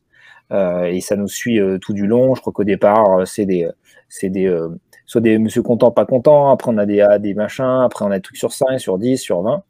Euh, on n'a pas des trucs sur 100, on n'a pas de pourcentage à ma connaissance en France. Mais en tout cas, c'est un truc qui est resté. Et du coup, le journalisme bah, film, parce que sur, sur le journalisme audio, si je dis pas de bêtises, j'ai jamais vu de notes sur des CD de musique. hein. Euh, mais jeux vidéo, on s'est basé un peu sur le journalisme ciné. Et donc, on a repris ce système de notation que moi je trouvais pas forcément très pertinent parce qu'en fait en vrai quand vous, vous parlez à quelqu'un un vendeur euh, dans un magasin de jeux vidéo ou à un pote en disant bah tu me conseillerais euh, DMC ou RE8 ou machin euh, il fait ouais, ouais, c'est bon vas-y c'est un bon jeu ou Ah, c'est un très bon jeu ou il est, il est moyen quand même hein, j'ai trouvé ou non non il est, il est pas bon je le conseille pas et c'est pour ça que normalement sur jeuxvideo.fr à un moment on avait eu un, un baromètre euh, qui était justement euh, très bon bon moyen euh, bof et euh, à éviter voilà, qui pour nous était euh, quelque chose qui se rapprochait d'une discussion entre, euh, entre amis. Encore une fois, tout est perfectible. Et pour ceux qui voulaient à tout prix la note, ils avaient, il y avait 5 grades, 5 euh, degrés, et donc du coup, ils pouvaient faire une note sur 5. Voilà. Qui pour moi était un peu le meilleur des, des deux mondes. Donc en gros, euh, oui dans le côté indicateur, mais pour moi, plutôt que mettre un chiffre qui veut pas dire grand chose, qui veut même rien dire en soi, euh, de mettre déjà un qualificatif qui parle un peu plus. Et d'ailleurs, il y a pas mal de sites qui ont repris cette idée-là, euh, en mettant voilà bon, mauvais, euh, voilà, enfin toujours un, un sous-titre avec la, la note. Je trouve ça un peu plus indicatif. Et après, il faut pas se leurrer. La note est évidemment sujet à subjectivité euh, en fonction du testeur, en fonction du média. Euh, vous prenez Gamecult, un 7 sur 10 n'aura pas la même valeur qu'un 14 sur 20 sur euh, jeuxvideo.com ou autre. En fait, il y a toujours quelque chose derrière la note. Donc, la vraie valeur d'un test, d'un article, d'une vidéo, c'est le contenu, c'est l'argumentation. Ça, on est tous d'accord là-dessus pour dire ça. Donc, en fait, euh, bah, quelqu'un qui veut vraiment aller au bout du, des, des, choses, veut, qui, qui, sait qu'elle va devoir dépenser 60, 70 euros ou peut-être plus euh, dans un jeu, et ben, naturellement, si elle est censée, elle va euh, lire le, texte parce que la note en elle-même ne donnera pas assez d'indications. C'est mon, c'est mon avis. Et comme le disait Doug, au pire des cas, c'est une sorte de warning en disant oh, ce jeu-là, non, c'est un truc a 2 sur 10, euh, tu, tu, prends pas trop le, temps de, lire. À l'inverse, un truc à 9 sur 10, bon, tu dis, bon, là, quand même, ça, a l'air d'être intéressant. Et dans mon cas, je vais recouper un peu avec plusieurs, plusieurs, plusieurs sites euh, pour, euh, pour voir ce qui, ce qui en est. Mais encore une fois, le nerf de la guerre, c'est l'argumentation, c'est le contenu, c'est ce qu'on met derrière les mots. Euh, tout à l'heure, JB le disait, la langue française est suffisamment riche pour, avec du, sarcasme, avec des, des, mots bien choisis et tout, faire passer tout un tas de choses non dites. Euh, pareil, il y a quelqu'un qui parlait d'émotion, rechercher l'émotion, savoir ce que le testeur a, c'est euh, Julia qui a dit ça, euh, de, trouver quelque chose qui puisse te toucher. Voilà. Si tu sais que tel testeur que tu aimes bien, qui a aimé, je n'importe quoi, Journey, etc., parce qu'il est dans le même trip un peu arty, etc., et qu'il aime bien, je sais pas, Sable, par exemple, bon, bah, tu sais que c'est un jeu qui peut t'intéresser. Voilà. C'est ce genre de lien de, de, de connivence qu'il faut avoir avec les testeurs et pas juste, bah, tiens, il a 90 sur, euh, sur 100 sur Metacritic, donc euh, il faut, faut que je l'achète. Non, c'est pas, euh, un jeu très très bien peut très, peut très bien ne pas t'intéresser et un jeu moyen, voire pas top, il peut aussi t'intéresser en fonction de ce que tu recherches et de ce que tu veux. Euh, c'est mon avis, je ne l'impose pas, et c'est pour ça que, pour clôturer un peu ce débat sur l'objectivité, l'objectivité 100% n'existe pas, mais c'est pas grave, on est tous des humains, on est tous subjectifs. Euh, ce qui compte, c'est chacun de faire son boulot correctement et de tendre vers l'objectivité, d'être très clair dans les arguments et dans ce qu'on a ressenti. Et après, on peut être d'accord, de pas être d'accord. Moi, ça me va très bien. Voilà, euh, DMC, euh, euh, il y a des gens qui l'aiment pas et ils ont leur raison. Je peux en discuter. Moi, je peux dire que j'aime beaucoup par rapport à ça et que c'est peut-être le meilleur de la série sur la créativité. C'est le meilleur de la série sur la créativité, sur ce qu'il propose en termes de game design, etc. Voilà, discutons-en. Voilà, enfin, la vie, c'est ça, quoi. C'est un, un équilibre, c'est un échange permanent et c'est une construction euh, qui peut aussi euh, changer au fil et à mesure du temps, au fur et à mesure des technologies et au fur et à mesure aussi bah, de notre vécu. Donc, quelqu'un qui découvre aujourd'hui DMC avec DMC 5, il va le trouver mortel parce que c'est quand même un très bon jeu. Et euh, quelqu'un qui a fait tous les autres, et notamment DMC, va dire ah ouais, mais quand même, euh, ils ont pas trop foulé hein, le truc où c'est tout le temps la même descente. Enfin, vous voyez, ceux qui ont fait DMC5, vous voyez à peu près de, de quoi je parle. Un niveau qui est pas très élaboré en termes de, de, de game design et qui dure quand même un petit moment. Euh, voilà, ça clairement, ça va faire mouche, mais parce qu'on n'a pas le même vécu. Donc oui, chacun a le droit d'avoir un avis différent et tout ce qui compte, c'est de pouvoir échanger de manière constructive et, et bienveillante et de manière parfaitement argumentée et euh, transparente. Je pense que c'est ce qui est le plus important. Et d'ailleurs, euh, il ne faut pas oublier d'où vient le mot test. Parce qu'on n'a pas le euh, pourquoi on utilise le mot test et pas le mot critique dans le jeu vidéo. Oui, tout à fait. Au tout, dé- au tout début, euh, dans le premier magazine de jeux vidéo Tilt, pourquoi on avait cho- ils avaient choisi le mot test? Parce qu'en fait, on ne, on- on- il y avait très peu de genres de jeux au tout début du jeu vidéo. Et donc, en fait, chaque titre qui sortait était une itération, une amélioration technique de l'ancien titre. On a plein de tests dans Tilt où, c'est juste quelques phrases en disant Ouais, c'est un shmup, il a, il a énormément de sprites par rapport au dernier qui est sorti le mois euh, sur la même machine. Il a, il a un meilleur scrolling en 60 images secondes, il a une meilleure musique. Et d'ailleurs, on détaillait le graphisme, l'animation. euh, voilà, c'était très technique en fait. Parce qu'en fait, on considérait à l'époque que les, jeux, c'était des genres. euh, voilà, il- je dis une bêtise, mais il y avait six ou sept genres de jeux et que chaque titre était une amélioration technique de l'ancien. C'est-à-dire qu'on a, il n'y avait pas forcément en fait ce- cette analyse sur euh, les plaisirs générés par le jeu, Mmh. le thème, le, voilà, le- et, euh, et c'est pour ça que le mot test est resté. Parce que Et c'était des gens fait qui n'étaient pas testeurs de jeux vidéo à la base. hein. Voilà, on, oui. On en a déjà parlé. On- on- moi, moi, je teste un frigo, je teste un écran, je teste un- une carte mère, je teste pas un jeu vidéo. Mmh. Voilà. Ouais, c'est intéressant. hein. Ouais. Et d'ailleurs, un test jeu vidéo dans l'industrie, enfin tous ceux qui connaissent Oui, euh, exactement. le QA test, c'est pas la même chose. Hein. Exactement. Tu fais, bugs, bien de, etc. tu fais bien de le souligner. c'est tout Ouais. à fait. Donc en fait, il faut militer pour la, la fin des tests euh, et, euh, euh, voilà, l'avènement des critiques. C'est-à-dire que voilà. Non, en fait, c'est simple. Quand on dit critique, du coup, c'est très personnel, c'est forcément subjectif parce que euh, bah, elle- elle- la, la critique, elle dépend de la personne qui l'é- qui l'énonce. Voilà. Et, euh, et là, on dit critique d'art, on dit critique de cinéma, etc. Et je vois pourquoi on n'aurait pas des critiques de jeux vidéo. Exactement. Voilà. Ah, c'est- pour, ça- c'est pour ça que je dis tout le temps chronique. J'ai jamais dit test. Ouais. Mmh, c'est J'ai tout le temps dit chronique de jeu, hein, la chronique de ce jeu-là. Parce que Mhm. c'est c'est pas, enfin, c'est le côté chronique qui m'intéresse, c'est pas le côté test. Enfin, je sais pas comment. ouais, Et toi, Matt. À propos des notes, Ouais. ah, je suis contre. Je suis contre. contre pour, euh, ouais, voilà. Ouais, ouais. Mais pour toutes les raisons qu'on a qu'on avait euh, qu'on a déjà abordées, parce qu'on a déjà parlé de pas mal de choses. Euh, le fait que c'est euh, moi aussi je considère euh, les jeux comme euh, comme une forme d'art, mais euh, je peux quand même Enfin, il y a quand même des bons jeux, des jeux moyens, des jeux un peu moins bons, des jeux carrément merdiques. Mhm. Et à partir de là, je, moi j'ai toujours le, du mal avec le terme de notation. Vous avez du mal avec le terme de test, et je suis complètement d'accord après ce qui a été dit. C'était super intéressant. Mais moi, je parle pas de notation, je parle plutôt d'appréciation en fait. Tout à fait. Euh, Moi aussi. de dire euh, oui, ce jeu il est bon, il est moyen, voilà. Et Mhm. à partir du moment où on part d'une euh, d'une appréciation, comme on a dit tout à l'heure, euh, nul, moyen, bon, et qu'on met euh, des trucs intermédiaires entre nul et moyen et moyen et bon, et ben on peut, on a cinq, euh, on on a cinq euh, échelles de d'appréciation et on peut très bien ramener à- ça à une note sur 5 et puis Oui. si on ramène ça à une note sur 5 on peut tout à fait ramener ça à une note sur 10 etc Mhm. alors les notes Oui. sur 100 les en pourcentage c'était euh, complètement ridicule hein. c'était euh, ça en C'est jetait clair. bien sur la maquette du magazine à l'époque mais que- Oui. avec le recul c'était un peu voilà mais euh, les quand, quand j'ai fait les quand j'ai écrit les enfin mon premier bouquin c'était l'anthologie de la Nintendo 64 quand il a fallu écrire les, les tests j'ai encore du mal avec le mot de test mais c'est vrai qu'il faut le changer. Mais quand j'ai écrit les, les textes sur euh, chaque jeu j'ai mis une appréciation sur 5 quand même.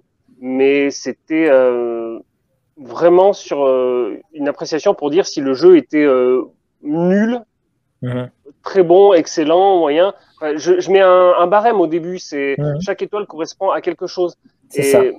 et ça reste une forme de notation, mais j'ai- j'aime pas appeler ça des notes. Quand même. Oui, C'est parce qu'en fait, pour moi des, la, la note arbitraire, c'est-à-dire le chiffre rattaché à rien, euh, c'est à toi d'aller chercher ce que ça veut dire. Comme je le disais, voilà. Ben, 7 c'est ça, et 18, c'est et hyper hyper difficile dans certains cas de l'attribuer parce que comme on a dit, euh, des jeux qui te qui te touchent, qui sont pas parfaits techniquement, qui sont parfois loin de l'être, mais qui te touchent et qui t'ont Oui. qui apportent une euh, une vraie nouveauté, un, un vrai truc. Euh, Tu parlais de, je sais plus qui parlait de Silent Hill 2. Moi, j'ai refait le, le, le veux 2 il y a pas très très longtemps et le 4 surtout que, que j'adore. Et euh, Ah oui, mais le euh, quatre est le, le, ah ouais, le, le 4, euh, il est bourré de défauts. Ouais. Oui. Le, le 4. Enfin, il y a, il y a, il y a que le deux boss dans de le jeu. Les combats, c'est super répétitif. Il n'y a pas d'énigmes. Et pourtant, j'adore ce jeu. quoi. Je, je Oui, serais tout incapable de lui mettre une note. Mais euh, on pourrait très bien imaginer une, une sorte de, de système où en fait, euh, d'ailleurs, euh, on en parlait au tout, quand j'ai commencé euh, à faire mes premiers articles. euh, moi, on m'avait dit que c'était une note d'intérêt. Voilà, je ne sais pas si vous vous souvenez du, du, du terme. Et, que- Mhm. et, et, et- et d'ailleurs, je crois qu'il y avait même un magazine qui avait fait, qui avait euh, eu une très bonne idée. En fait, il mettait une note d'intérêt et une note technique Oui. au jeu. Tout à fait. Ah, c'était Ah, c'était pas concept. Et t'as même l'histoire d'avoir une note différente entre le solo Ah, et le multijoueur, hein, Oui. C'est déjà pas mais qui a jamais été fait en fait, hein, finalement. hein. C'était il y en a peut-être qui en fait. Enfin, je crois qu'on a peut-être dû l'avoir euh, sur euh, certains médias. Mais après, euh, oui, euh, on peut mettre des notes à tout. Hein. Notes, bah, il y avait des notes sur le scénario, notes sur euh, le graphisme, Oui, sur le oui, son, machin. Euh, oui, Ouais. d'accord, génial, super, mais euh, ça reste qu'un indicateur. Et euh, je crois que c'est Un indicateur. ça. Tout à fait. Euh, Ouais, Console Plus un faisait jeu- une note sur la présentation. oui, la Absolument. présentation. Absolument. Euh, moi, ça m'est arrivé plus d'une fois de mettre, notamment sur des jeux coup de cœur qui étaient perfectibles, notamment sur le point, d'un point de vue technique ou en termes de durée de vie, etc., où je mettais en fait que c'était des jeux où euh, l'ensemble était supérieur à la somme des parties, de toutes les Ah parties. oui. Je sais pas si vous Oui. voyez, mais en gros, si vous prenez graphiques, bon, bah, c'est pas super. Le son, c'est pas super, comme tu disais, Silent Hill 4. euh, ou même Silent Ouais. Hill 2, hein, graphiquement, voilà, c'est pas bon. La musique, par contre, in- intouchable. Là, voilà, on va pas. Oui, non, mais On. Mais euh, voilà, la manualité, c'est pas, c'est pas ouf, etc. Mais l'ensemble est mortel, quoi. Mais c'est ça. Voilà. Alors, Donc, voilà. Le, le Bon, but, c'est que, en fait, si tu mets que, euh, que, que des éléments techniques qui sont pas top, ou des notes, en fait, qui sont pas top, l'a priori de la personne qui va lire ça au global, va dire, ouais, le jeu, ou alors, je sais Ouais, pas, le, le- le journaliste est payé ou je sais pas quoi, parce qu'il dit que c'est génial, mais les notes, elles sont pas ouf. hein. Ah non, Donc, mais euh, complète- complètement. Et, et, euh, et, euh, et je m'en suis rendu compte, en fait, à l'époque de la Dreamcast, où j'étais euh, chez Console Max. Mhm. On a un jeu qui est sorti, qui est un coup de cœur, hein, je l'adore ce jeu, qui s'appelle Rez. Ouais. Ah, bah, Rez, à l'époque, on a, on eu un dilemme Mhm. dans la rédaction. On s'est dit, mais comment on va le noter ce jeu? Parce qu'en Ouais. fait, si on prend chaque élément indépendamment, si on le décortique en fait par morceaux, on Mhm. en fait, bah, tous les morceaux sont assez nuls ou moyens. Et puis finalement, en fait, quand tous ces morceaux sont assemblés, Mhm. on a une, une super expérience de jeu. Ouais. Très sensoriel, effectivement. Et, Ouais. donc, euh, et, et donc, effectivement, euh, on ne peut pas dire qu'une note d'intérêt, c'est euh, c'est la compilation des, des- des autres notes. hein. C'est- ouais. Il y a Non, plus non, que non, en clairement, fait, c'est un dans un truc à jeu. Ouais. Bah, un jeu comme Undertale euh, maintenant, euh, comment vous le notez Un truc Ouais. comme ça? Bah, Ah, Très ouais, mal trois programmé, bah très ouais. mauvais graphisme. C'est pourtant, un super jeu. Quel jeu incroyable. Et, et voilà, et c'est aussi pour ça que c'est ce que disait euh, Julia tout à l'heure, c'est euh, voilà un jeu, même, même si on veut pas lui, prêter des vocations artistiques incroyables, c'est comme une œuvre d'un studio, d'une personne, de, enfin de, ouais, de, de, gens qui mettent comme du, du cœur à l'ouvrage quand même euh, assez souvent. Et, euh, et donc en tant que tel, enfin il y a des propositions. On en a parlé largement dans la dernière émission sur euh, Returnal et la difficulté. Euh, Il y a une proposition qui est faite de game design euh, qu'on aime ou qu'on n'aime pas. Il n'y a pas de souci là-dessus. Mais il y a une proposition qui est réelle, qui est, euh, faite par un, studio dont c'est le métier. Et, euh, donc, euh, il faut, il faut j'aime pas le côté évaluer, mais il faut retransmettre son appréciation de cette œuvre-là. Et sur la même œuvre, eh ben, vous prenez un panel de 10 personnes, elles n'auront pas du tout le même avis. En tout cas, même si c'est des avis proches, elles auront chacun une sensibilité un petit peu différente qui va dire bah, Moi, j'ai bien aimé ce que, cette sculpture parce qu'elle m'a faisait penser à ma grand-mère, machin. Moi, ça, ça me faisait penser plutôt à la nature. machin.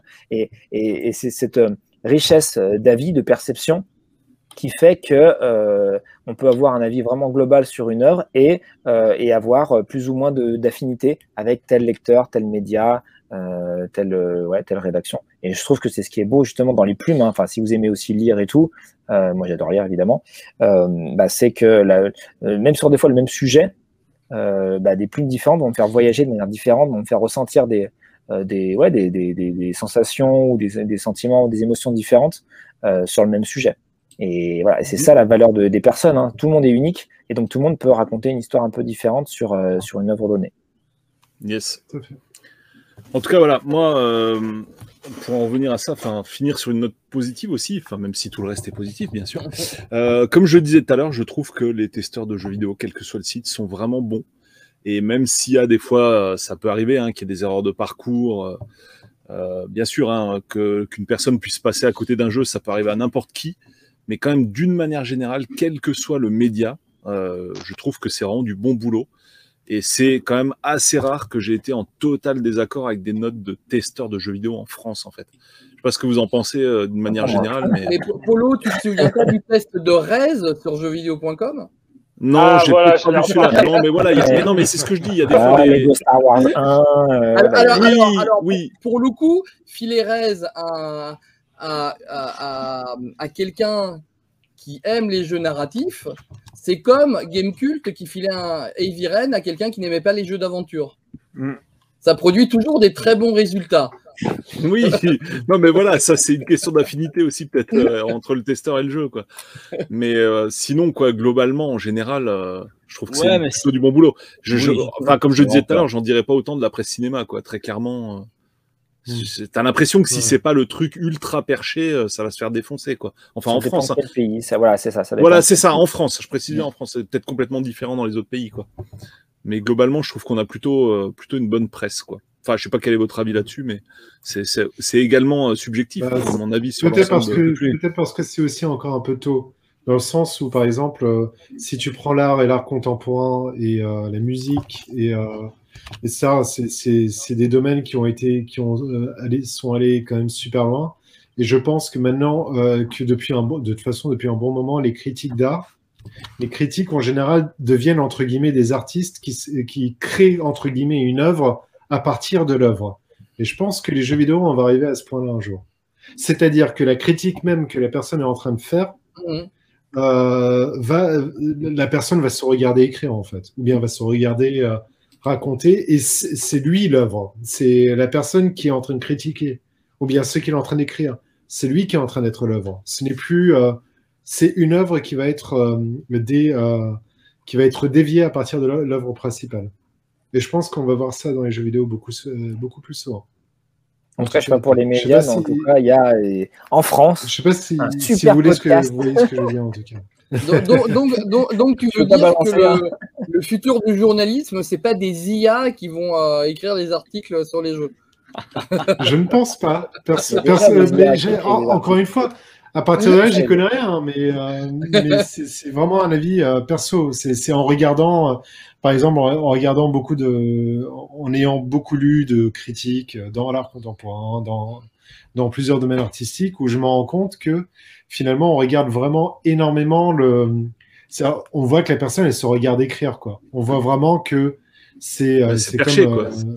Euh, bah, la voilà, la personne, elle va, elle va par exemple, elle va aller, elle va aller dégoter en effet le film indé euh, le plus profond qui a été filmé au trou du cul du Pakistan et qui va sortir. Oui, euh, c'est un, un, garçon qui marche tout seul sur la route euh, entre le Biafrogaïstan et le je sais pas où, et il est là avec ses pensées et c'est filmé avec une caméra 8 mm et je sais pas quoi. Et le mec, il va commencer à écrire, mais tout un truc qui a pas dans le film. Par exemple à un moment donné, il regarde vers le ciel, c'est euh, c'est l'ascension vers une déité, euh, c'est le je sais pas quoi. On peut dénoter euh, le caractère qui rappelle la mythologie grecque. Le mec, il va rentrer dans tout un délire. Si ça se trouve, tu parles au réalisateur, il va dire ouais, non, c'est pas du tout ce que je voulais dire. C'est dans ce sens-là. Le critique devient lui-même l'œuvre l'œuvre dérivée à partir de l'œuvre principale.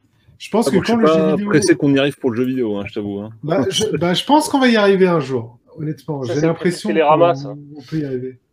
Bah, pas, que télé, pas que Télérama, hein. je parle de. Non, mais eux, absolument tout. Une spécialité. Quoi. Non, mais j'en discutais ah, encore avec un, confrère, alors complètement dans un autre métier, euh, pas plus tard qu'aujourd'hui. Euh, moi, je pense que ce qu'on, vers là où on va, c'est vers la suppression des intermédiaires dans de nombreux domaines. Euh, par exemple, le, le, syndrome de l'auto-entrepreneur, hein, c'est, on est quand même en train d'éliminer l'intermédiaire patron, quoi. C'est tuer ton propre patron. Euh, tu regardes sur YouTube, par exemple, bah, Damien et moi, bon, on avait le patron euh, M6 et précédemment euh, réaliste quand c'était jeuxvideo.fr avec le BIC. Euh, quand tu vas directement sur YouTube, euh, bah, tu plus cet intermédiaire-là, en fait. Tu es tout seul, en fait. Tu es ton propre patron, entre guillemets, euh, au niveau des médias, enfin, sur, une activité artistique, on va dire, sur YouTube. Et je pense que euh, bah, le, le, test dans sa globalité, c'est un peu la même chose. quoi. C'est-à-dire que les gens vont finir par euh, s'affranchir du testeur et devenir leur propre testeur, bah, soit par le biais des vidéos YouTube euh, de mmh. tiers, ou soit par le biais des démos, comme on l'avait dit, etc. Mais je pense que les gens, ils vont de moins en moins se fier à un avis, mais plus picorer un peu partout, ou alors y aller carrément au feeling en se disant, bon, le titre, il m'intéresse, si c'est une dope, tant pis, je le revendrai, machin. Mais euh, je pense que ouais, on a de moins en moins besoin de s'appuyer sur, euh, sur quelqu'un en fait. Quoi. Oui. On y est je pense qu'on y est déjà là. Ah ouais, carrément, carrément. Ah, tu vois, tous les formats directs, par exemple. Quand on parlait de la communication euh, directe des éditeurs, c'est très juste. Euh, maintenant, euh, avant, il fallait passer par la presse, il fallait inviter des, des, gens, des journalistes qui après allaient retranscrire ça comme ils pouvaient en, en, quelques, en quelques lignes. Là, maintenant, la communication, elle est en direct de l'éditeur ou du développeur vers euh, le, bah, les, les, internautes et les joueurs. Donc, du coup, toute la, la com le marketing, etc. va en direct, donc c'est nickel. Euh, et, euh, les, bon, il y a quand même un certain nombre de, de moyens de tester des jeux euh, gratuitement avant qu'ils soient disponibles, donc des mots bêta, alpha. Euh, et bon, les, les, Game Pass, même si c'est pas forcément, c'est des jeux qui sont finis et, et qui sont, c'est pas forcément gratuit, il y a quand même de plus en plus de moyens de d'essayer les trucs par soi-même. Et, et, je pense qu'effectivement, et eh ben, il y a un moment où il y aura vraiment très très peu d'intermédiaires euh, et que bah, du coup, bah, les joueurs sont en contact direct avec les éditeurs en fait. Mmh. Mmh, carrément. Voilà. Mais bah, le fameux Nintendo Direct qui, qui, qui perdura et qui vous dira la vérité vraie. faut-il euh, encore, euh, faut-il que les journalistes existent encore, tu vois, ou les youtubeurs, machin. C'est un autre sujet qui peut être assez intéressant. Euh, on a fait le tour. Vous voulez ajouter d'autres choses ou, ou pas? Non, moi, tout a été dit. Je pense qu'on a bien fait le tour et en plus on a, bah on est dans les trois heures, hein, même un peu débordé. quand même, ouais. C'est pas mal, c'est pas mal. Bon, et eh ben, je rappelle à tous du coup que l'émission, euh, si vous écoutez cette émission au travers d'un système uniquement audio, donc style Apple Podcast, euh, Google Podcast, euh, enfin bref, tout Spotify et compagnie, vous pouvez participer à l'enregistrement de l'émission en live et en direct une fois tous les 15 jours. Et puis, euh, bah, pour ceux qui regardent sur YouTube, bah, vous pouvez retrouver l'émission sur Spotify et compagnie pour l'écouter dans votre petite voiture. Voilà, si vous n'avez pas envie de vous taper la vidéo YouTube dans son entier, euh, même si peut-être Google colle encore des pubs derrière, etc. Si vous voulez un format propre, bah, regardez directement l'audio. Économiser de la data, par exemple. si voilà, vous êtes en économiser vacances, de la data. Voilà. voilà, voilà. Bon, et ben sur ces fortes paroles, euh, je vous laisse tous. C'était bien intéressant, bonne petite émission, bien sympathique. Et euh, donc on se retrouvera pour certains dans deux semaines avec un autre sujet tout aussi passionnant. Voilà, voilà. Bis à tous, merci à tous pour vos commentaires en live dans l'émission, euh, donc euh, diffusée sur YouTube et Twitch. Et puis on se retrouve dans deux semaines. Ciao tout le monde, bye bye. Bye bye. Bonsoir. Ciao. Ciao. Bonne nuit. Bonne nuit. Bonne nuit tout le monde ou bonne journée pour ceux qui nous écoutent en journée.